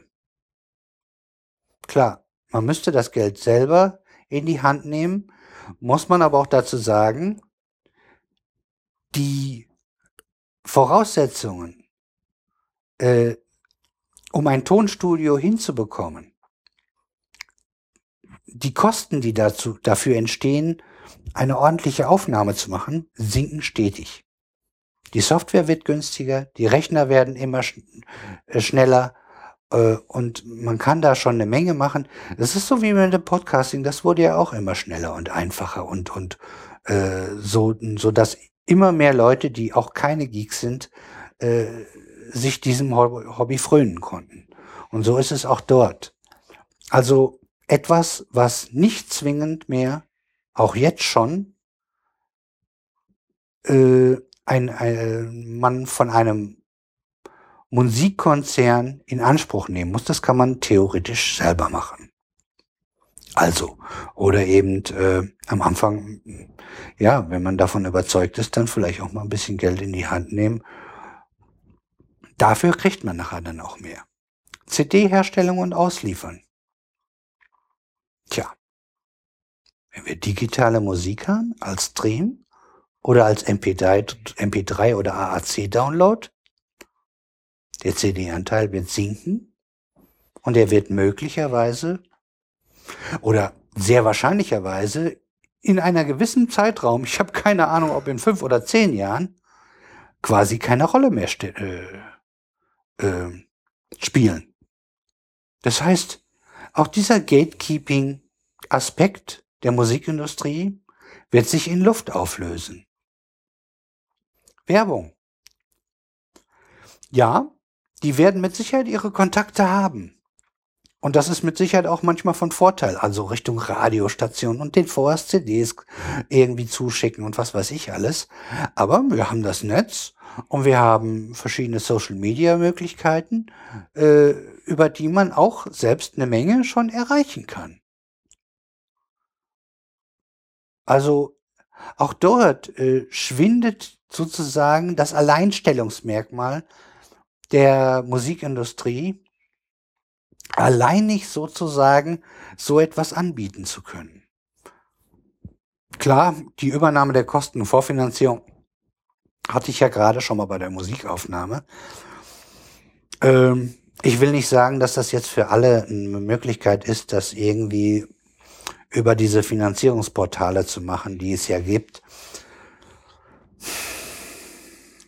Da wird es viele verschiedene Wege geben. Es kann, auch ich, als, als Idee, und das gibt es ja auch, es gibt ja durchaus Musiklabels, die von Musikern gegründet worden sind, äh, die schon wieder ein bisschen anders funktionieren, dass sich Musiker auch zusammenfinden und sozusagen Dinge, die man zusammen organisieren kann, auch dann einfach äh, gemeinschaftlich organisiert und dann ist die Musikindustrie auch außen vor. Dann habe ich hier noch stehen die Live-Konzerte. Äh, das haben, so wie ich das gehört habe, äh, haben die Musikkonzerne erstmal wieder versucht, äh, das sogar äh, sozusagen wieder an sich zu binden weil, weil sie das ein bisschen verpennt haben, dass äh, diese Live-Konzerte ja inzwischen einen höheren Stellenwert haben als die CD-Verkäufe, jedenfalls als das noch so in den 80er Jahren oder 90er Jahren üblich war. Äh, da wurde das meiste Geld mit den CDs verkaufen, so habe ich gehört, äh, erwirtschaftet. Und jetzt ist es halt so, dass die Live-Konzerte äh, da schon zumindest einen erheblich größeren Batzen ausmacht, äh, äh, was, was die Einnahmen für die Musiker angeht. Früher waren die Live-Konzerte, äh, so, so habe ich es jedenfalls gehört, eher dazu da, die neue Platte zu teasern fast. Äh, und wenn ein bisschen Geld dabei übrig geblieben ist, dann war es auch gut. Aber eigentlich ging es darum, um, um Aufmerksamkeit zu, er, zu erzeugen und zu zeigen, hier, es ist eine neue Platte im Umlauf. Und äh, ah, bist du gerade kurz weg gewesen? Oder? Äh, er ist draußen. Der Uli ist draußen. Oh. Ja gut, ich mache erstmal weiter. Ja. ja. Ich hoffe, dass er gleich sich wieder einlöscht. Ich denke mal, der wird jetzt einfach, genau, da kommt er schon wieder. Nee, das bin ich. Ach Ja, so. da, ich Es weiß kann nicht. sein, dass er seinen Rechner versucht neu zu starten. Das könnte ein paar Ja. Minuten dauern.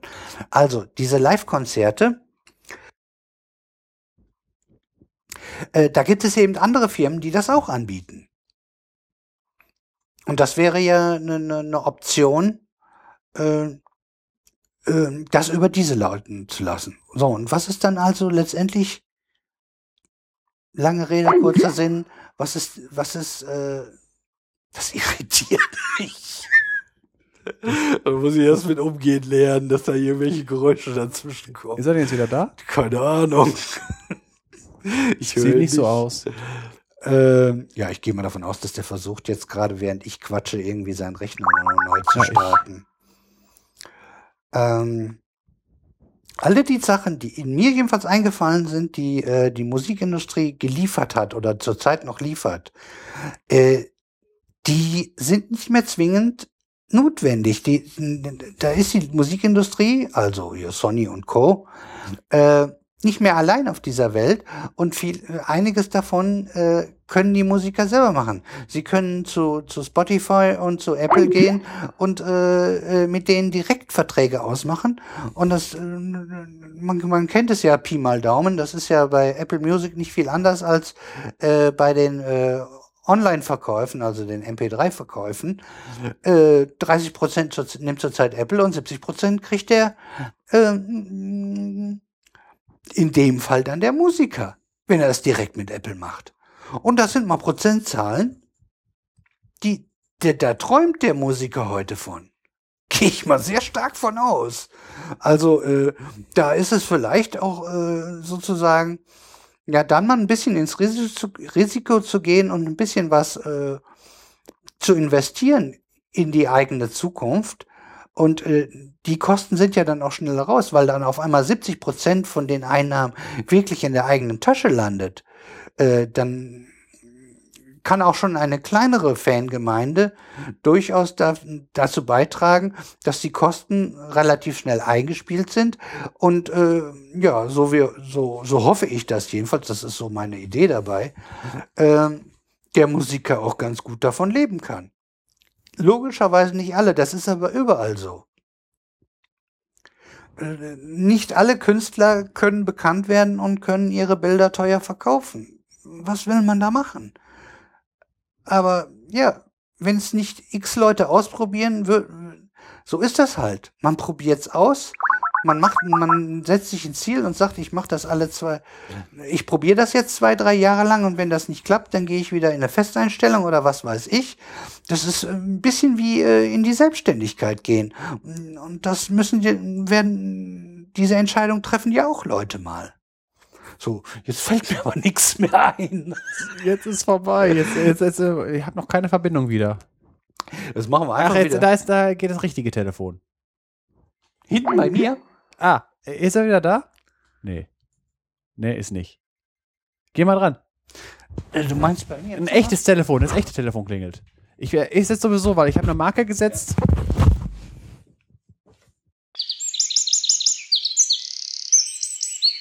So, ich habe jetzt nur eine Marke gesetzt nach Absturz. Wir können weitermachen. Gut. Hast du Aufnahme schon ge- gedrückt? Läuft alles schon. Gut. Musik. Also lange Rede, kurzer Sinn. Äh, natürlich schwingt da ein bisschen Hoffnung mit, aber ich finde, ich, ich, ich hoffe, ich habe ein bisschen dargelegt, warum man vielleicht hoffen kann, dass äh, die, diese Notwendigkeit, unbedingt auf äh, die Musikindustrie zu setzen als Musikschaffender, nach und nach abnimmt. Und äh, dass die ordentlich aufpassen müssen, dass sie nicht überflüssig werden.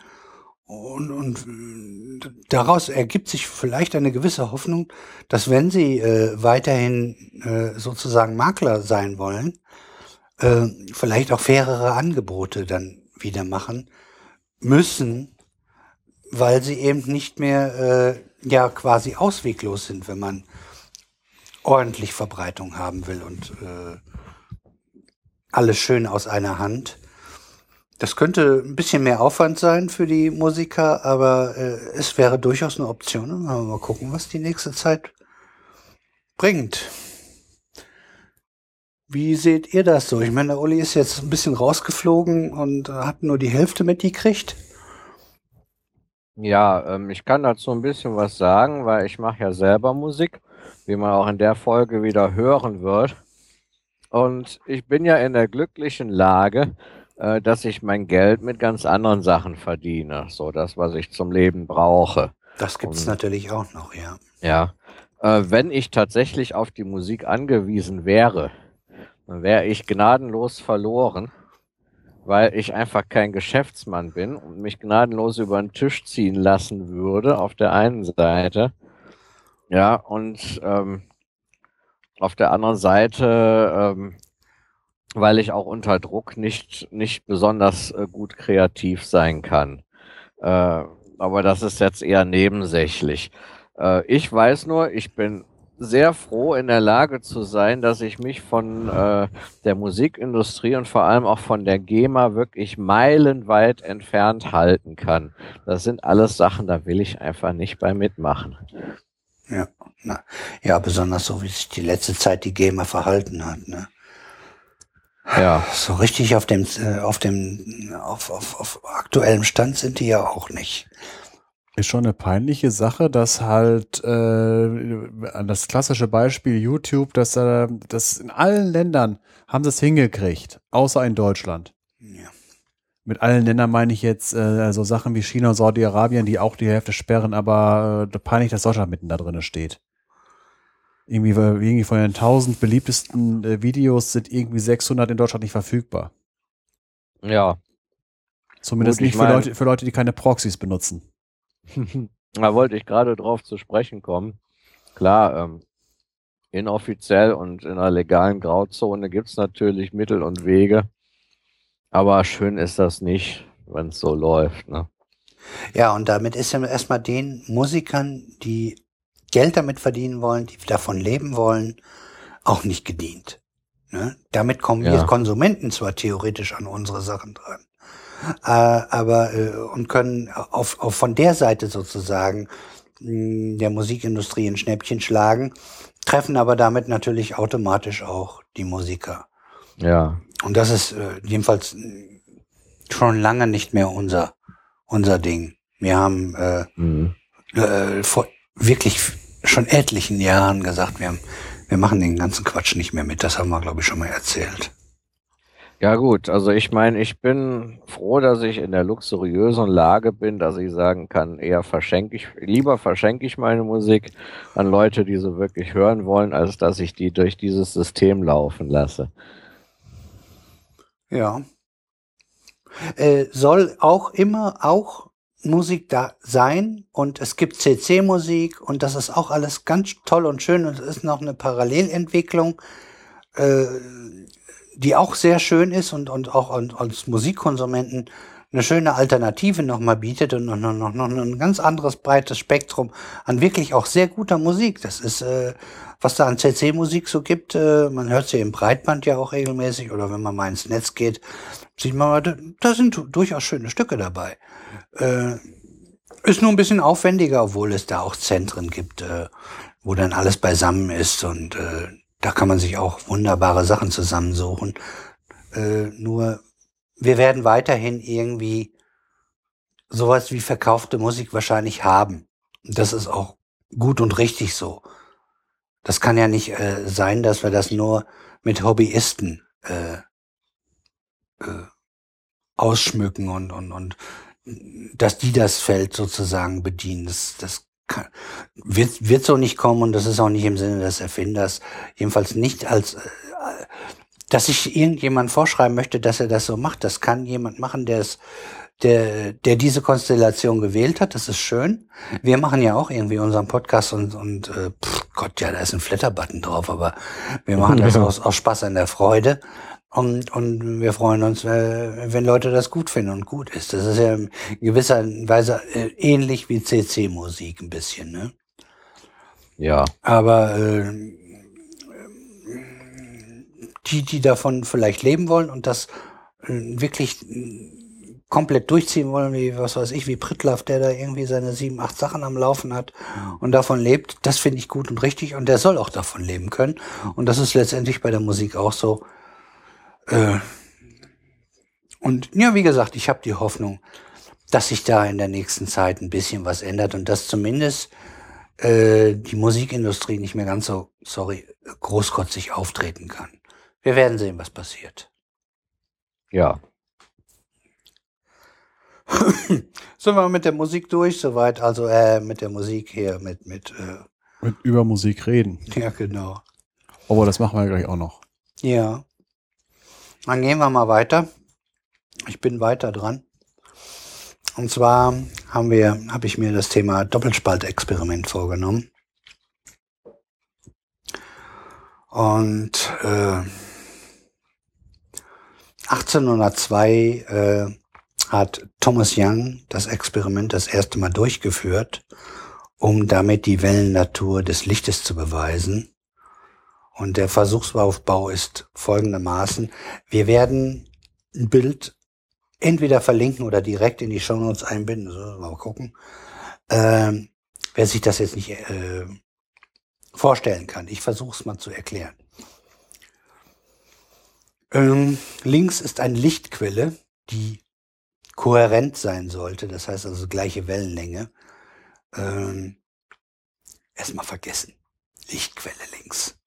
In der Mitte ist eine Wand mit zwei Spalten, die von senkrecht vom Boden bis in die Luft gehen, also regelrecht komplette Spalten. Also sind da sozusagen drei Stücke Wände und da sind zwei Schießscharten, zwei Lücken dazwischen, ähm, wo das Licht zum Beispiel dann durch diffundieren kann, was weiß ich, durchscheinen kann. Und rechts haben wir eine Wand, die sozusagen eine Projektionsfläche da ist. Um das Ganze besser zu verstehen, ähm, machen wir die Versuche jetzt erstmal mit etwas, was wir kennen. Und zwar mit Wasser. Wenn die Welle von links kommt, bricht sie sich an den Spalten und breitet sich rechts von den beiden Spalten im Halbkreis aus und beeinflusst sich gegenseitig. Ich hoffe, das kann man sich vorstellen. Ansonsten wahrscheinlich wird es ein Bild dazu geben. Äh, die Wellenberge und die Wellentäler addieren sich und zeichnen sich dann an der Wand ab mit höheren und niedrigerem Wasserstand. Wir bekommen dann sozusagen eine Wellenform an, an der Wand, wo das Wasser höher steht, das Wasser niedriger steht.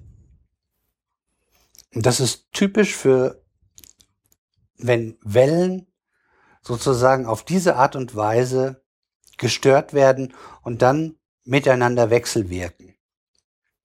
Und das Ganze äh, nennt man dann auch äh, in gewisser Weise eine Art in, in, in, Interferenz. Genau, Interferenzmuster. Das kommt gleich noch. Das gleiche machen wir jetzt mal als zweites Beispiel mit einer Erbsenkanone.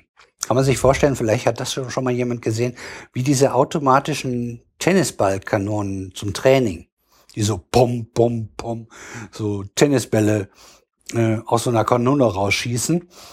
Und, und der Gegenüber kann dann versuchen, die Dinger zu retournieren. Ähm, so ähnlich sieht das dann aus.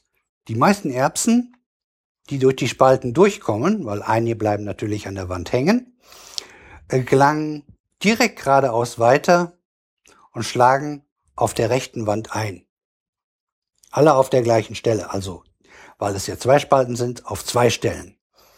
Und einige schlagen sozusagen ein bisschen in die Innenkante rein von der Spalte und dadurch kann es eine gewisse Streuung geben. Ist aber vernachlässigbar. Letztendlich haben wir sozusagen zwei Orte an der Wand, wo ständig die Erbsen drauf zu schießen und nur dort und nirgendwo anders.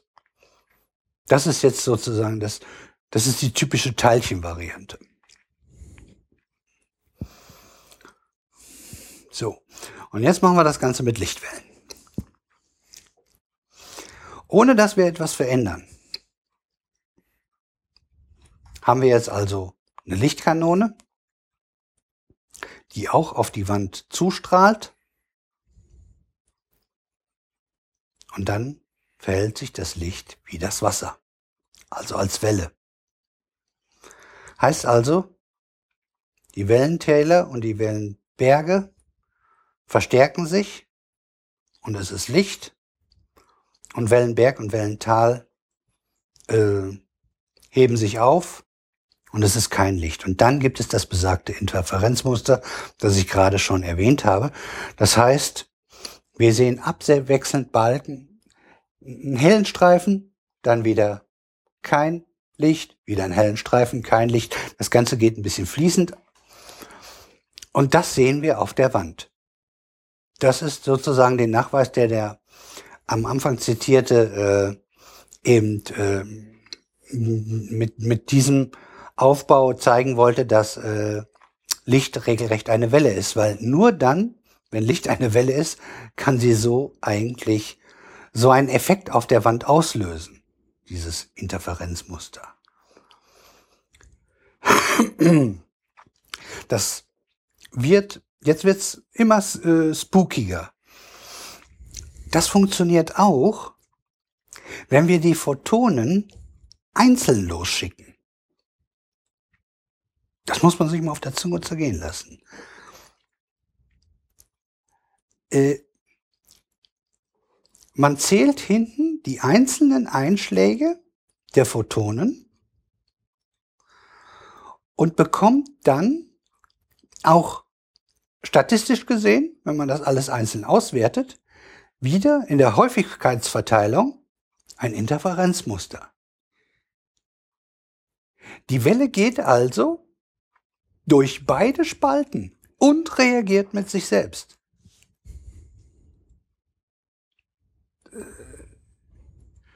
Es kommt noch mehr von der Sorte. nur, dass man das mal und, und dass das wirklich mit jeder mit jedem einzelnen Photon. Wenn wir bei Wasser haben, haben wir ganz viele Moleküle, die sozusagen miteinander wechselwirken. Und hier ist es nur ein einzelnes Photon und es verhält sich wie eine Welle, ist aber gleichzeitig durch beide Spalten durchgeschlüpft sozusagen. Jetzt verändern wir nur noch eine Kleinigkeit. An den Spalten montieren wir Lichtdetektoren. Also eine Art Volkszählung. Und dann passiert was ganz, ganz Merkwürdiges. Das Licht verhält sich auf einmal wie die Teilchen. Wie unsere Erbsen. Das Interferenzmuster verschwindet und wir haben wieder nur zwei Lichtstreifen, als wenn Erbsen durchfliegen würden. Man nennt das, äh, die Wellenfunktion bricht zusammen.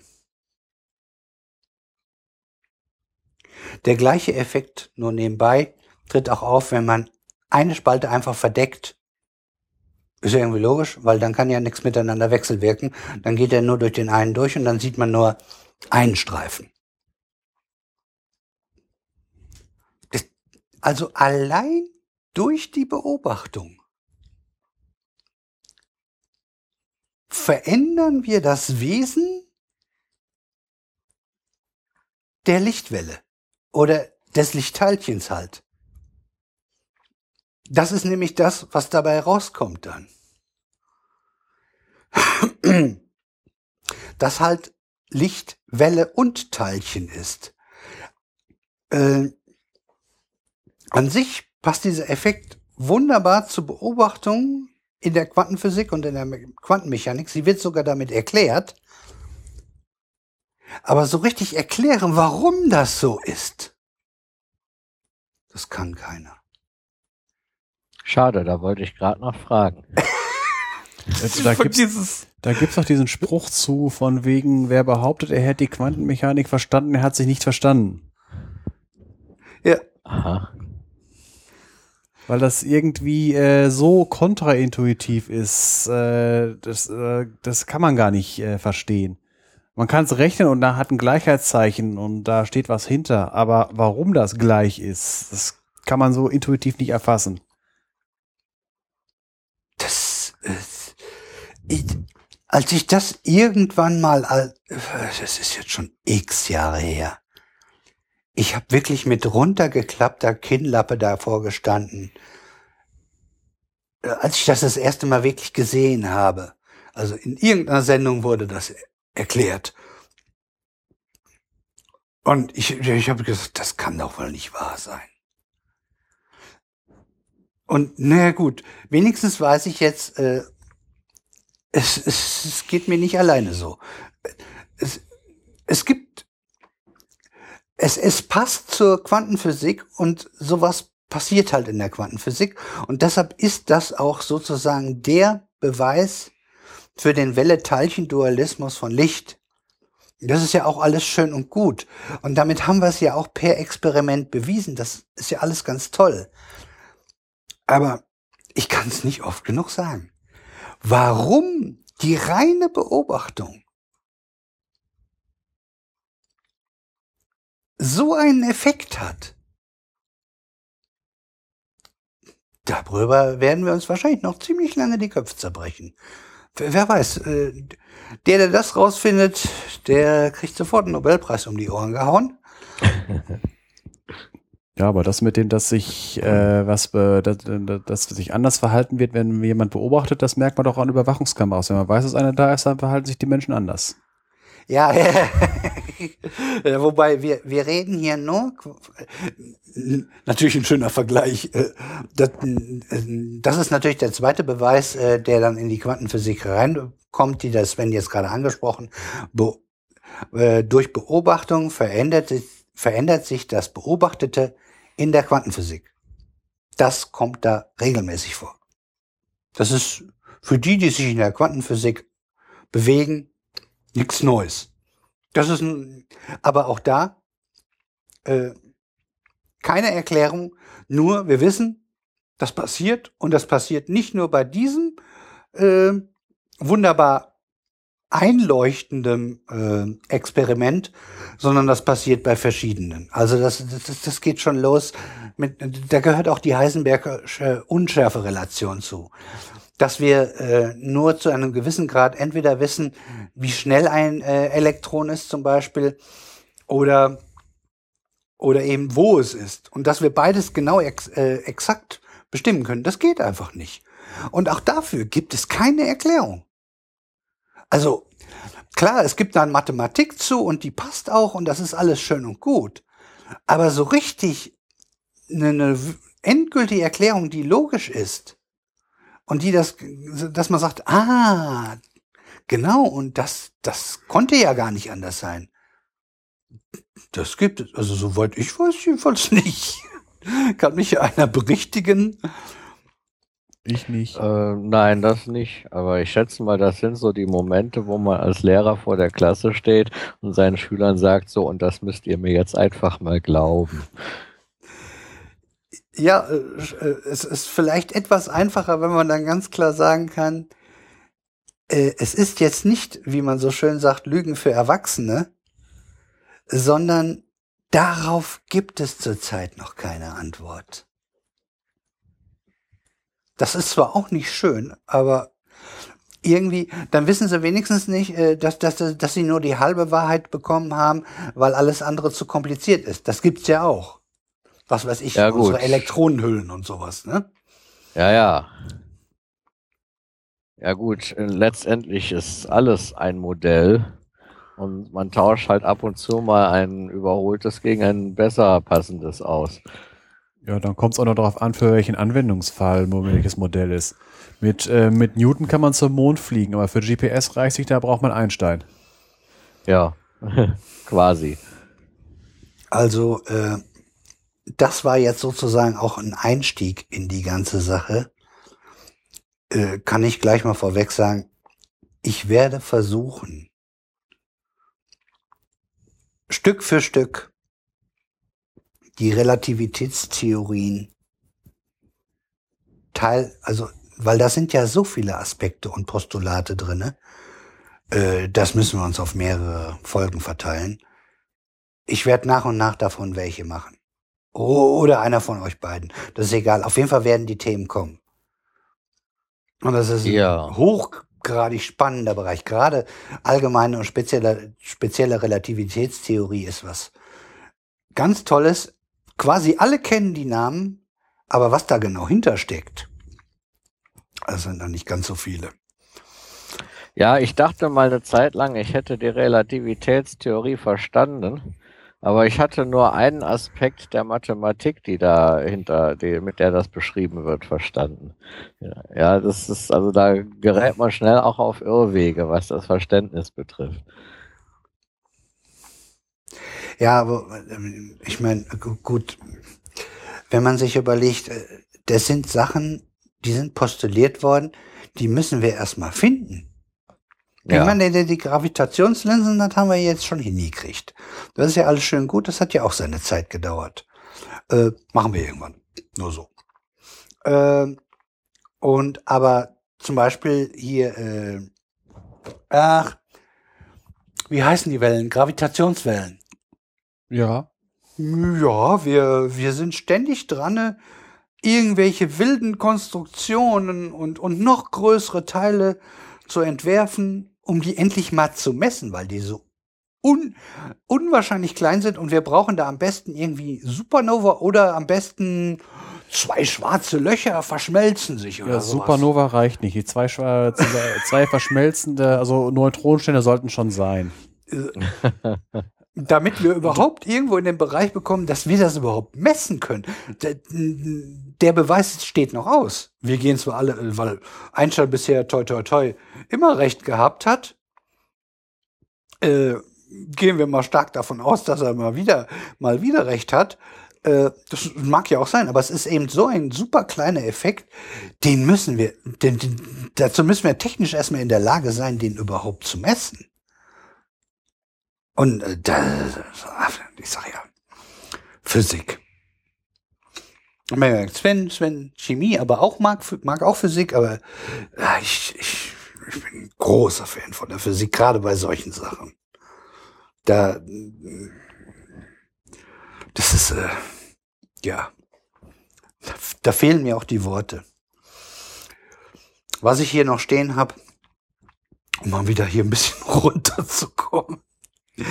Das Ganze funktioniert auch mit anderen Teilchen, sprich Elektronen, Neutronen, Atom, Molekülen, wie zum Beispiel auch, äh, das sind aber keine Moleküle, ja doch, Welche? Äh, Fullerenen. Natürlich sind das Moleküle. Das sind Moleküle, stimmt. Äh, das sind C60-Atome und äh. sehen ja aus wie Fußbälle. Deshalb äh, kann man dazu sagen, das ist äh, sozusagen Torwandschießen im Nanokosmos. Und mit denen funktioniert dieser Versuchsaufbau genauso. Die reagieren genauso wie die Photonen. Also sind schon ein bisschen größer, ist aber alles noch Nanokosmos. Ne? Ja gut, mit, Tisch, mit Tischtennisbällen wird es dann nicht mehr funktionieren, das ist dann zu groß. Das heißt, Elektronen interferieren auch, wenn ich sie in Ruhe durch den Spalt lasse und äh, hören sofort auf damit, sobald ich messe, welche Elektronen, wie viele Elektronen durch welchen Spalt fliegen. Ja. Das ist interessant. Ja, äh, und äh, das finde ich schon, also da suche ich irgendwie andere Superlative. Also, also bei C60 wird es dann schon sehr strange, weil das ja doch schon ein recht äh, sperriges Ding im quantenmechanischen Bereich ist. Ja. Das ist auch noch nicht so lange her, dass sie das, glaube ich, rausgefunden haben. Ne? Ja gut, C60 gibt's ja, haben wir ja auch noch nicht so lange rausgefunden. Nur, dass ich nicht alleine mit dieser Faszination stehe. Im Jahre 2002 wurde in einer Umfrage in einer englisch-physikalischen Gesellschaft in der Zeitschrift Physics World wurde dieses Experiment als schönstes physikalisches Experiment gewählt. Und das zu Recht. Deshalb habe ich es mir auch sozusagen als Einstieg gewählt, weil an sich der Aufbau ist ja simpelst.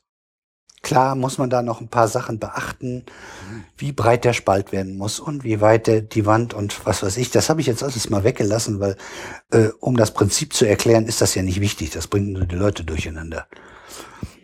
Und mich in, inklusive. äh, einfach, äh, also ja. Ich kann mich nur wiederholen. Mir fehlen die Worte. Ich finde dieses Experiment Wahnsinn Und äh, es zeigt, wie, wie merkwürdig unsere Quantenwelt ist und wie merkwürdig unsere Naturgesetze und unsere Physik, also die, die Physik, womit sich die Physik beschäftigt, und dass wir wirklich noch lange nicht alles begriffen haben. Wir sind weit davon entfernt. Ja. Irgendwelche Hurrarufe. Ja, hurra, äh, in, in Bezug darauf, dass ich äh, an einer Schule war, an der wir im Physikunterricht tatsächlich mal ein Doppelspaltexperiment mit Licht gemacht haben. Allerdings hatten wir keine äh, Lichtdetektoren an den Spalten, sondern wir haben die in Ruhe interferieren lassen und das sah wirklich sehr schön aus. Ja, äh, weil schon allein das, ich meine, das, das steigert sich ja von Stück zu Stück. Allein das ist ja schon extrem merkwürdig. Wenn man so denkt, es kommt so ein Licht durch einen Türspalt, dann geht er an die Wand und macht da einen Lichtspalt. Und dann sind da auf einmal zwei und dann passiert irgendwie was komplett anderes. Ja gut, dass die interferieren, das kann ich mir noch ziemlich gut vorstellen.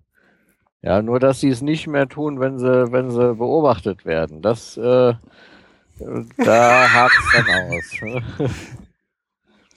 ja, also ich meine, äh, man, man kann das äh, Experiment ja erstmal mit Schallwellen machen.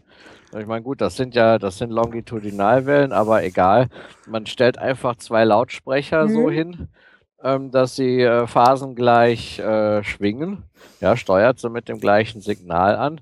Aufgrund der weitaus äh, ja, niedrigeren Frequenz äh, ist das auch nicht weiter kritisch. Da kann man ruhig zwei Lautsprecher nehmen. Da braucht man also keinen Doppelspalt. Und da ist das logisch, dass es dann entfernungsabhängig an einer geraden Wand Bereiche gibt, wo sich die beiden Signale halt aufheben und wo sie sich dann äh, zu 100 Prozent addieren. Ja, Äh, von, Ich habe mal einen, äh, was, äh, das ist im Prinzip genau das gleiche mit dem Wellen und Teller aufheben und so. ja und zwar, genau. ich glaube, das war, wenn ich mich nicht irre, im Deutschen Museum. Da haben sie die Dinger gegenüber aufgestellt und haben aber, glaube ich, zwei unterschiedliche Töne genommen. Dann hat man eine Schwebung. Das ist ein bisschen was anderes. Ja, äh, ja, aber hat auch was damit zu tun, dass sich Ton aufhebt. Also nur um das zu erklären, was da passiert ist. Man ist also zwischen diesen beiden Boxen, sage ich jetzt mal, hin und her gegangen und es gab Bereiche, da hat man nichts gehört. Und dann ist man einen Schritt weitergegangen und dann hat man was gehört. Aha, da wüsste ich gern mal die, die etwas genauer. Da hätte ich gern mal genauer die Konfiguration gewusst, die die genommen haben.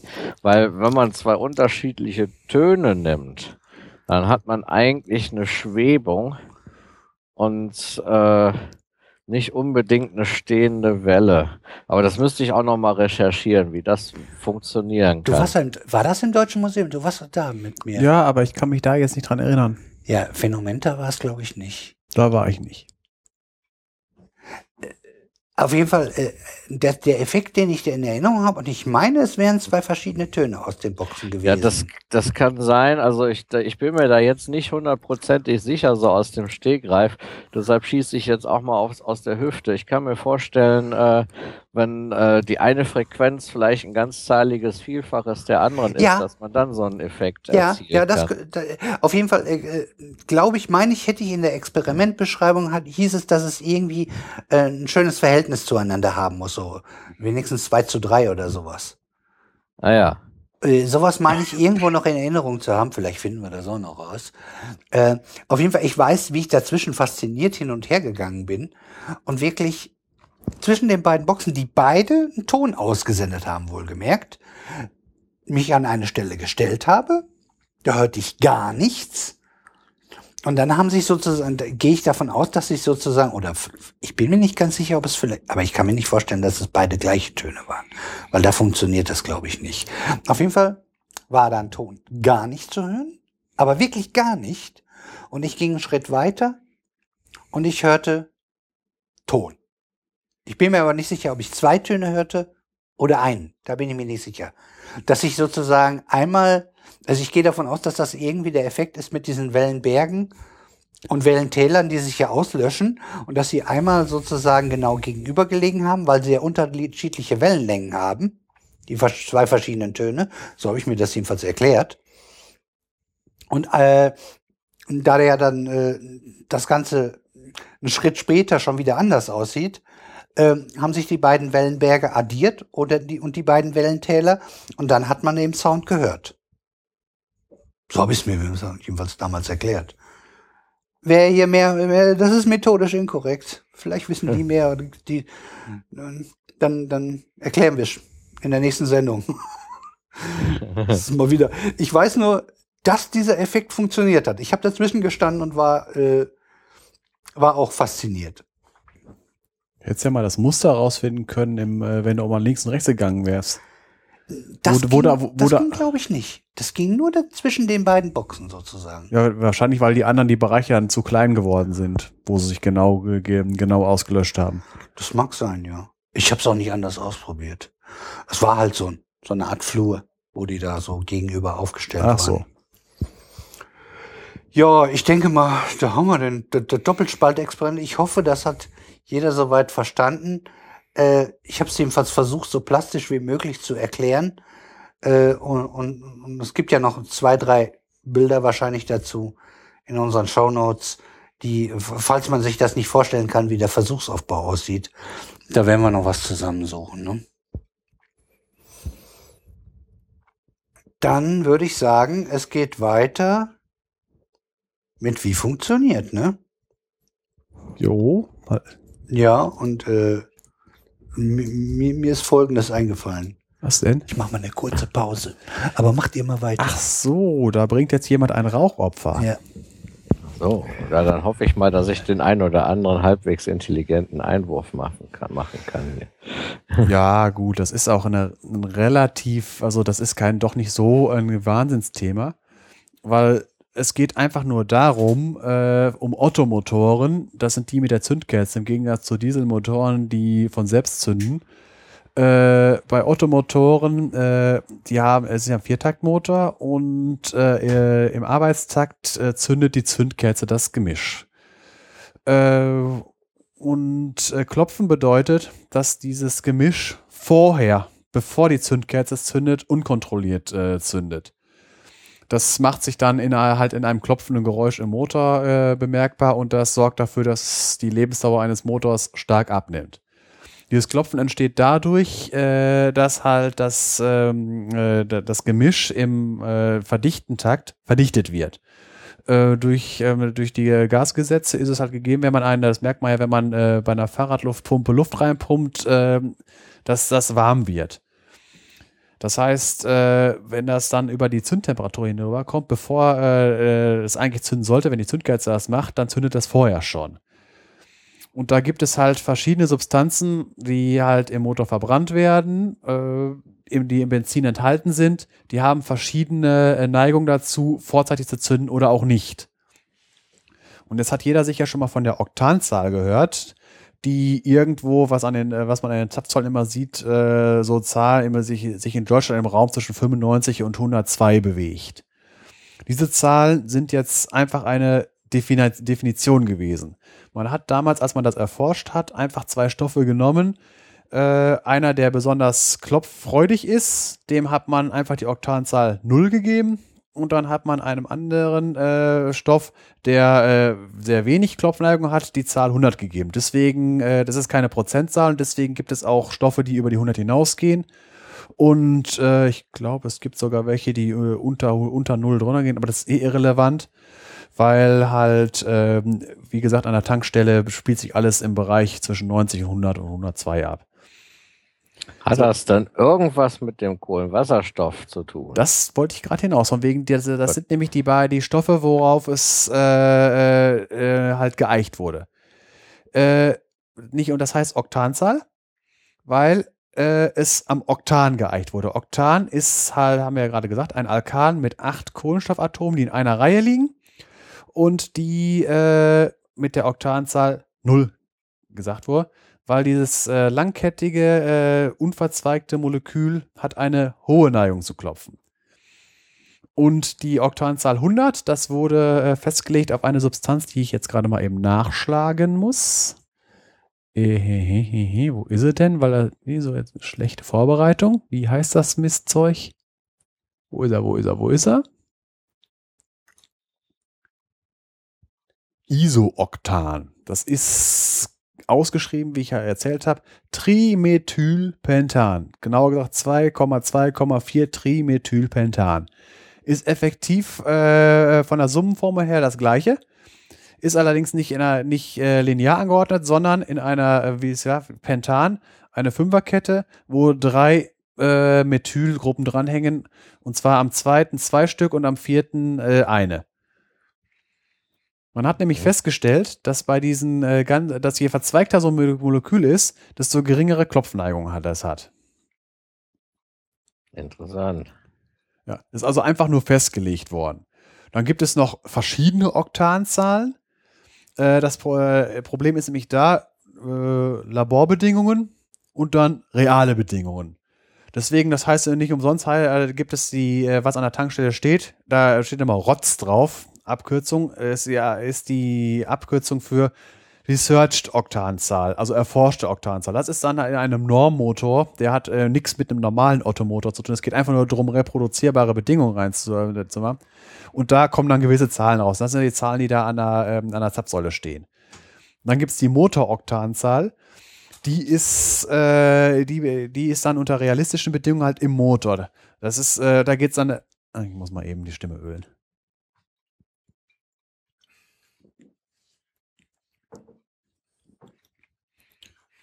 So, bin wieder da. Ich habe eben gelogen. Äh, Stelle ich gerade fest, die, äh, das mit der Nuller ist mit N-Heptan. Also das Siebener. Das war also gerade eine Lüge. Hier, ich korrigiere.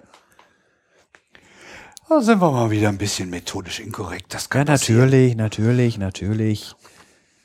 So, habe ich das also gerade richtig gestellt? Und dann gibt es äh, noch, die, noch eine weitere äh, Steigerung davon wegen von Realis Straßenoktanzahl. Und das, äh, wobei man das jetzt, das ist jetzt alles äh, wieder rein, rein Theorie. Äh, das, da geht's halt drum, äh, wie, wie von wegen, dass halt Motoren halt, wenn sie un- unter Volllast laufen, eher zum Klopfen neigen. Hat zum Beispiel dann den Einfluss, wenn man wirklich mal, man hat ein, äh, man hat ein Auto, wo dann in der Bedienungsanleitung steht, man muss Super Plus tanken, also 98er. Dann hat man sich mal vertan und hat 95er getankt.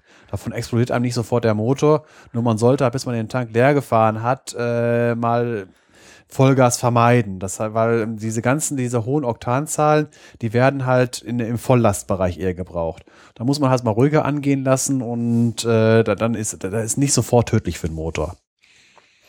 Eine ruhige Kugel schieben. Genau. So, und jetzt äh, bei dieser ganzen Oktanzahlgeschichte kommt ja auch noch die Sache mit der, äh, ich meine, jüngere Leute kennen es nicht mehr, verbleites Benzin. Was hat das mit dem Blei auf sich? Die Sache äh, mit dem Blei hatte das auf sich. Äh, irgendwann hat mal jemand festgestellt, dass wenn man eine Substanz namens Tetraethylblei darunter mischt, dass das extrem gut gegen Klopfen wirkt. Erstmal, was ist Tetraethylblei? Blei ist in dieser Verbindung vierwertig. Das heißt, in der Mitte dieser Substanz sitzt ein Bleiatom, an dem das hat äh, wie Kohlenstoff in diesem Fall vier Bindungspartner und zwar vier äh, äh, Ethylgruppen. Ethyl ist äh, eine äh, von, von Ethan ist das äh, eine Alkan mit den zwei Kohlenstoffatomen. Hier in dem Fall als Ethyl hat es einen Wasserstoff weniger, das heißt, man hat zwei äh, Kohlenstoffatome äh, und fünf Wasserstoffatome. Und da von diesem Ding sitzen vier Stück da dran. Kon ja, wer vorher aufgepasst hat, ne, zwei C und fünf Hs drumherum. Ja. Und das, äh, das äh, eine Ärmchen, was jetzt noch übrig ist, ist dann am Plumbum. Am Blum, am Blei, ja. So, und warum ist das Ding so klopfhemmend? Warum, daran muss man wissen, was, bei, wa- was passiert äh, bei der Verbrennung und, und vor der Verbrennung. Äh, es bilden sich Radikale, habe ich ja auch eben noch erzählt gehabt. Das war die Radikale sind äh, aufgebrochene Bindungen. Das ist ein einzelnes Elektron, was keinen Bindungspartner hat, aber halt äh, nicht kein freies Elektron, sondern ein einzelnes Elektron, äh, was keinen Bindungspartner hat. sehr reaktiv. Und äh, je mehr davon da sind, desto äh, schneller kann eine Reaktion äh, ablaufen und äh, unkontrolliert ablaufen beim, äh, bei, bei dem äh, Automotor. Jetzt kommt dieses äh, Tetraethylblei. Die Bindung zwischen dem äh, Blei und dem äh, Ethylrest ist sehr schwach. Jetzt können äh, diese Ethylgruppen sich schnell lösen. Sind dann äh, auch als radikal unterwegs. Allerdings, das habe ich jetzt auch nicht so genau verstanden, warum diese Radikale die anderen Radikale neutralisieren. Aber das tun sie. Und deshalb äh, kann, äh, können äh, dieses äh, Tetraethylblei dafür sorgen, dass das, äh, dass der, dass der Motor nicht klopft und erst zündet, wenn die Zündkerze zündet. Und jetzt kommt noch die Frage, Blei ist ja ein Feststoff, wie kommt der wieder raus aus dem Motor? Weil eigentlich sollte dann ja irgendwann da mal so ein Bleiklumpen drin rumkommen. Da würde auch wieder rumgetrickst. Äh, verbleites Benzin hat nicht nur dieses Tetraethylblei drin, sondern auch noch äh, äh so, was haben die irgendwie ein äh, eine, äh, ich glaube, ich glaube, die die Brom, die die Bromethan ist mit drinne und äh, Dichlorethan. Da sind halt Brom, äh, Bromkohlen, äh, ein Brom, also nicht wie ein Chlorkohlenwasserstoff und ein Bromkohlenwasserstoff. Äh, äh, der Witz bei der Sache ist, das Blei verbindet sich mit dem Brom oder mit dem Chlor und äh, diese Substanzen sind gasförmig, zumindest bei den Temperaturen und die gehen dann aus dem Auspuff raus. So kriegt man das Blei wieder raus. Ein Teil des Bleis ist sogar erwünscht gewesen zur damaligen Zeit beim Motorenbau, weil das äh, Blei äh, äh, an den Ventilen äh, an der Oberfläche hängen geblieben ist und das auch mit abgedichtet hat. Das heißt, äh, als das verbleite Benzin an Tanken nicht mehr zu haben war, mussten halt Motoren, die darauf angewiesen waren, mussten noch einen Zusatz dazu bekommen, damit die nicht kaputt gehen auf Dauer. Weil Blei ist nämlich zum Beispiel auch ein Schmierstoff. Habe ich von gehört, ja, kann ich mich dran ja. erinnern. Musste meine Mutter damals auch noch machen mit ihrem Derby. Das ja. Ja gut, das ist äh, für Leute, die ein Stückchen älter sind, die kennen den ganzen Spürkes ja. noch. Dass das da so, so einen Zusatz gab, den man dazu geben musste. Ja. Oh, wo ich gerade hier sehe, von wegen die Tabelle mit den Oktanzahlen.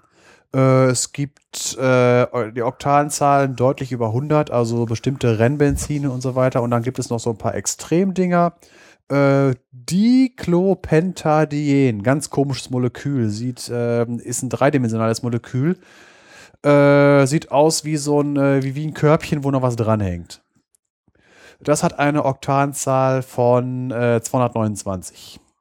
Ach, das ist doch schön. Ja, ist halt von der, von der man muss das alles relativ sehen, weil das ist, das ist eine dimensionslose Zahl. Das kann man nicht sagen, das ist jetzt äh, irgendwie 2,29 äh, äh, mal länger, breiter, schwerer, höher oder sonst irgendwie sowas. Es ist äh, eine, alles nur ein Relativwert und die Dinger werden alle gemessen. Das ist jetzt nicht irgendwie, was man ausrechnen kann. Ach, wir wollten noch dazu sagen, das Blei ist natürlich ist ausgetreten und war natürlich besonders umweltschädlich und deshalb mussten wir das Ganze auch abschaffen. Äh, ja, das ist also ja. nicht äh, besonders, besonders gesundheitsförderlich gewesen. Und wenn man das halt am besten dann, man kann es schön einatmen, wenn es rauskommt, das ist halt das Problem noch gewesen. Richtig. Nur das sollte man ja dabei ja. sagen, warum wir dann davon dann ja. noch Abstand nehmen mussten und wollten. So einfach, was auch interessant ist, Ethanol, also der normale äh, Alkohol hat eine Oktanzahl von 130. Das heißt, äh, den ganzen Biosprit, wo Ethanol drin ist, oder wo, wo haben wir das denn, das Methanol? Haben sie es hier überhaupt drin? Haben sie nicht drin. Äh, ist ein guter Stoff äh, für, ähm, für klopffestes äh, Treibstoff. Oh, so schön. Und warum, warum haben, also, wo war dann das Problem bei, bei den Autos, die damit nicht zurechtkamen? Das, äh, das Problem ist, dass der Ethanol äh, Dichtmaterialien angreift. Ach, das war das. Ethanol ist ein Lösungsmittel. Ah, halt auf Motoren, die, Motoren, die nicht drauf ausgelegt sind. Ja. Irgendwo war da doch noch ein Haken. Ja. Bist du? Ich bin eigentlich grundsätzlich durch. Das kam mir auch fast so vor. So, der wilde Input ist durch, glaube ich. Jetzt können wir uns entspannen, alle. Und jetzt können wir mal ein schönes Musikstückchen spielen. Und unser Uli per Konserve sozusagen steuert wieder ein schönes Liedchen dabei. Da wir ja Helium hatten und wir versuchen ja immer ein bisschen Zusammenhänge zu finden. Er hat ein Lied, das heißt Healing Sun und wir waren ja in der Sonne beim Fusionieren von Helium und so. Und deshalb haben wir das Lied ausgesucht, Healing Sun und ja, genießt es. Bist du schon soweit? Jo.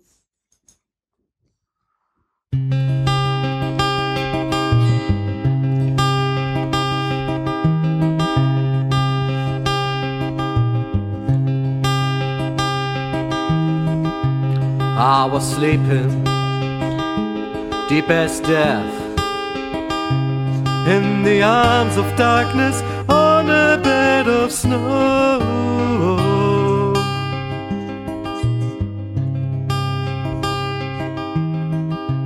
Coldest winter, frozen land. Where no birds are singing, where no flowers grow.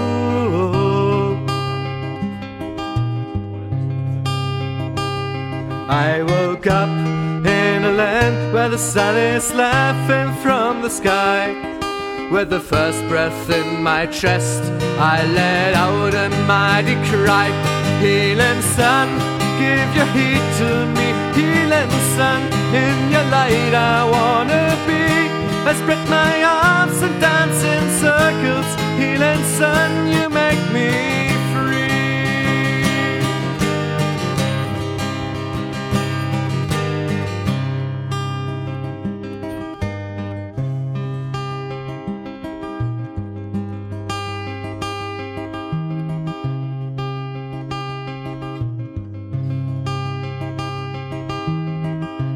in the morning when I get up. I rub my eyes and turn my face into the golden sun.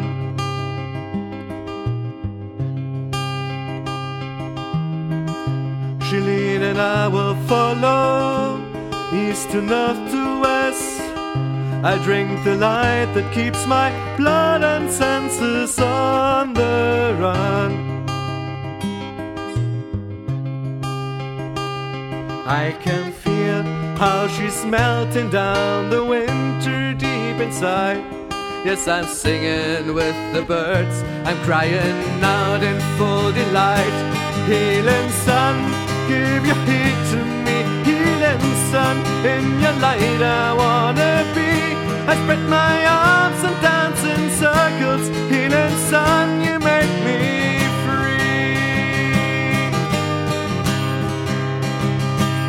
Here I find the melodies I've been missing. Here I find the words I wanna sing. I don't need no girl for easy kissing. All I need is my finger on the string.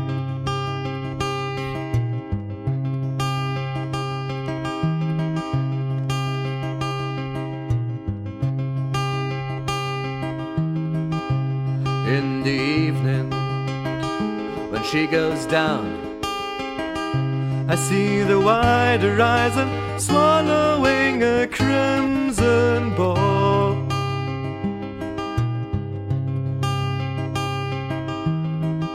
The night is coming, it's getting dark. My body's cooling down, but I don't wanna sleep at all. I still sit and sing my songs as the stars are shining bright. Inspiration's growing on in the excitement of the night. Brother Moon, give a smile to me. Brother Moon, in your silver light, I see that my world is just a part of God's great eternity.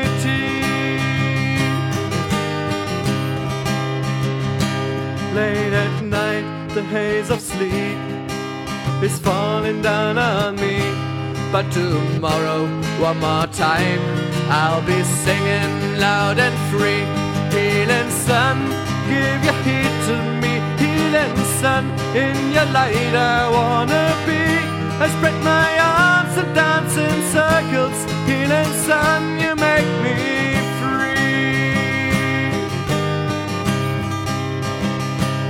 So free.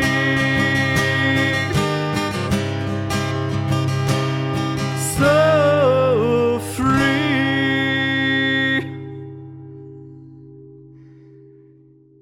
Ja, wunderbar.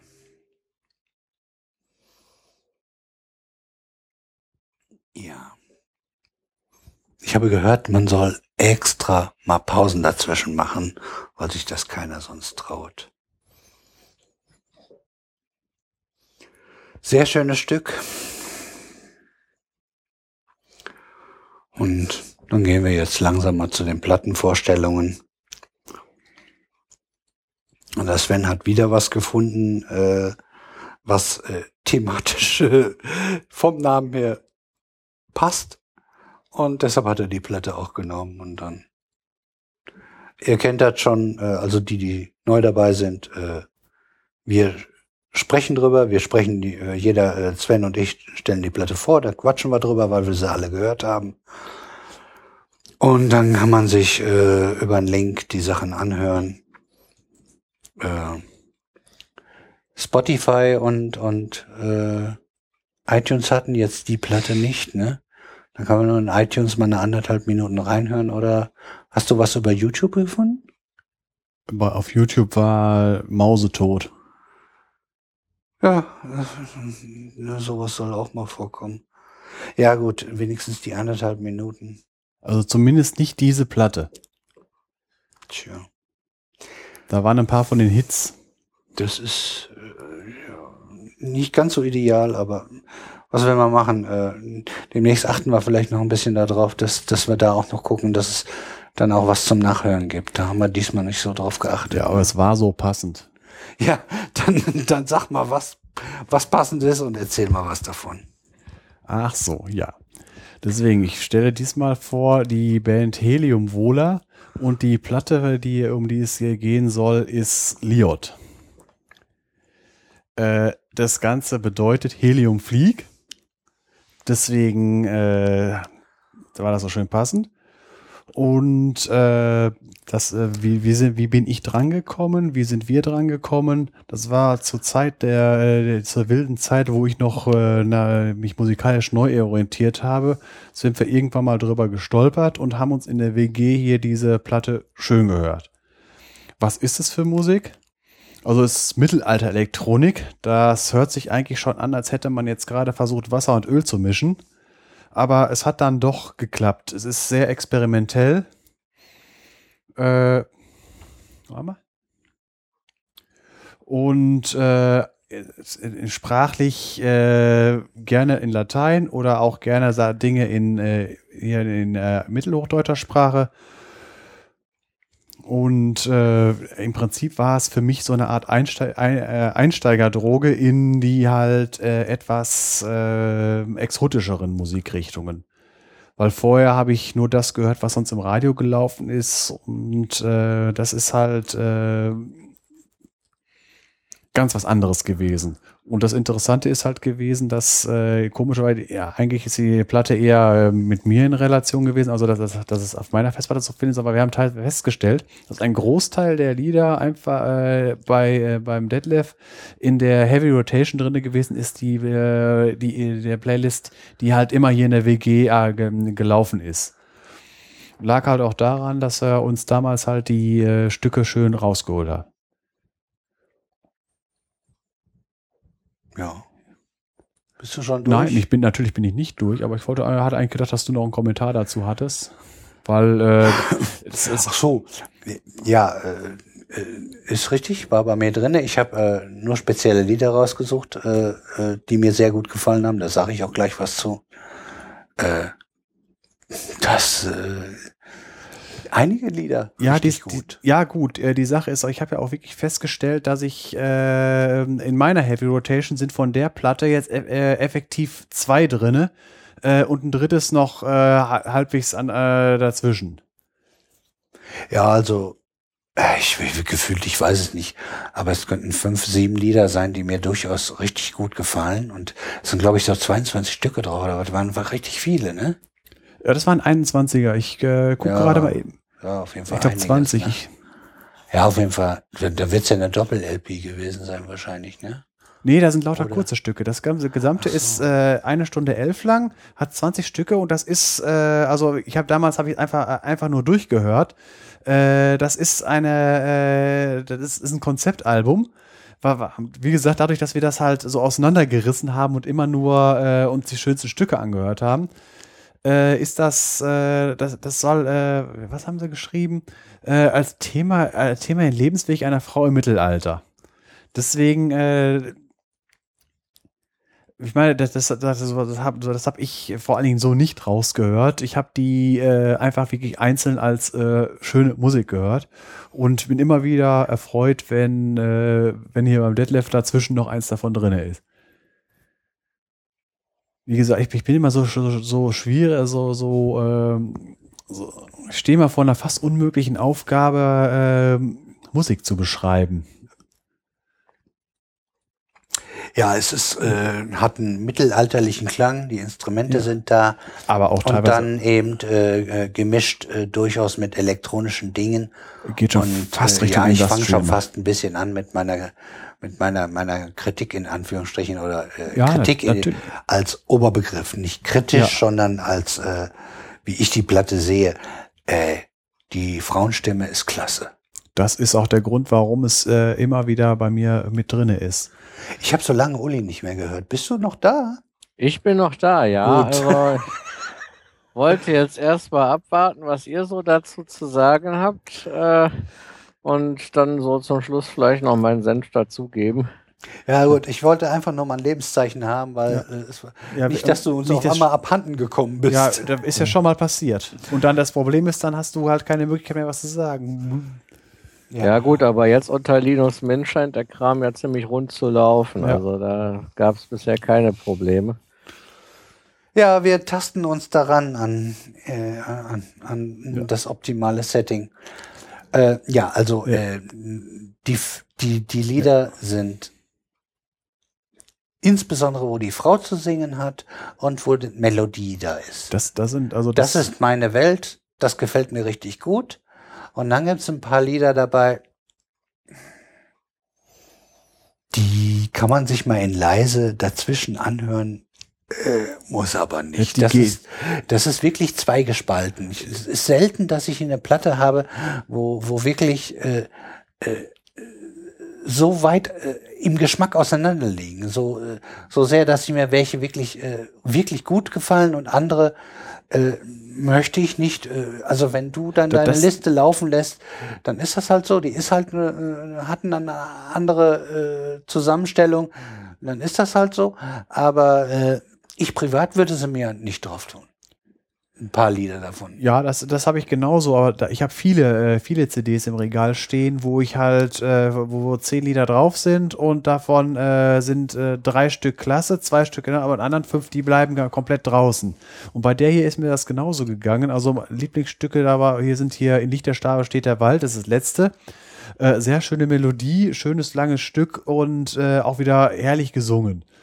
Und äh, schön äh, experimentell ist äh, Nummer zwei, Lucente Stella, das äh, von der Instrumentierung her kom komplett synthetisch ist, äh, finde ich aber auch äh, ein sehr schönes Stück. Und was hier häufiger mal bei uns in der WG läuft, ist hier Nummer vier, Veni Veni, das, das läuft sehr häufig bei uns. Wenig, wenig, wenig. Genau das. Ja. Das, das kommt, das kommt, das kommt häufiger hier. Und äh, vom wegen, äh, wenn man äh, falls, äh, wenn, wenn man das hört und sich dann an was anderes erinnert fühlt, äh, das äh, sollte nicht so vermarktet werden, aber es lässt sich hier raus. Wer Quintal kennt, der hat schon, der weiß, wo der Hase langläuft. Weil einer, ähm, einer der Musiker davon hat, da hat Quintal verlassen, Ernst Horn, und hat das Ding gegründet. Aber die Frau ist nicht die gleiche. Nein, ne? nein, nein, das ist eine Aber andere. eine ähnlich tolle. Also Ja. das ist ja, warum ich Quintal nur, dass sie quasi quasi 100 Prozent bestimmt. Das Quintal Und deshalb kommt gefällt mir irgendwann. eigentlich äh, komplett.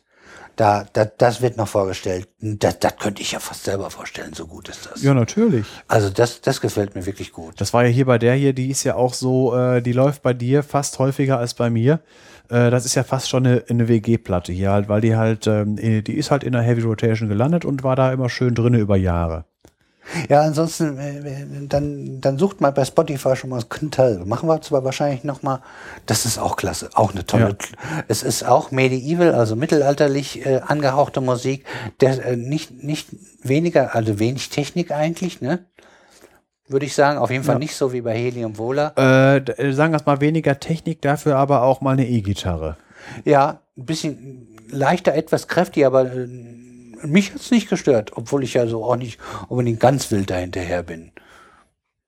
Eher Ja. so Ja gut, äh, ich habe dir ja schon genug. die Äh, alten Sachen. ja. So ein Nirvana höre ich das ja ist doch, vielleicht das auch ist mal. doch nicht kräftig. Ich sag ja, die alten Sachen, die so äh, in Relation zu heute richtig, richtig ruhig sind dagegen. Also ACDC läuft mittlerweile auf WDR 2. Ich warte mal, bis es auf WDR 4 kommt. Ah, wie heißt die, die, äh, die, die Platte, wo der kurze drauf ist? Ach so, Nevermind. Nevermind, genau. Die, die, die höre ich mir durchaus gerne an. Da sind schöne Stücke drauf. Also nicht nur, ich, ich habe wieder so was Ruhiges. Ja, was Schönes, Ruhiges. Jetzt haben wir vom Uli noch nichts gehört. Ja, dann, dann leg du mal los. Ja, ich habe mir die Platte ja auch angehört. Ähm, also eigentlich ist es ja überhaupt nicht meine Richtung. Äh, es ist mir im Prinzip zu düster und es ist mir äh, auch in großen Teilen zu elektronisch, wobei ich da dann auch wiederum differenzieren muss, weil äh, also gerade bei dieser Band äh, äh, merkt man, dass hinter dieser Elektronik tatsächlich auch eine Inspiration steckt. Ähm, die probieren sehr viel aus, die arbeiten sehr viel mit Geräuschen auch. Ja, ist kein dumpfer Äh, Bassbeat. Ja, wo, ja da, dadurch erzeugen die halt auch äh, ganz bewusst äh, bestimmte Stimmungen. Und das ist wieder was, was ich sehr schön finde. Ähm, ja, gut, das erste Lied, da musste ich so ein bisschen lachen. Das klang so wie jemand, der Darth Vader spielen will und dann einen Hustenanfall kriegt. Äh, ja, aber, Experimentell halt. Experimentell, ja, und es ist halt auch ein Konzeptalbum. Da gehört sowas, denke ich, auch dazu, dass man äh, auch Stimmungen zeichnet zwischendrin und sich nicht auf die reine Musik beschränkt. Ähm, Das, das, Ich- das merkt man ja auch daran, wie der letzte Track aufhört. Mit, mit äh, Geräusche und Musik und Stimmung reinbringen. ja. Das ähm, Küchengeklapper. Ja, genau. Und ähm, also ich finde es sehr experimentell, aber auf jeden Fall auf eine sehr interessante Weise experimentell. Ähm, das ist jetzt nichts, was ich irgendwie äh, äh, im Alltag hören würde, in einer Rotation drin haben würde, so wie ihr das habt, sondern das ist was, wo ich mich vielleicht mal ganz bewusst äh, dran setzen würde, um das nochmal in Ruhe zu hören. Dazu hatte ich jetzt in der Vorbereitung leider nicht so die Zeit. Ähm, aber ähm, es ist für mich halt anstrengend zu hören, sagen wir mal so. Bei manchen Liedern geht mir das auf jeden Fall auch so. Ja. Ähm, ich muss dem Detlef recht geben, äh, die Stimme dieser Frau äh, ist toll. Die ist super toll. Aber sie macht damit ja auch mehr als nur singen. Ja. Ja, äh, sie, manchmal ist ihre Stimme auch einfach nur ein Geräusch, ein weiteres Geräusch in diesem, äh, in diesem Klangbild, das da gezeichnet wird. Und äh, Da merkt man, Das- dass die Frau wirklich musikalisch was drauf hat, weil Ja. das gibt, das geht, für, also, was sie da macht, das- ist, äh, was ich sonst irgendwie von den Stimmen her, von, den, von diesen Möglichkeiten fast nur im Vocal Jazz Ecke kenne. Ja, Fast, ne? ja, es, es hat so ein bisschen Anklänge daran auf jeden Fall. Aber man merkt, dass das auch eine ausgebildete Stimme ist. Oh ja. Aber ich möchte nicht nur äh, jetzt über die Sängerin reden, sondern äh, ich habe auch in einem Stück eine sehr schöne Bassstimme gehört, muss ich sagen.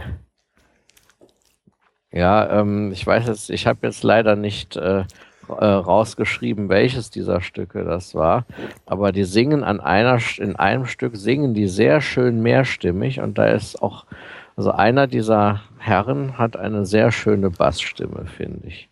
Und das wollte ich auch mal erwähnt haben. Ja, also alles in allem ähm, kein easy listening, Nö. sondern für mich wirklich, ähm, wie das halt häufig bei Konzeptalben ist, äh, etwas, wo man schon genauer hinhören muss. Ähm, wobei mir äh, natürlich die Vielsprachigkeit beim Verstehen der Texte ein bisschen im Weg ist. Ich habe zwar ein Latinum, aber das heißt nicht, dass ich fließend Latein übersetzen kann. Tja. Ja, Da wäre es nicht schlechter. Ja, Das- also dazu gibt es natürlich, äh, die Lyrics sind mit Sicherheit irgendwo, ne? Kann man im Netz finden. Das denke ich auch, ja. Also sagen wir mal so, ich war ja schon stolz auf mich, als ich von der letzten, nee, von der vorletzten Papstdeklamation äh, die Hälfte verstanden habe. Das kriege ich so auf Anhieb. Ich weiß vielleicht, worum es geht, aber nicht, ob er dafür oder dagegen ist. Nein, äh, nicht was der Papst selbst gesagt hat, sondern als äh, uns, uns Ratze gewählt worden war und das verkündet wurde. Das so. wurde ja auf Latein gemacht.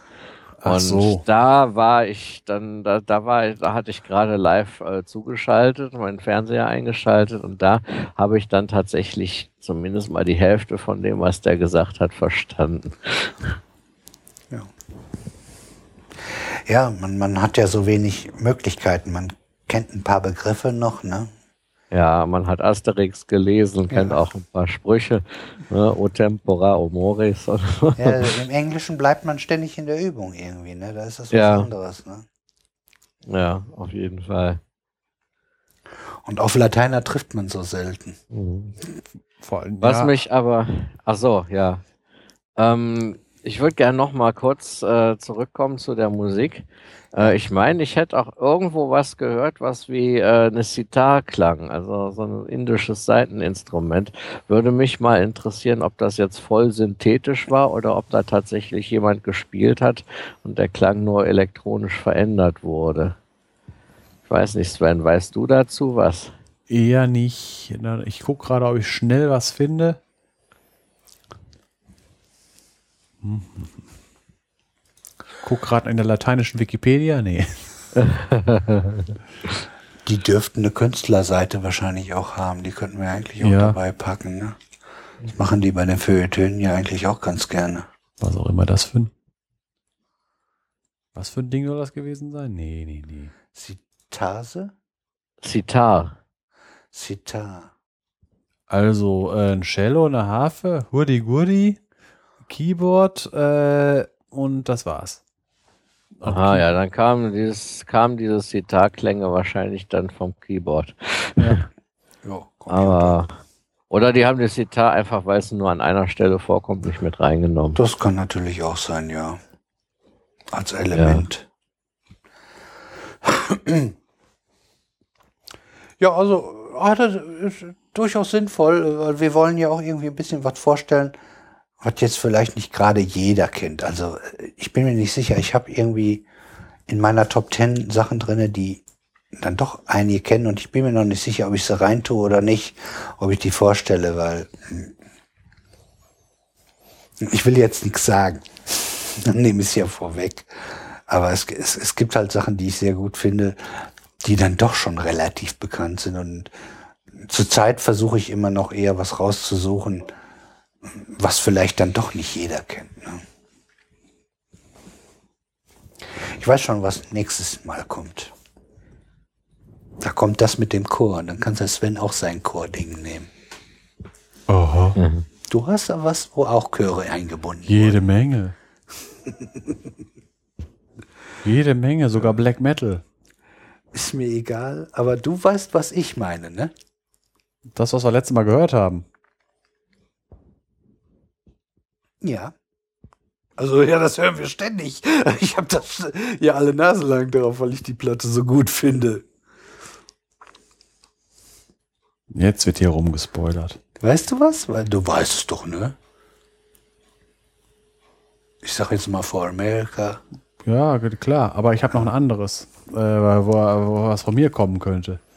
Ja, Wo und auch wir Chöre. hatten, du hast mir was äh, laufen lassen, wo auch Chöre drin Ja, das war aber nur ganz kurz, aber wobei da haut jemand, aber obwohl hatten wir eigentlich schon gehabt. Müssen wir mal ein bisschen Luft zwischen lassen. Ja, gut. Ja, dann wollen wir mal gucken, was die nächste Zeit noch so kommt. Ähm, können wir. Noch habe ich Munition. Sind, sind wir, äh, hat noch irgendjemand Kommentare zu Helium Vola? So Helium Wohler, nee, habe ich jetzt nicht mehr.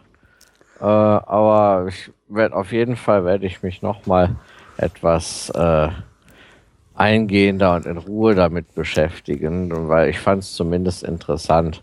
Und da nehme ich so eine Anstrengung, sowas zu hören, auch gerne mal auf mich. Auch wenn es halt nicht ganz mein, nicht ganz mein Stil ist. Aber ich merke halt, wenn ich das höre, merke ich, dass da wirklich was hintersteckt. Vielleicht bleibt ja doch ein Ohrwurm hängen.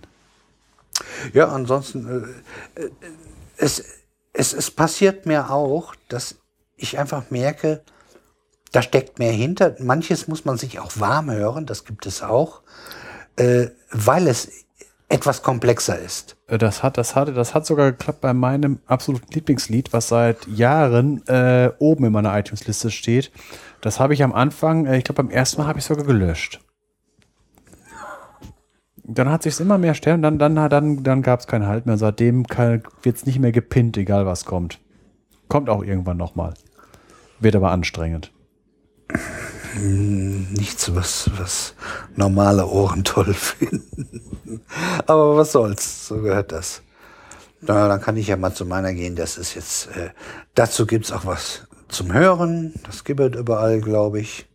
Du hattest es äh, unter Spotify auch gefunden, ne?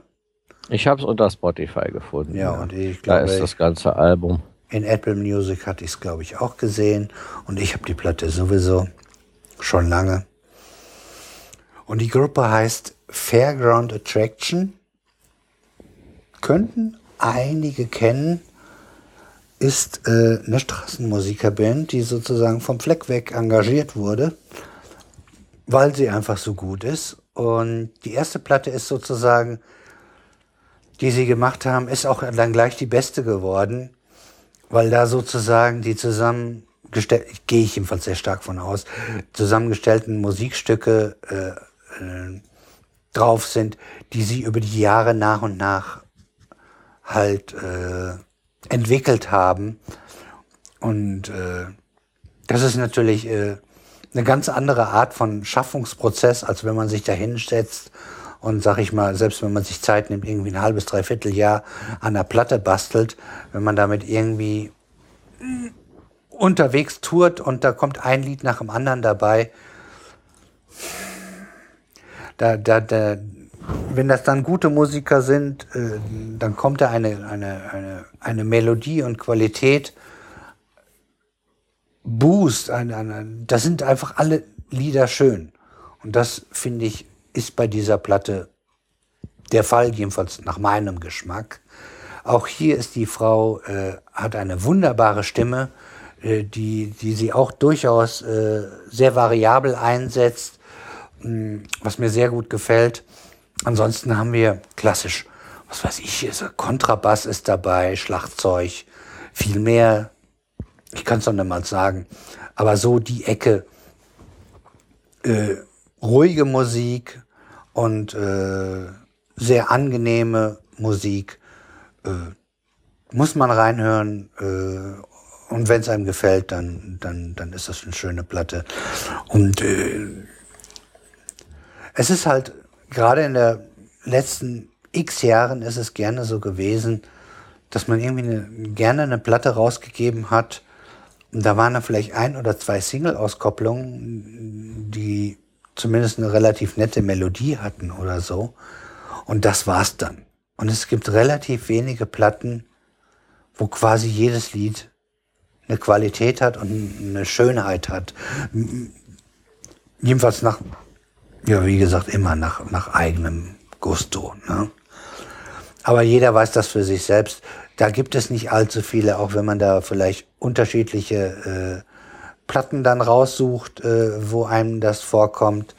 Äh, aber und das finde ich ist bei dieser Platte gegeben und deshalb finde ich sie als Gesamtplatte eine sehr schöne Platte.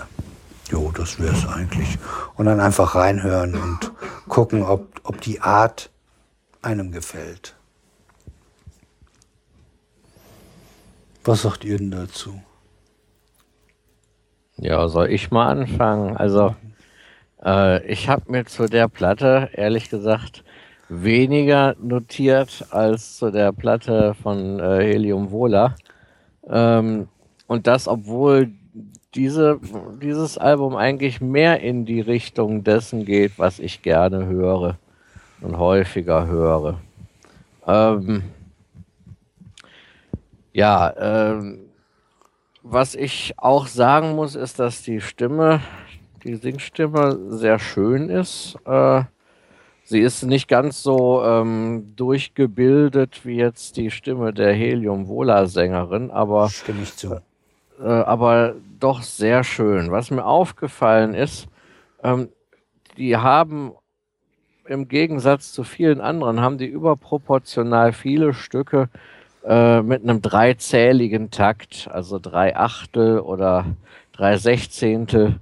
Das ist mir beim Hören aufgefallen. Ähm, es ist alles insgesamt, finde ich, so ein bisschen jazzig. Ja, hat einen Anteil, ja. Ja, äh, also hat, hat, hat einen kleinen ja, Jazz-Anteil, aber ähm, der ist nicht aufdringlich. Ja, Nee, also man ist kann sich das auch hauptsächlich durchaus, melodiös. ja, man kann sich das auch durchaus anhören, wenn man ansonsten mit dem Genre Jazz nichts anfangen kann. Ähm, ja, an einer Stelle ist mir aufgefallen, da haben, da, da haben, haben die ein Intro. Das ist äh, leider nur ganz kurz mit einem Holzblasinstrument. Ich konnte nicht genau identifizieren, was das war, ob das jetzt eine äh, quietschig gespielte Klarinette war oder vielleicht ein Sopransaxophon. Ähm, dieses Intro hätte äh, nach meinem Geschmack durchaus länger sein können. Ich liebe sowas. Ja, Ja. ich ich hab's gerade vor meinem inneren Ohr gehört und das ist wirklich toll. Dum, dum, dum, dum geht's dann nachher weiter, ne? Ja, also das, äh, gut, dieses Instrument, das äh, darf dann am Das gegen Ende des Stücks nochmal mitspielen, aber so, so allein dieses, dieses Intro, ja, wo das Instrument wirklich im Vordergrund stand. Das war fast fand- klagend, ne? Ja, ja. Und, und das davon, das hätte ich gerne länger gehabt. Also davon hätte ich gern mehr gehabt.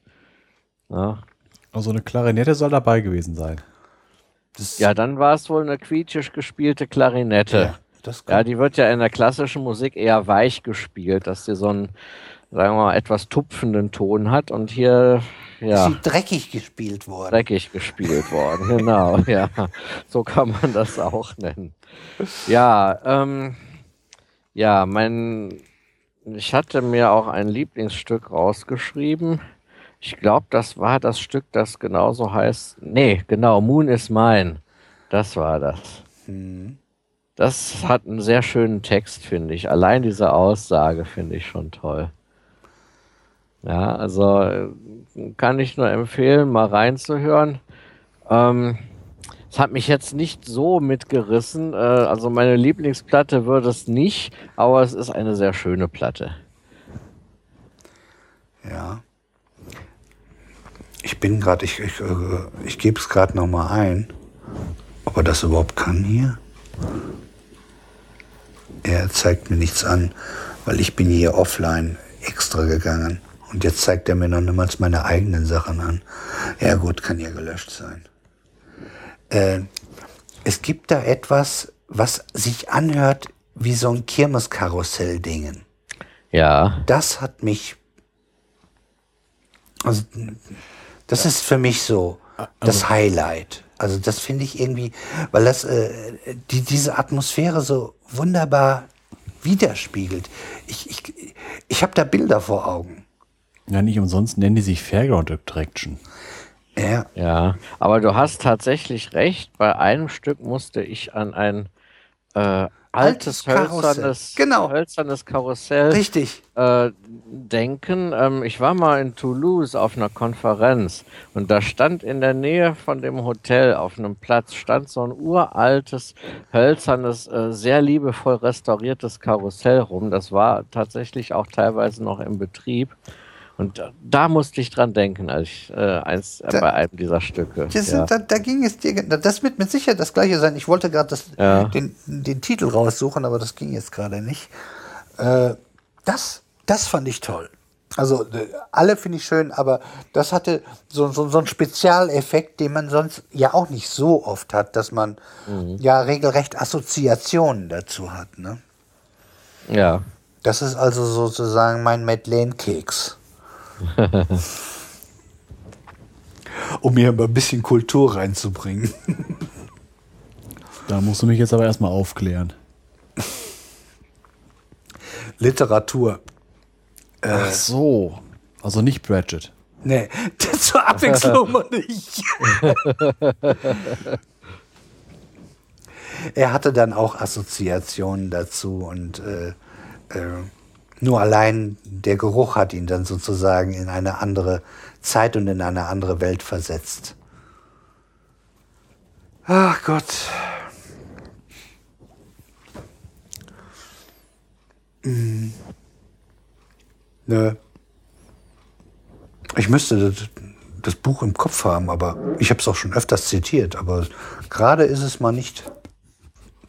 Ist jetzt nicht vorhanden. Du kommst auch nicht drauf, ne? Nein.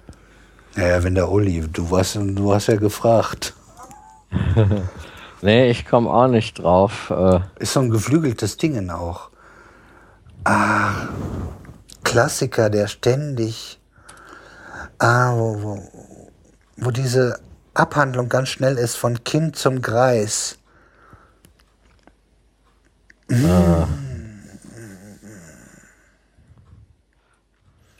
Ulysses oder sowas. Kann das das sein? Ach so, der, der, der, nur, der, Ulysses. Ja, der, der, so, der nur an einem Tag spielt. so die Liga. Aber Ulysses könnte es gewesen sein. Auf jeden Fall sowas, sowas in der Richtung. Jetzt, oh Gott. Das ist Ja, Ulysses Ist keine Ulysses Wissenschaft. Ist natürlich, Ulysses ist natürlich ein äh, ähm, harter Tobak. ähm, Moment mal, äh, ich habe hier was gefunden. Auf der Suche nach der verlorenen Zeit von Marcel Proust. Da kommt wohl auch ein Das, Madeleine-Keks. das ist das. Ich sage ja die Liga. Ich habe ja nur gesagt die Liga. Also, okay.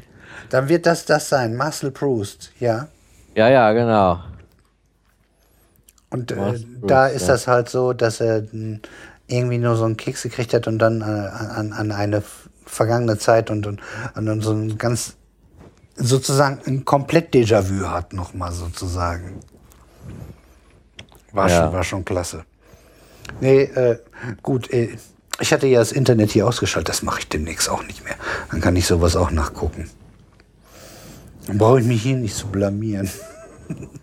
Och, das geht auch. Ja, ja, ich sag hier was, oh, ich will Kultur reinbringen, bla, und dann kann ich nicht liefern, so ein Scheiß. Ja gut, wir sind ja gemeinsam drauf gekommen. Das- Ja, das, genau. das, äh, ich nicht, ich hatte keine Ahnung. Ja, Ich kenne nur Wikipedia. ja da Ja, steht gut. das mit Sicherheit auch drin. Und Pratchett kenne ich. Ja, ja. Ja gut, Pratchett kenne ich auch. Also da, das finde ich doch sehr schade, dass, es, dass der jetzt Das- das, Zeitliche gesegnet Ich hat. finde es auch schade, dass man jetzt eine vollständige Sammlung zusammenkriegen kann. Ja, obwohl ich weiß ja nicht, vielleicht passiert ja noch was. Äh, so viel ich weiß, hat ihm seine Tochter bei den letzten Büchern geholfen. Vielleicht will die ja weitermachen. Wollen wir mal Ach so, hoffen. ich dachte, du hoffst auf Reinkarnation. Nein, dass, er, aber, dass, er, dass er gegen Tod das Spiel so- gewonnen hat, oder was? Nein, nein, aber so, so Sachen wie jemand, jemand, der ihm nahe stand, greift das vielleicht auf. Ich meine, es gibt ja manchmal, manchmal gibt es tatsächlich einen würdigen Nachfolger. Ja, oder, oder Fanfiction. Man, man wird sehen. Also die Sache ist, äh, denke ich, zu groß, als dass man die jetzt einfach enden lassen kann. Äh, wenn sie sich das zutraut, vielleicht ein bisschen Zeit vergehen lassen, kann man vielleicht Ja. hoffen. Auch wenn sie dann ihren eigenen Stil hat, wäre schön. Würde Ja. mich auch freuen. Ja, mal gucken, ne? Man weiß ja nicht. Ja, ich glaube, wir haben unsere Sendung durch. Ja, tatsächlich. Ja Meinst gut, du? das ist, es ist jetzt auch gerade 2 Uhr nachts. Also, Es ist vollbracht, Ja. wie es so schön heißt. ja. Vielleicht sagt jetzt jeder noch mal, worauf er sich morgen besonders freut. Ausschlafen. Ja, und dann müssen wir Shownotes noch machen und sowas. Und schneiden. Schneiden ist wichtig. Da die Stelle mit dem äh, Skype-Unfall.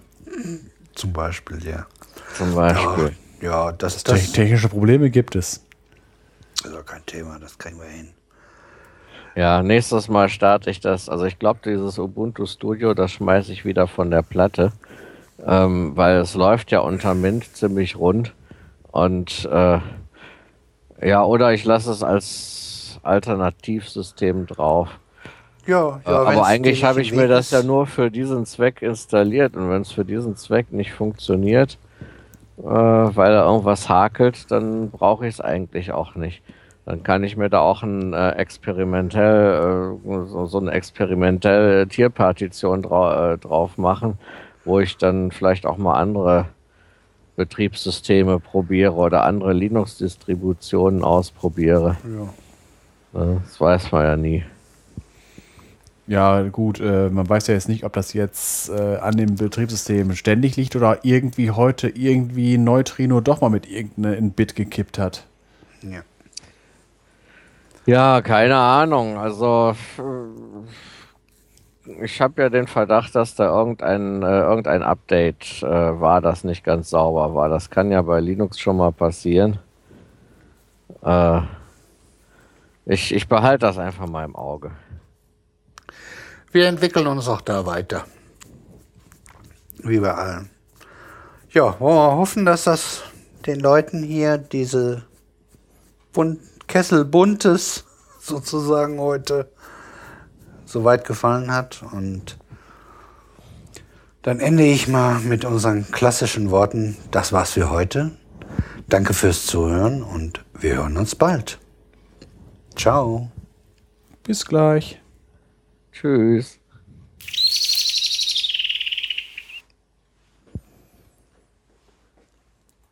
Uff.